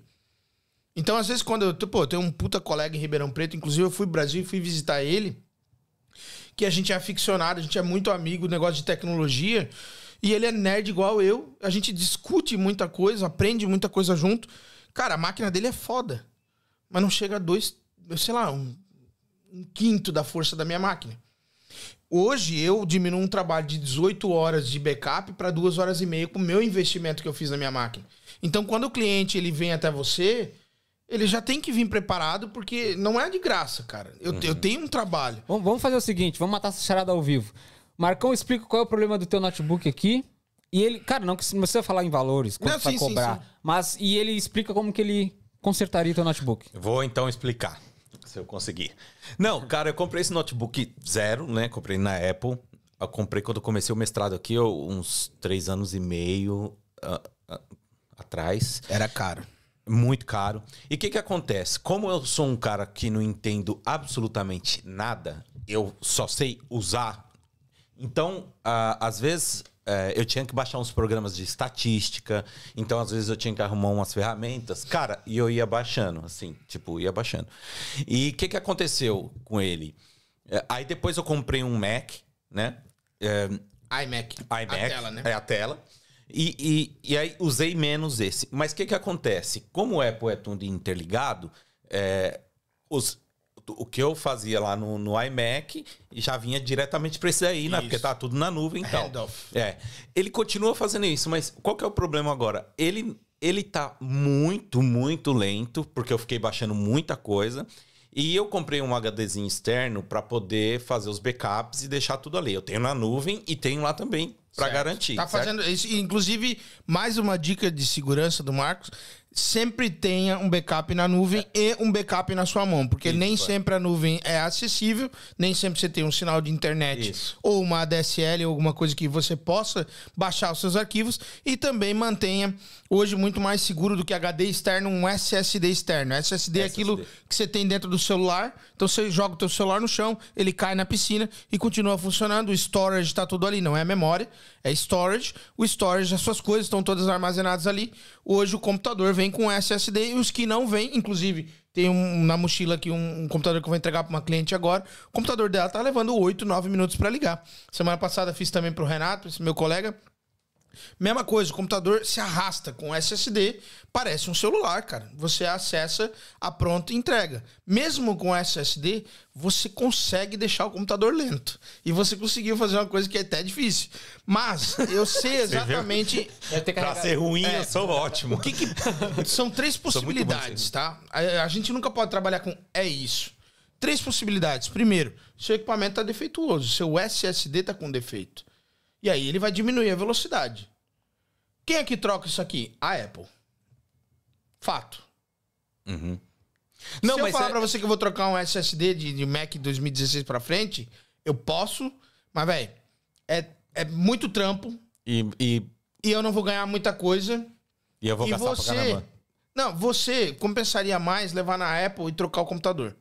Porque esse é um problema que até a garantia deles de quatro anos Então, cobre. mas não é esse o problema dele, porque ele consegue ainda, ele faz essa Tá. leitura, ele atualiza tudo. O problema é que eu queria formatar ele, é, porque na verdade eu queria mandar pro meu filho isso daqui. Certo. E eu não consigo formatar ele pro zero, como se ele fosse Sim, novo. sim, sim. Por quê? É porque toda. Quando eu vou tentar. Porque eu fui na internet, eu fui Sim, só sim, que sim, vou lá e pesquiso, vejo como faz pra tentar fazer eu mesmo. E eu sigo os passos, chega na hora que ele vai tentar fazer o backup todo, É. ele sempre fala que não é possível fazer o backup, eu não sei porquê, entendeu? Na verdade, a própria Apple tem algumas proteções dentro do sistema dela que ela ela restringe você de fazer algumas operações. Às vezes não é nem a questão do backup, às vezes é a quantidade de coisa que ele tá Deve fazendo backup e aí storage envolve envolve também a questão de conexão, às vezes você não tem conexão com o servidor. Então assim, eu dou uma olhada para você e passo uma cotação, mas assim, de antemão se o computador tá lento, por exemplo, são três coisas: ou o, só- o hardware tá com problema, ou o software, o sistema, ou você tá infectado, tá invadido, Ah, tá. tá com vírus ou com alguma coisa. Como é que é mais difícil? O Windows pega muito mais vírus. Né? Teve cliente que me falou: Meu, você formatou a máquina e voltou uma merda. Aí eu entro online, sei lá, duas, três semanas depois. Eu entro online, pego o antivírus que eu mesmo instalei. Eu falei: Você passou o antivírus? Ela falou: Não, mas não é antivírus. Eu falei: Não, mas o antivírus. Meu, se os caras podem entrar. Esse é um corte maravilhoso. Se os caras podem entrar no Ministério da Saúde do Brasil para mexer no banco de dados do Ministério da Saúde, o seu computador ele não é nada. Você nunca vai estar seguro, porque os caras podem entrar na Casa Branca, na SpaceX. Então você nunca está seguro com nada no seu computador, no seu celular, você está sendo monitorado 100% do tempo. E bobo é aquele que acredita que ah não, tem o antivírus pago aqui, tá tudo certo. É. Então, assim, se o vírus ele entra sem estar na database, ele não tá listado, cara. Se os caras nunca viram aquele, aquele vírus, ele continua agindo no seu computador. Por isso que quanto mais a pessoa instala e desinstala coisas, maior é a chance de ter vindo um arquivo malicioso. Principalmente se você mexe com pirataria. Hoje tem muita gente Não, que é vai. meu caso. É, tem muita gente que vai baixar torrent na internet. Aqui na Austrália é totalmente proibido baixar torrent. Até porque é ridículo, né, cara? 6 dólares uma Amazon, sei lá, 15 Ah, conto, uma, né? Pô, o cara ganha 40 dólares a hora aí pra quebrar pedra lá, fazer buraco, igual diz o. Fiz buraco pra caramba. E, enfim, três coisas que podem estar acontecendo. Então, esse, esse é uma amostra de especialidade. Eu tenho uma especialidade. Né? O valor que eu cobro é muito abaixo do mercado. Muito abaixo. Por dois motivos. Primeiro, que eu ainda não tenho um shopping. Tô negociando isso, mas ainda não consegui fechar. Por questão de valores mesmo. E também ter grana, fluxo de caixa pra isso. Montar uma loja aqui. Eu fui ver pra montar uma loja no shopping. Custa uns 315 mil dólares. É. E aí fica complicado montar uma loja no shopping. Então eu quero montar um shopping na rua. Você tem que ter no mínimo 70, 50 mil dólares de fluxo para os caras aprovarem o teu o teu o loan, né? Que é o, digamos assim. É, porque você não pode botar o teu dinheiro para jogo. É. Sim. Senão você vai Tem perder o teu caixa. dinheiro. Se der, Você tem que ter o caixa. um caixa. Para dar um loan para fazer dois anos de crédito, os caras exigem 75, 80 anual de fluxo. Se você ainda não tem isso, você começou agora ou tá meio muita coisa trabalhando no cash, tchau pra você, cara. Você não vai conseguir alugar o shopping. Você tá trabalhando sozinho na empresa? Hoje eu tô sozinho, eu tenho alguns parceiros que trabalham comigo. Um deles é o Thiago Nave, que trabalha numa autorizada da Apple. A gente faz muita coisa junto, tá sempre se ajudando. Outra coisa também é que eu faço é, é- quando eu não faço o serviço, eu tenho as pessoas de confiança que fazem pra mim. Então assim, a minha empresa ela oferece soluções em IT, mas não necessariamente precisa ser eu. Eu sou a pessoa que vou ficar responsável pelo Sim, problema teu nome tudo. né? Teve pessoas que tiveram problema com, com iPhone, com iPad, tela quebrada. Cara, eu tenho um acordo com uma pessoa que faz esse trabalho pra mim. Esse cara, ele trabalha pra uma outra empresa, mas ele faz esse trabalho pra mim. Não é diferente de eu fazer. Porque esse cara, ele me dá satisfações. Sim. Ele, eu, sou, eu estou terceirizando o meu trabalho. Não é a minha especializa- a especialidade mexer com iPhone e iPad, mas é algo que eu sei fazer tranquilamente. Mas isso come muito tempo da- do, meu, do meu dia a dia. Então hoje eu tenho um sistema de atendimento onde o cliente me liga, eu vou até o cliente, cara. Ah, beleza, pô, tem uma cliente que tá vindo aqui agora, hoje, no dia de hoje, de Liverpool. Pô, pra mim até Nossa, Liverpool, Liverpool. Da, das Northern Beach eu levo uma hora e vinte. Eu cobraria dela uma visita. De ida e volta. Mas eu não quero cobrar isso dela. Então eu sugeri pra ela, a gente pode se encontrar no lugar? Ela, nossa, eu vi Quase que você vai estar do lá no caminho. Casey. Eu falei, então beleza, então me encontra lá. Ela vai estar. Provavelmente ela já deve ter chegado. E já deve ter ido embora. Enfim, anyway. Não, mas beleza. Cara, mas só pra gente saber, no teu no preço do Felipe, existe uma diferença se tu for mexer num Apple e num Nada. Windows? Hoje, eu- o que eu calculei para formulação do meu preço é a minha hora de trabalho. Então, assim, é, eu fiz um, um data recovery para uma cliente que tinha 2 terabytes de dado. Eu falei para vocês, levou 18 horas para fazer esse negócio. Eu posso cobrar 18 horas de um cliente? Não, tem como. Não tem como, porque o cliente vai falar, meu, Eu vou comprar um novo. não é comprar um novo, são os dados. O equipamento é muito pouco importante, gente. Os as coisas mais verdade, importantes são os seus dados. Uma Cuidem dos seus burrice, É o dados. que tá dentro da máquina. né? É isso aí, cara. É o intelectual da máquina. É. O corpo, você pode trocar. Né? É, Apple, Apple é uma beleza, porque você compra um iPhone. A Apple tem esse, esse, essa coisa instintiva de que eu tenho um iPhone 13 Plus Max verde, maravilhoso. Ela lançou o iPhone 13S e amanhã eu vou mexer no iPhone 13 e vou falar, pô, esse telefone tá uma merda, velho. Porque as mudanças que eles fazem são simplistas, mas são significativas na tela, na câmera, na velocidade. Então, assim, hoje você pega um iPhone, você aponta um pro outro, você aponta pro seu relógio, ele faz tudo sozinho. É, ele lê tudo. Então você tem a facilidade de fazer um backup, faça o backup. Mas o equipamento, às vezes eu falo pro cliente, cara, eu não pago 200 dólares no seu laptop. Agora, se você vai gastar 300 e poucos dólares para fazer o upgrade, tá envolvido o meu trabalho e tá envolvido a peça, tá envolvido o intelecto. Então eu vou colocar essa peça e, cara, você não vai precisar comprar um computador novo. Você tá tendo uma experiência de um computador novo num computador antigo. Eu tive uma cliente que foi muito é, impactante. Por quê? Eu não sei por que cargas d'água deu problema no computador dela há dois dias do final da aplicação do Partner Visa. E ela me ligou desesperada. E ela me ligou porque eu fiz um advertising lá no Facebook através dos comentários. Teve um cara que ele basicamente ele me humilhou, cara. Ele é de Haiti e ele falou: Eu sou de Haiti, como que, tantos anos, como que você pode falar isso? Por isso que em Haiti, galera, não existe uma certeza. Existe tentativa e erro. Tá? Eu preciso, sempre quando eu falo para um cliente, eu preciso ver o computador, preciso saber, porque tem três problemas que podem ter aqui pro seu computador tá lento. Desses três pode surgir um quarto, cara. Não tá salvo. Entendeu? Então assim, ela ela simplesmente essa cliente ela veio e me deu o computador sem condições de mexer, cara. E eu sabia que ela tava apurada e casou com várias outras rotas que eu tava fazendo, Newtown, blá, blá, blá, blá, blá. Porque às vezes eu pego o carro às 5 horas da tarde, porque eu não gosto do trânsito do dia, e saio fazer as entregas à noite. E aí, pô, o momento que eu ouço do nada podcast, da hora que, né, que eu, pô, eu, assisti o do Puma, sei lá, acho que no, no outro dia, na segunda-feira, quando eu tava vindo pra Newtown, não, Newtown não, Wolai Creek, na casa de um cliente. Por quê? Porque, porra, passa ali, tá ali nos recomendados, vambora. E aí eu assisto os podcasts daqui porque eu acho muito interessante, porque a galera tá aqui, né? Então a gente ri é. das mesmas coisas. Pô, às vezes assistir negócio do Brasil, você não tá muito acostumado. E aí, cara, é... você tem que ter essa sensibilidade de saber o que é e o que não é, mas nunca pode ter uma certeza, entende? Então, até desviei um pouco do, do, do subject, mas você tem que falar pro cliente. E o cara falou pra mim: Isso aqui é isso aqui. Você não sei o que, não vem falar porque eu tenho experiência. Cara, eu não respondi o cara, não respondo gente ignorante, não falo com gente ignorante, na verdade. Bora. Excluo as pessoas da minha vida com uma facilidade enorme. Não quero ter amigo assim. E, cara, eu cheguei na casa dela, peguei o computador e, porventura, eu consegui voltar no outro dia de manhã. Eu trabalhei durante a noite. E trabalho vários dias à noite, né? Nerdão é Cara, foda. quais os serviços que a tua empresa ela disponibiliza? Cara, hoje basicamente as soluções de TI. Ah, só finalizar o dela. É, foi o computador dela, eu devolvi pra ela. Quando eu liguei, o computador ela começou a chorar, velho.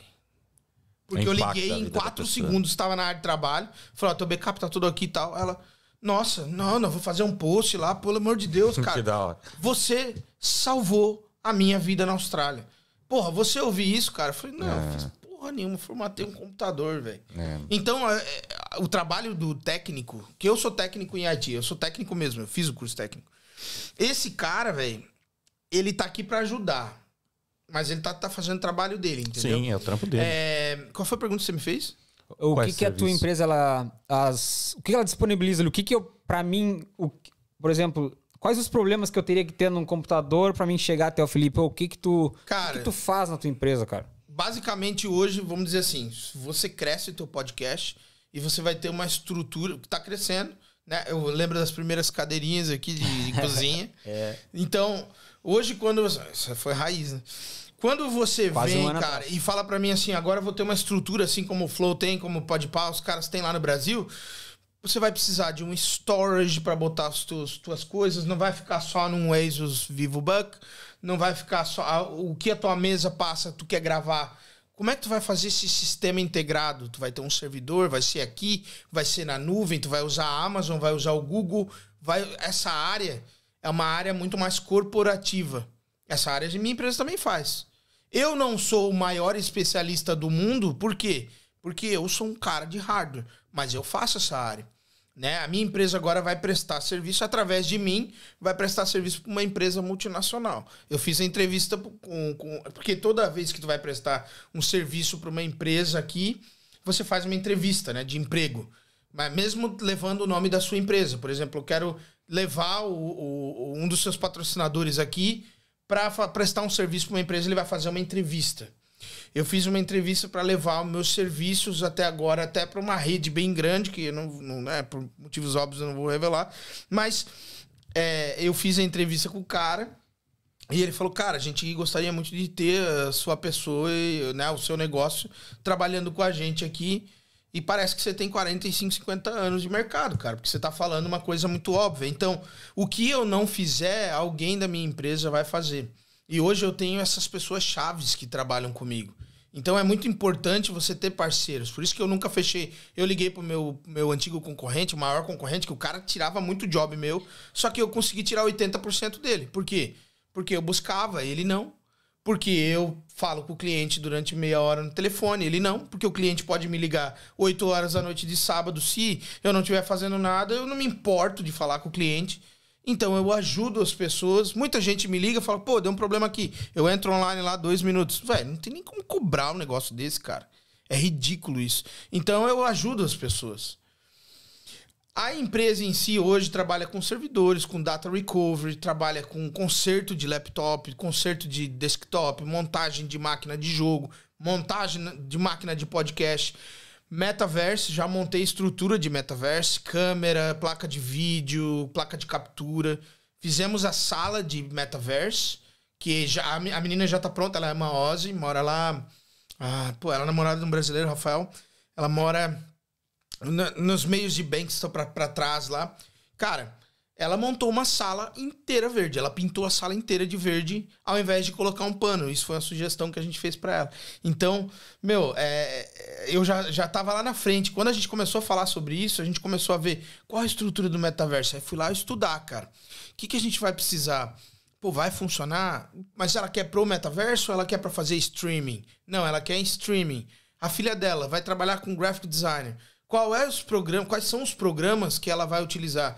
Essa é uma consultoria, velho. Eu não vou cobrar uma Ou consultoria. seja, dificilmente eu vou te fazer uma pergunta que tu não vai saber responder. Ou Se eu dificilmente não- eu, vou te levar uma máquina e tu não vai conseguir consertar, porque tu tem pessoas. É, não, é é experiência acima de tudo, né, cara? Pô, você pode olhar no Google e ver como é que faz. Você pode olhar no E YouTube. network, né? Só que, cara, hoje eu tenho uma, uma, uma- uma- Sabe a Matrix?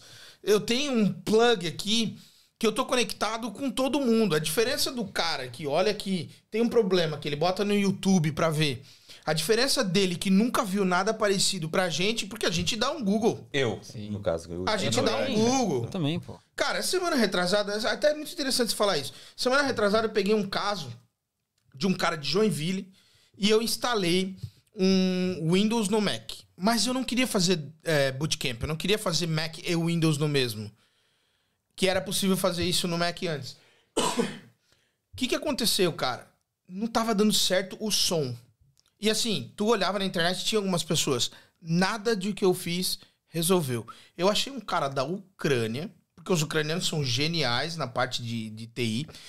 Eu traduzi o post dele para inglês para fazer sense e eu descobri como é que eu fazia para colocar som no Mac dele, num post na Ucrânia.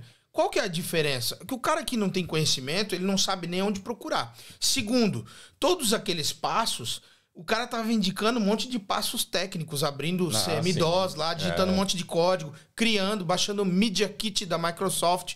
Então, basicamente, o que, que eu fiz? Eu coloquei o computador em modo de teste, como se eu fosse um funcionário da Microsoft ou um trabalhador de uma empresa que produz o componente para a Microsoft. Eu baixei o Media Kit e instalei um driver que eu sabia que era aquele driver, mas por que, que não tinha driver, né? Por que, que ele não tem o suporte? Porque aquela versão do computador não suporta o Windows. Já não suportava. Então eu já comecei fazendo o que não tinha suporte, agora tem. E o que não ia funcionar de jeito nenhum. Porque, cara, eu tentei. Cara, sem brincadeira, eu fiquei três semanas com a máquina dele. E ele me deu quatro máquinas. Eu tenho que agradecer esse cara. Falei pra ele, você vai jantar na minha casa lá, velho. Ele gostou tanto do meu tipo de trabalho que ele me deu quatro jobs. E a maioria das pessoas volta. O que, que acontece? Eu, eu fiz esse processo, cara. Quando eu terminei, velho, eu fui na cozinha da minha casa, eu saí da minha sala, porque eu tenho laboratório em casa hoje. Eu peguei uma sala igual a sua aqui e eu tenho meu laboratório. Ninguém entra lá, cara. Lá é meu cantinho. Lá eu passo 24 horas do meu dia se eu puder. Eu tenho tudo lá. Eu tenho acesso ao banheiro, mas é fechado. Se eu quiser receber os clientes, eu posso recebê-los lá. Tem um local para eles sentarem. Então, assim, é, a necessidade de ter um shopping é muito grande. Mas, enfim, eu fiz esse trabalho para esse cara. Depois que eu terminei isso, cara, eu cheguei para minha mulher e falei: Eu sou foda. Sem nenhuma humildade, eu sou muito foda. Porque isso aqui eu não desisti enquanto eu não fiz funcionar. E agora, cara, ele tá usando um computador que não deveria suportar o Windows, que suporta o Windows, com todos os programas funcionando no dobro da velocidade do que os que suportam Nossa, velho. pode fazer. Por quê? Eu coloquei um SSD numa máquina Mac para rodar o Windows. Tu pode fazer um upgrade, que nem eu tô fazendo para essa próxima cliente. Eu vou tirar o, o, HD dela e vou colocar um SSD na tela do Mac. Então, tem todo um expertise de tirar a cola da Apple, depois eu tenho que reaplicar a cola da Apple, não posso reaplicar qualquer fita, senão a tela vai cair. Então, assim, tem todo um expertise por trás do trabalho, mas em condições de dizer do que a minha empresa trabalha, ela trabalha com tudo de IT. Mas nem necessariamente tudo vai ser eu que vou fazer. Só que eu ainda consigo ter uma negociação com esses caras para ter um preço menor para eles e ainda menor que o mercado. Por um motivo. Porque eu não tenho a infraestrutura de funcionário, de shop. Automaticamente, quando você aumenta o teu custo, você tem que repassar isso pro cliente. Cara, então hoje e- compensa muito fazer o serviço E comigo. isso é muito importante também porque ah, tu tem pessoas ao teu redor que tu pode ajudar eles e eles podem te ajudar ao mesmo tempo. Entendeu? Se eu chegar em ti e te dar uma máquina pra ti e tu não puder, ou porque tu está muito ocupado, ou porque tu não entende, tu vai ter alguém pra fazer pra ti. Claro. E ao mesmo tempo isso é tão importante porque eu não vou dizer não pra ti, Marcos. Não, eu vou arrumar tua máquina. Uhum. Mas eu não posso arrumar, mas eu tenho um cara que arruma. E eu vou dar trabalho pra ele. Talvez ele não tenha tanto trabalho É que assim. o problema é fazer. Mas digo- eu, eu não digo dar trabalho por É. fazer, eu digo trabalho dar emprego pra É ele. isso mesmo. Tá ligado? É Isso se mesmo. ajudar, mano. Isso, Isso é muito importante. É nós rede, brasileiros precisamos fazer. Cara, isso. várias vezes os clientes me perguntam: você tem máquina usada? Tenho, direto eu tenho máquina usada. Ah, dura um dia na minha casa. Dura um dia no meu, na minha empresa. Por quê? Porque sempre tem gente precisando. Cara, várias vezes eu liguei pro Thiago e falei: Thiago, você tem alguma coisa? A minha própria cliente que comprou um laptop meu, ela falou: Meu, eu preciso de mais um laptop. Eu falei: Eu não tenho nada, você vai ligar pra esse cara aqui. Ele também é técnico. E ele é tão bom quanto eu. Ele trabalha dentro da, da, da estrutura da Apple hoje. Apesar de nós dois sermos Apple Technician, ele tem um nível de formação maior que o meu. E talvez eu tenha um nível de experiência maior que o dele, baseado em uma coisa. Que eu faço tudo dentro do MacBook. Eu troco tudo. A Apple não. A Apple ela troca a parte de baixo aqui. Se, por exemplo, ele vai tirar a tua placa-mãe aqui e vai colocar no novo. Não que o Thiago não saiba fazer. Mas, cara, é um trabalho totalmente desnecessário. Tu tirar a bateria desse cara aqui é um trabalho de duas, três horas, com o risco de explodir o teu, o teu escritório. Então, assim, ele, ele falou uma vez pra mim, cara, eu não lido com esse tipo de coisa.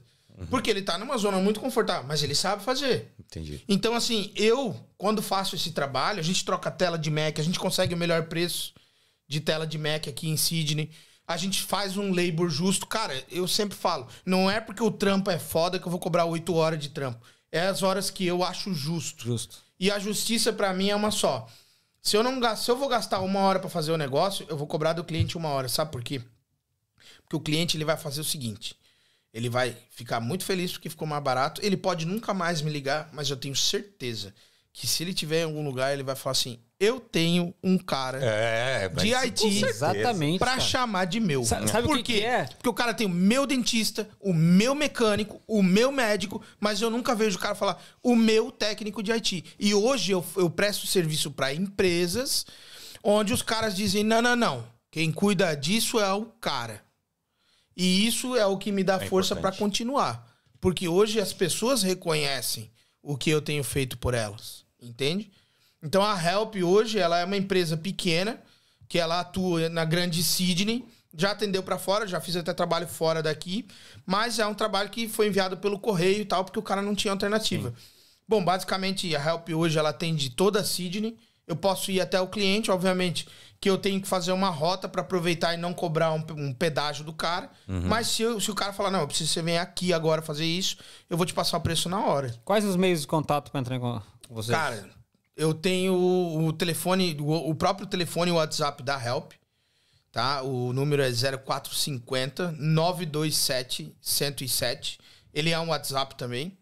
Esse WhatsApp 24 horas, enquanto eu tava no Brasil, eu tava entrando remoto para ajudar as pessoas aqui e para tudo que precisar, pô, tem a minha página no Facebook, tem o Instagram, apesar de que a gente nem falou de redes sociais, metaverso, tá, É, nesse, sabe um outro nesse exato ano. momento, a gente já tem aqui na descrição o teu Instagram pessoal e o Instagram da empresa. Depois que a gente terminar essa live, a gente pode deixar o número ali também? Pode, pode. Vamos colocar o número O e a do página do, WhatsApp Facebook também.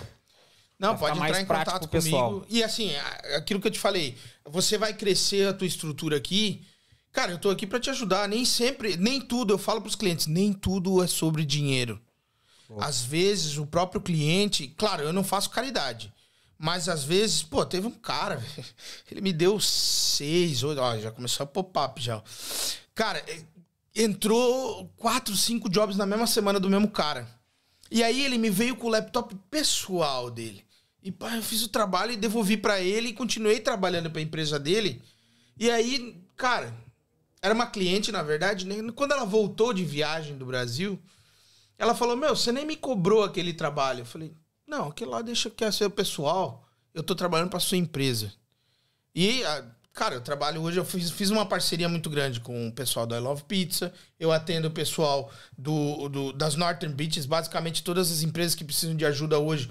Porque assim, a, minha mulher é uma pessoa muito influente. Ela trabalhou num lugar lá que tinha fluxo de gente, muita gente, muita gente, então muita gente liga pra ela. E ela sabe muitas coisas sobre as Northern Beaches.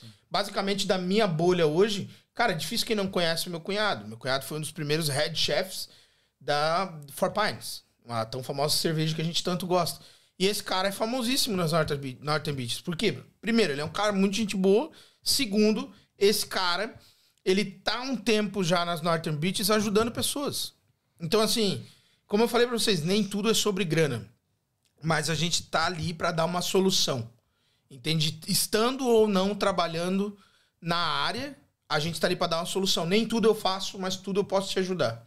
Porque a gente vai fazendo conexões, né? Pô, legal. Pô, se alguém me perguntar, pô, cara, você entende de, de câmera e tal? Eu falo, olha, cara, não entendo, mas, pô, tem uns moleques que podem te ajudar. Eu não vou estar ganhando nada, mas eu Exatamente. vou ajudar os moleques. ajudar. Pô, os caras fizeram cara. o setup deles e tudo mais. E, cara, Cara, é muito. eu fui é, muito ajudado é aqui. tão velho. simples. Por que, que tu não vai querer ajudar uma pessoa? Cara, é isso que eu. é, o, Daniel, pessoa- o Daniel falou isso pra mim outro dia, a gente conversando sobre isso. Ele falou, cara, inclusive esse negócio é, do, do podcast mesmo, inclusive o dele também.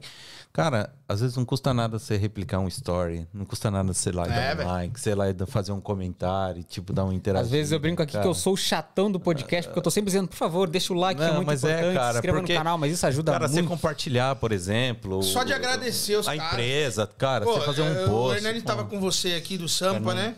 Eu não sei se ele ainda faz o seu patrocínio, mas, cara, ah, existe um, um dos concorrentes deles. Cara, eles não são concorrentes, velho. Tem espaço pra todo, Todo mundo. mundo. Porra, sem dúvida. Ah, o I Love Pizza e o Sampa são incríveis, cara. Cada um com a sua peculiaridade. Eu atendo o I Love, não atendo o Hernani hoje, mas amanhã eu posso atender um e não atender o Sim, outro. sim. Eu não faço distinção do- da- da- das, das coisas. Mas eu vou falar uma coisa. Cada vez que eu utilizo um, um trampo de um brasileiro e que esse serviço pra mim tá ok, ele não tá meio bosta, porque tem serviço meio bosta e acabou. É serviço meio bosta. Aí não importa a nacionalidade. Mas cada vez que eu faço, que eu vou num lugar que foi um brasileiro que fez o negócio, eu falo, caramba, hoje a gente, né? Botou no rabo desses caras aqui de novo, cara. A gente vai tomar esse espaço aqui. A gente vai ficar grandão. E, cara, cada brasileiro que eu vejo empreendendo, pô, tem uma menina de Joinville também que tá em Queensland fazendo camiseta. Ela divulga no Brasileiros em Sydney. Eu a conheci brevemente em Joinville, ela mora em Queensland. Tem um outro colega meu que quando eu tava vindo pra cá, o Pedro, eu contatei ele também, trabalha com IT, trabalha com, com a área de venda de intercâmbio, essas coisas. Então, assim, Porra, eu indico o trabalho dos brasileiros, cara. Área de imigração, porra, tem o pessoal da Seven Migration, a Juliana. Incrível, cara. Pô, o Lucas tá Ah, a trabalhando Juliana, agora. cara, a Juliana toma conta de todos os meus vídeos. É, cara, o, o Lucas agora tá trabalhando Tá na, numa agência agora? na- numa agência de intercâmbio. Eu trabalhei com intercâmbio também, fiz indicação, ganhei comissão. Então, cara, o trabalho do brasileiro aqui, ele. E eu falei ainda há pouco e não terminei de falar, e, cara, isso é muito rápido. Como a gente tá todo mundo legal aqui e não tá naquela correria de ficar denunciando o amiguinho para o cara se fuder pra tu ficar com a vaga dele, não existe isso aqui, porque além do que falta gente pra trabalhar, na Austrália, tu começa a observar que como as coisas são legais, por isso que o ambiente é muito importante. Quando você tá mal aí, galera, num, num, num ambiente meio bosta, sai dele, cara. Porque o ambiente é o que faz você ser um bosta. Se você mudar de ambiente, cara, vai mudar tudo na sua vida. Eu tive problema lá com o negócio de droguinha, novão. Porra, eu fazia. Eu, eu gostava de curtir rave, tomar bala e os caramba. Cara, o que que eu fiz? Eu sentei em casa um dia com vergonha, meus pais descobriram lá as paradas que a gente fazia. Eu falei, meu, e agora, cara, o que que eu faço? Eu liguei pra uma colega minha que morava perto da minha casa falei, meu, você quer fazer um curso de dança gaúcha? De salão? Ela falou, eu olhei pra, pra bandeira que eu lembrei. Ela falou, vamos? E eu liguei pro namorado dela. Fernandão, pô, queria fazer o curso, você permite? Claro, velho. Foi ela, a mãe dela e eu. Fazer um curso no centro da cidade de cursos de, de danças gaúchas de salão. Cara, aquilo alterou toda a minha vida. Eu parei de, de- de fazer qualquer tipo de merda. As- Arranjei um relacionamento fixo, casei. É, fui, não professor de dança, a gente era instrutor de um grupo onde a gente ficava se ensinando tal, que chamava MXDB, Machicheira do Busão. Curti pra caramba uma época, cara. Inclusive, um dos meus melhores amigos da minha vida, que é o Vitor. A gente se conheceu no baile, a gente leva um carinho um pelo outro, porque lá dentro a gente era irmão. Então, cara, eu tive que mudar o meu ambiente pra mudar a minha vida. E as pessoas não enxergam. O isso. hábito, né? Você tem que mudar o seu ambiente. Não tá dando certo, você muda o seu ambiente. Você muda o ambiente, eu Então, mudo o hábito também. Cara, se você tá, né, tipo, ah, pô, as coisas não estão dando certo aqui na Austrália, para de frequentar o mesmo ambiente que você tá frequentando. Se o problema é a torcida, sai da torcida. Se o problema é, é, você tá com problema na sua casa, que o seu flatmate sai dessa casa. Se você tá num trampo tóxico, se você tá num relacionamento tóxico, sai fora, cara. Porque às vezes o problema é você. Mas muitas vezes o problema é aquilo que É você seu meio. vive. Então, assim, não desista das suas coisas, mas mude aquilo que você tá fazendo. Entende? Eu nem lembro onde que eu comecei Cara, mas eu gostaria, motivacional. eu gostaria de aproveitar esse momento aí e fazer uma pergunta. que Quem faz essa pergunta é o Renan. Só que eu vou pedir aqui, né, pra ele, por favor, Renan, pra... O Renan, ele sempre pergunta assim, o que que o Felipe... Quantos anos de Austrália? Seis anos. Quase seis, é, cinco e pouco. Quase seis anos de Austrália. Mas eu vou voltar um pouquinho mais. O que que o Felipe de hoje, tá? Aí, ano de 2022, diria pro Felipe lá de trás, lá quando ele tava passando aqueles perrengues no Brasil, cara. Quando ele ficava sendo assim, mano, o que que eu tô fazendo de errado? Por que que eu tô sendo demitido de Tantas vezes. Todas, tanta- tantas vezes, mano? Por que que eu tô fazendo tanta coisa errada? O que que o Felipe de hoje diria pra aquele Felipe lá de trás, cara? Você tá fazendo tudo certo. Porque o errado não é você, o errado é o ambiente. Porém, eu falaria duas frases. Primeiro, não desista, não pare de lutar. Só isso. Não para. Porque se tu parar, velho, tu vai ficar um ócio da sociedade. Tu não vai conseguir construir nada e não vai aprender e nem ensinar ninguém. Mas é, eu lembro, e eu- isso foi uma coisa assim que, tipo, a gente tinha uns 200 dólares em. Porque a gente já trabalhava tudo mais, né? Eu e esse meu colega, a gente tinha uns 200 dólares e ele falou assim pra mim: Vamos comprar Bitcoin? Tá 18 reais. A gente tinha 200 e poucos dólares. A gente fez o cálculo agora quando eu fui em Ribeirão Preto. Acho que até antes de ir em Ribeirão eu fiz o cálculo com ele. Hoje a gente teria coisa de 25, 30 milhões. Na época que o Bitcoin tava lá em cima, né? E aí eu falaria pro meu eu, compre Bitcoin, cara. E o que que o Felipe lá de trás diria pro Felipe de hoje? Estude inglês. Estude inglês. Porque como eu cheguei aqui com inglês de videogame, mais me atrapalhou do que... Eu me dediquei muito ao inglês, tá? Eu falo pra caramba, vocês podem perceber. Deve ser o podcast mais longo que vocês tiveram até agora. É, eu, eu, eu, cara, eu me puxava a falar, cara. E eu tava sempre feliz na obra, eu tava, porque, cara, aquilo era fantástico, velho. Imagina, eu tô na Austrália, velho. Então, porra, teve um boss, esse Steve, que tá me devendo, esse paga nós. Ele, cara, ele chegou um dia e viu todo mundo, porra, puto, trabalhando na chuva. A gente tinha trabalhado no caminhão de lixo de manhã, eu e Bahia. E, cara, eu tava lá de boaça trabalhando. E tava, sei lá, acho que varrendo o negócio, que é aquela coisa, joga o lixinho e vai, joga o lixinho e vai. E aí, porra, eu tava lá.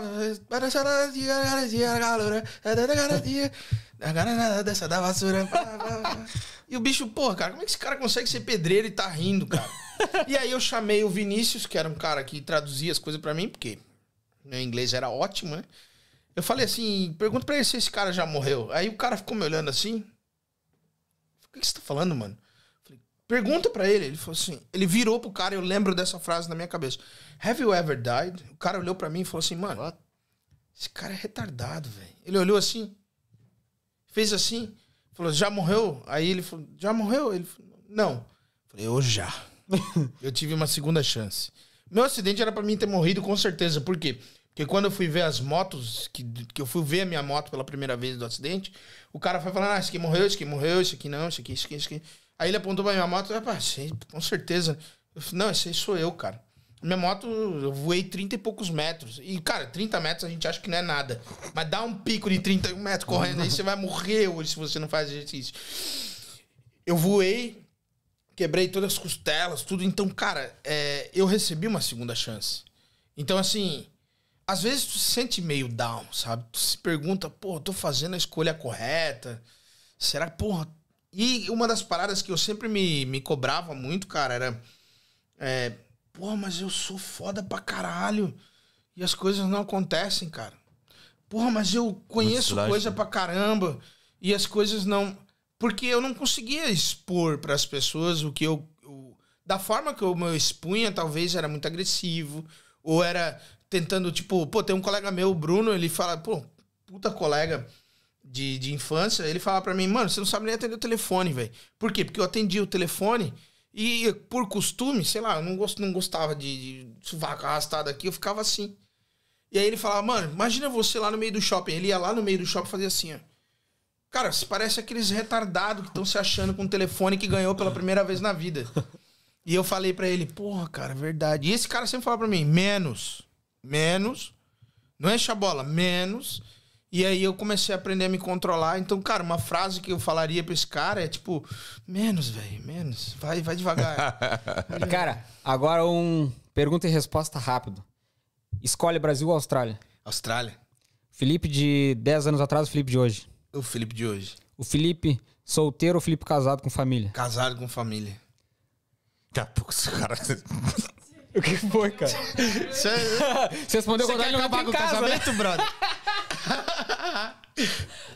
é que eu fico imaginando o cara respondendo. Eu solteiro. Como é que eu chego em casa?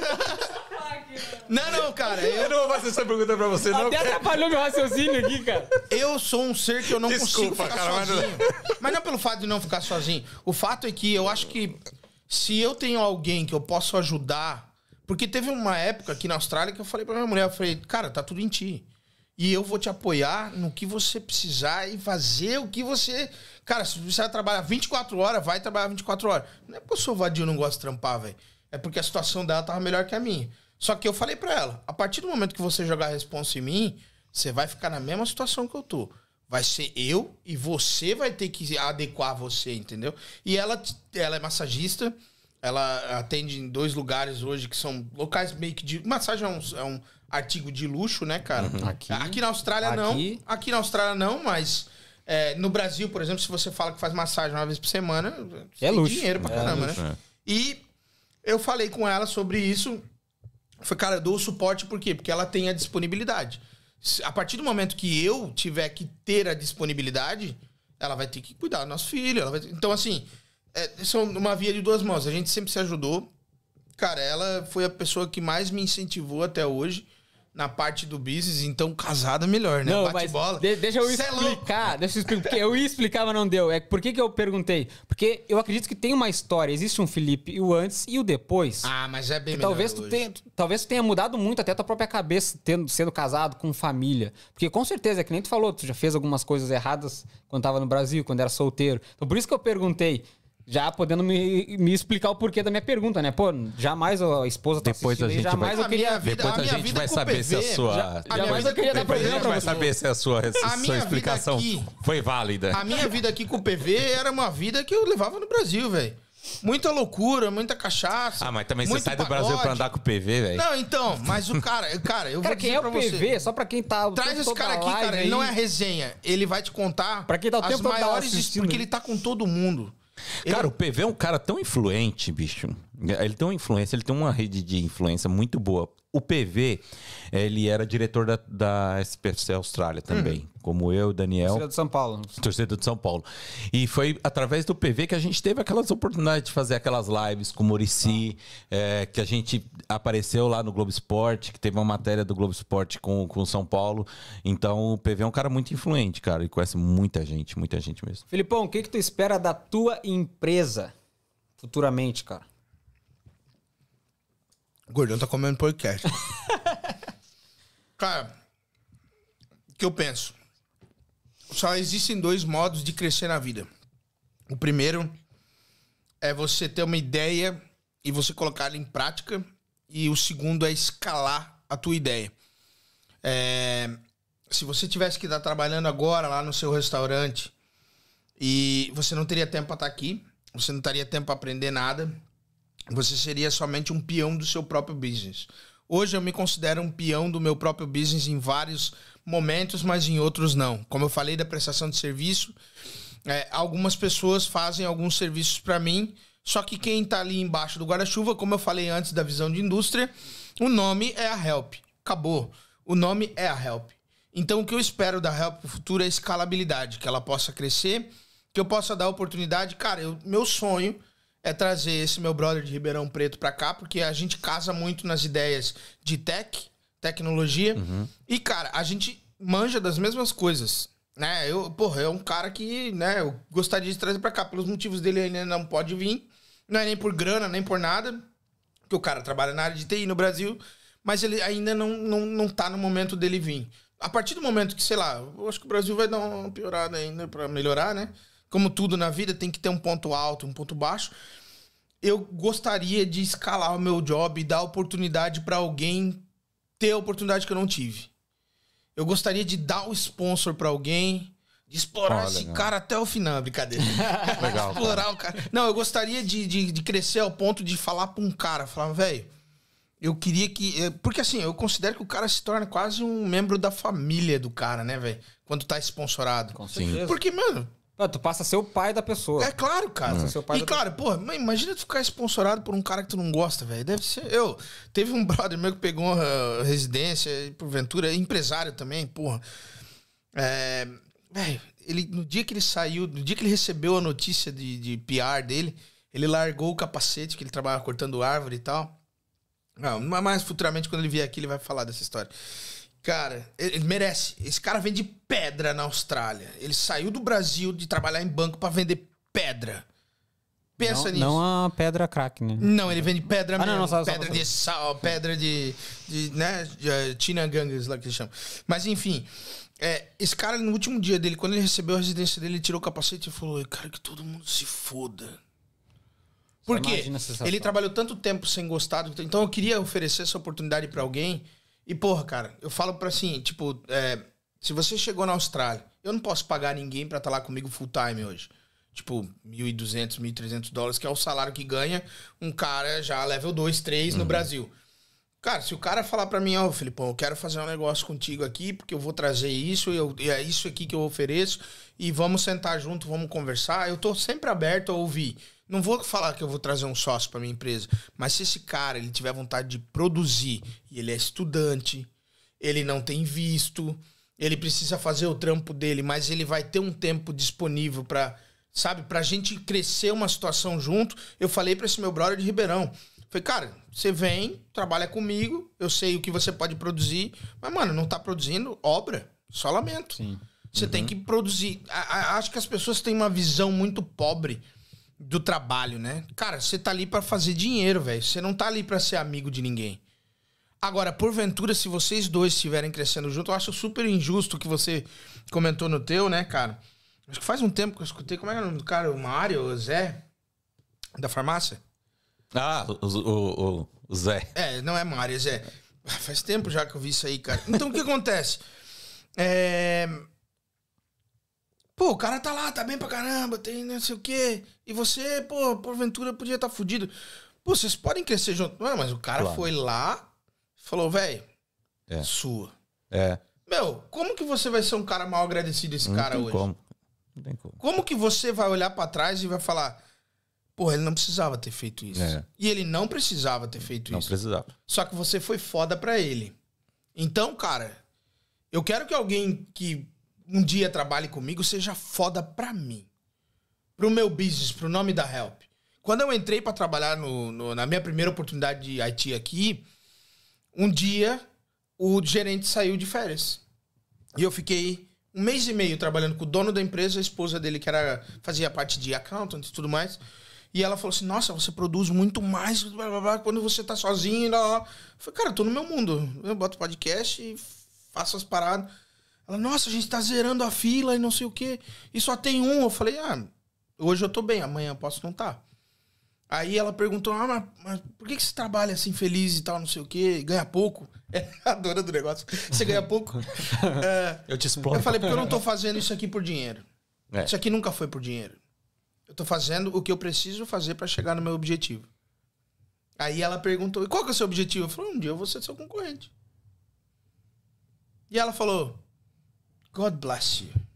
Cara, isso foi fantástico, velho. Porque ela podia ter ficado com raiva de mim. Com certeza. E ela falou isso e eu falei, porra, velho. Então, cara, se um cara vier trabalhar comigo e ele sair e montar a empresa dele, days pra nós dois. Uma coisa é verdade. Se você for um cara do mercado e o mercado não gosta de você, você não vai ser um cara do mercado. O mercado, ele tem que te apoiar. É igual podcast, né? Ah, o cara que odeia o outro. Velho, só vocês dois perdem, cara. É, é. Só vocês dois. Todo mundo tem que ter uma. A, visão mercadológica é errada. Então, pô, acho que você já queria ter encerrado o papo uma cara e eu tô aqui enrolando. Eu acho. Não, eu- até lembrei agora que o Daniel tinha comentado ali, ele comentou falando a palavra concorrente, mas eu acredito que com certeza ele tava. Sabe, foi um, um modo. Não, Ah, de, não, tipo de claro. ser realmente concorrente. Não, Isso é ele sempre- concorrente. Mas é importante. De vocês. Se esse cara, ele vem com um estúdio fudido, vocês vão achar, ah, pô, a gente também tem que melhorar, cara. Concorrência é bom pra caramba. O que não pode ter é inimizade, é enemy. Eu não sei traduzir isso pra português. É como é que inimigo, você. né? Como é, não, não né? inimigo. Inimigo é um negócio tipo, pô, vou matar esse cara. Né? Coisa de herói mesmo, de, ah, meu inimigo. Mas assim, é, né? Adversários. É um, um adversário também, porque você tá disputando com o cara e um vai perder. Cara, a Dilma tava certa, velho. Nem quem ganhar ou quem perder, nem quem perder e ganhar vai ganhar ou perder. Vai cara. todo mundo Vai todo mundo perder. Relembrou o meme, do nada. Do nada relembrou o meme da Dilma. Ah, eu e esse meu brother de Ribeirão Ela é conversando, muito a gente é puro meme o dia inteiro, velho. Cara, ah, a gente tem um presente pra ti. Porra. Tu que passa aí Natal? dire- direto. Não, não, não. Tu que passa direto na frente do computador, eu acho que tu utiliza algumas coisas, né? Que uma daquelas caixinhas brancas ali é tua. Eu acho que tu utiliza bastante isso. Esse aqui? É, eu acho, que- eu acho que tu utiliza isso, já, já que tu passa bastante trabalhando na frente do computador, essa Cara, eu coisa tomo assim. café cara. duas vezes por dia, cara. Se eu tomar mais café, eu nunca mais durmo. Só duas? O Renan toma quatro vezes por dia, cara. E, cara, eu vou falar uma coisa pra você. Eu vou usar ela todo dia, cara. Pô, que Porque eu tenho uma caneca do Figueirense que eu ganhei do meu sogro e tô utilizando ela Pô, não, sempre não eu fala que posso. tu vai parar de usar, senão o sogro vai Não, não, ficar não, bravo. não vai ficar bravo. não. Até porque ele torce pro Havaí. Ele deu, deu assim, tipo. E eu também trouxe um presente pra vocês. Claro, eu, eu queria que todo mundo pudesse, mas é álcool. Eu trouxe uma lembrança da minha terra. Álcool? Todo mundo que me conhece A produtora gostou, a produtora gostou. é, Álcool. eu álcool. sou um, eu sou um amante do maracujá Joinville, né? E eu maracujá paga nós. Eu vou aqui. Na Austrália, Vamos marcar o arroba, vamos marcar o arroba dele. É. Maracujá Joinville tá na Austrália, já foi pra neve o maracujá, já viajou comigo até pra pra outro estado, que foi pra Canberra, não foi pra Adelaide porque não tinha disponível, mas cada brasileiro que eu ajudei a trazer aqui, eu falo, é, traz um maracujá pra mim ou dois. Meu cunhado trouxe esse aqui e eu tô ainda bebendo outro, porque isso aqui não é uma bebida que você vai, tudo bem. que Não vai tomar de guti-guti? Na época de adolescência, Era mais a gente fácil. tomava uma garrafa Virava dessa, mais rápido. Tranquilão. Mas essa é uma bebida pra beber gelada, com uma pedrinha de gelo e é como se fosse um uísque. Ele é forte, porque ele tem 12% de álcool, Uma propaganda fodida aí, Maracujá. Paga nós, cara. Manda uma caixa pros caras e uma caixa pra mim. Mas essa é a bebida é, típica da minha cidade. Pô, cara, muito, E, cara, obrigado, cara. espero que, né, Muito se eu obrigado. estiver presente no... 24 no horas? 24 horas, que a gente mate um desse daí. Ih, já Eu acho tô, que já, esse cara aqui já vai tá quero, aqui. já Posso quero esse ver? 24 horas já. Eu não bebo, mas eu quero embebedar Cara, vocês é esse muito 24 bom, horas. velho. Tem maracujá, tem limão, tem, ó, paga nós, maracujá. Paga nós, maracujá. Vou fazer um Cara, story no interessante, marcar o arroba dele. Cara, é muito bom, velho. Muito bom. Pô, cara, muito obrigado. Sem palavras. Sem problemas. Eu não bebo álcool, mas minha Mas, é, esposa, agora vai ter um o problema. Renan, a esposa do Renan, todo Mas isso aqui vai ficar com quem? Isso aqui vai, eu acho que vai Porque ser... ele deu pra nós, Na né? verdade, na verdade. ter que eu- dividir meia meia? Eu ia falar, o Renan não tava aí, mas ó, se você não bebe, o Renan vai ter que tomar com você, cara. É. Acho justo. É. Não, no verdade. 24 horas vocês vão ter que beber. No Vamos a esperar o Renan, então. Vamos esperar o Renan, então, Renan pra tomar. Renan detalhe, aí. garrafa de 1,35 Não, Eu litros. acho que a gente. ah, Eu já tenho uma ideia lá no 24 horas. Vamos chamar o Não, pessoal mas não do fala ao vivo, Bagual. não fala ao vivo. Vamos, vamos, vamos deixar Vamos guardado. guardar. É, 24 horas vai ter muita, Muita coisa, coisa. boa aqui. A gente não pode contar tudo. Eu tô Então com tá um monte bom. de plano na cabeça. Incrível. Cara, muito Legal. obrigado pelo presente, sem palavras, viu? Tenho certeza que a galera, os, os produtores principalmente, né? vão amar o presente.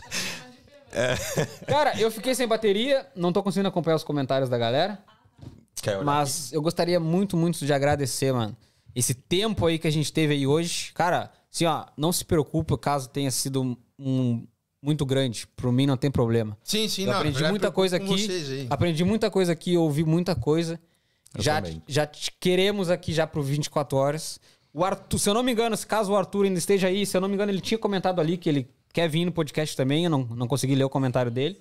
É, se eu não me engano, ele comentou. 24 horas, se der pra ti, se bater as datas aí, vem pra Sidney também pra gente preparar esse baita episódio que vai ter. Marcão, muito obrigado Cara, eu que agradeço. por ter vindo aí hoje. Agradeço demais. Meu, tô sempre à disposição. Nossa, a gente já se tornou amigo mesmo. A gente tem um contato é, semanal aí, a gente conversa. A gente já veio na casa do outro, já foi em casa, conheceu minha família.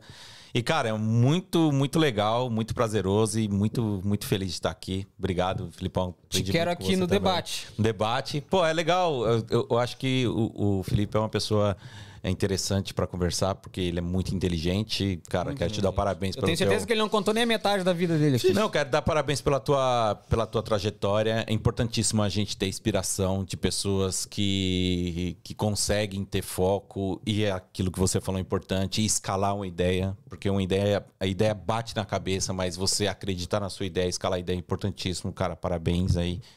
E vamos bater mais um papo, com certeza. Com aí certeza. a gente tem algumas as visões diferentes de algumas coisas, mas Vai eu tenho certeza que eu vou aprender bastante com você, cara. O cara, é, o cara é bom no microfone. É, mano. Hã? Ele é. É, obrigado, eu, eu não cara. tenho essa habilidade, mas o cara é bom. Parece, me parece que esse cara tem uma experiência com esse negócio. não tenho não, cara. A primeira vez que eu fiz isso foi aqui no podcast Falando mesmo. pro público mesmo, né, cara? Eu tô falando pra Não, vocês. Não, valeu, Mas, obrigado. gente, obrigado pela oportunidade também de falar e também divulgar a minha empresa, como eu falei. Esse é o intuito. É, porque eu gostaria de divulgar a minha empresa, mas também gostaria de ajudá-los. Então, assim, a cada, cada coisa no seu momento, mas obviamente. é, é, cara, o projeto de vocês é um projeto que eu e o Arthur nós comentávamos há quatro anos atrás que a gente deveria fazer, mas existe uma diferença entre quem sonha e quem faz. Vocês fizeram, hoje vocês estão colhendo isso que vocês têm.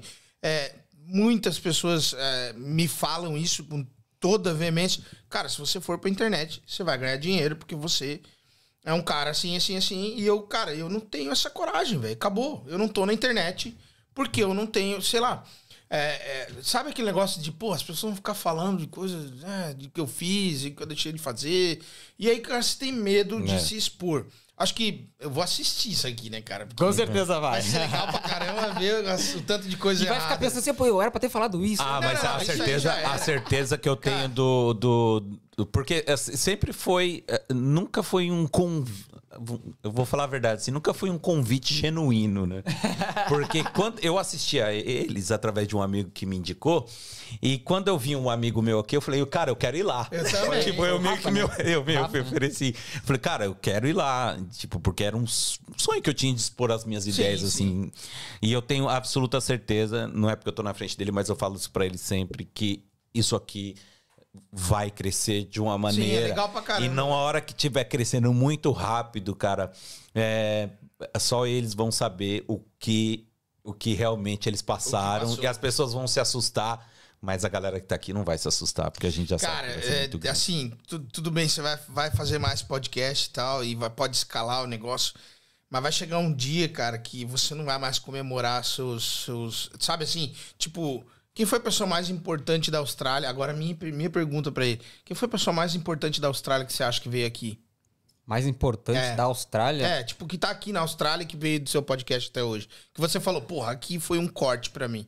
Ah, eu acho que não só pra mim, mas pra todos os brasileiros que eu acho que já acredito que acompanham a história dela é a Márcia Percival, né, cara? Certo. Agora, sei lá, né, cara? Vamos devagar, assim. Imagina que tem uma parada aqui e você traz o Ronaldo Fenômeno aqui.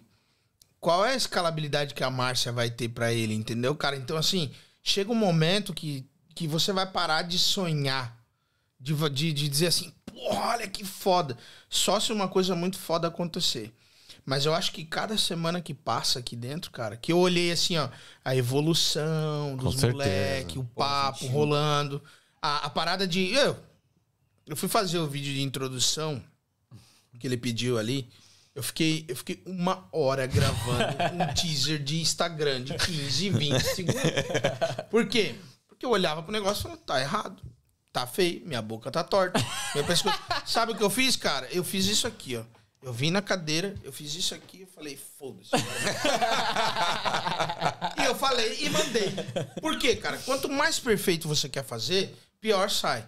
Então, a naturalidade que eles têm hoje pra olhar pra câmera e já partir. Não, ele tá- Olhar pra câmera e já partir falando aquilo que você pensa, sem titubear, sem tremer, porque assim, até hoje ele sente ainda o Ele friozinho falou, na barriga. Ele no falou, mas mais do que isso, eu vi, porque a mão dele tremeu na hora que ele 47, começou. 47 Tava episódios, tremendo, eu ainda falei, nervoso. cara, é, tem outra coisa também, porra, eu nunca observo uma coisa só, eu vejo tudo em volta, então, às vezes eu tô, eu fixo o olho numa coisa, igual, porra, eu vi que tem uma casinha aqui, uma casinha aqui, eu começo a ver essas coisas, entendeu? Então, assim, pô, o cara tremeu, por quê?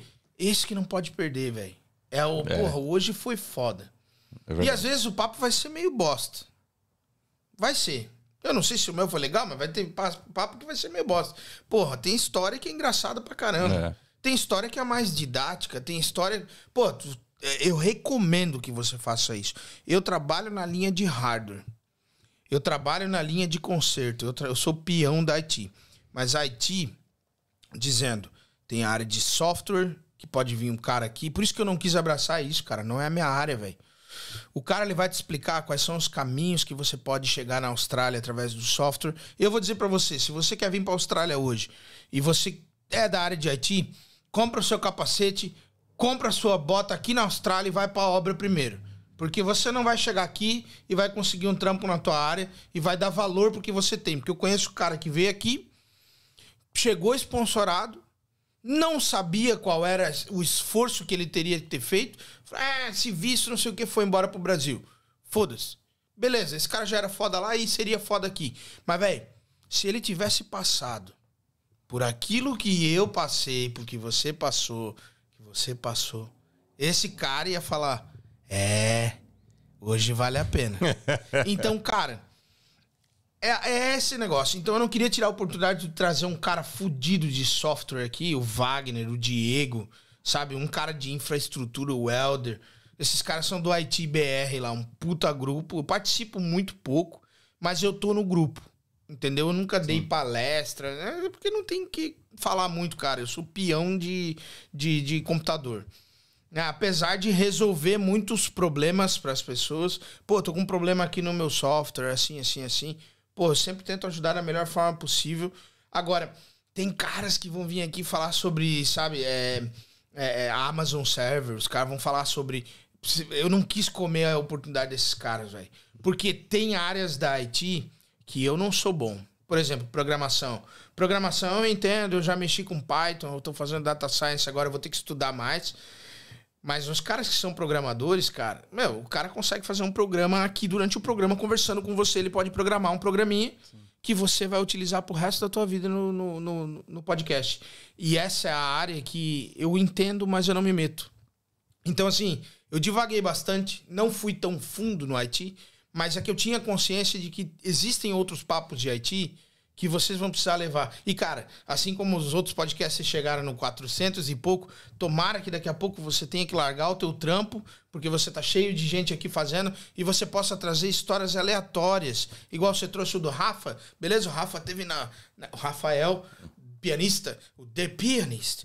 O cara teve lá na Netflix. Eu não sabia até eu ver o podcast. Também não sabia, cara. Eu falei, cara, Rafa, é, e detalhe, não sei se você soube, Rafa vai ser pai.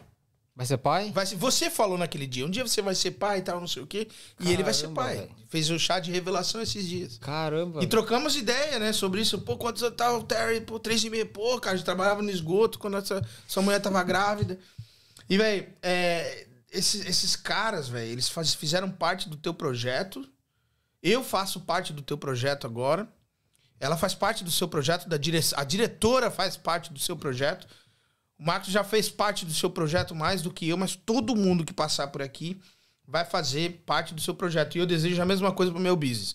Todo mundo que entrar para fazer business comigo, seja da forma que for, como funcionário, como sócio, como qualquer tipo de coisa, essa pessoa ela tem que fazer parte do business, ela fazer parte daquilo ali.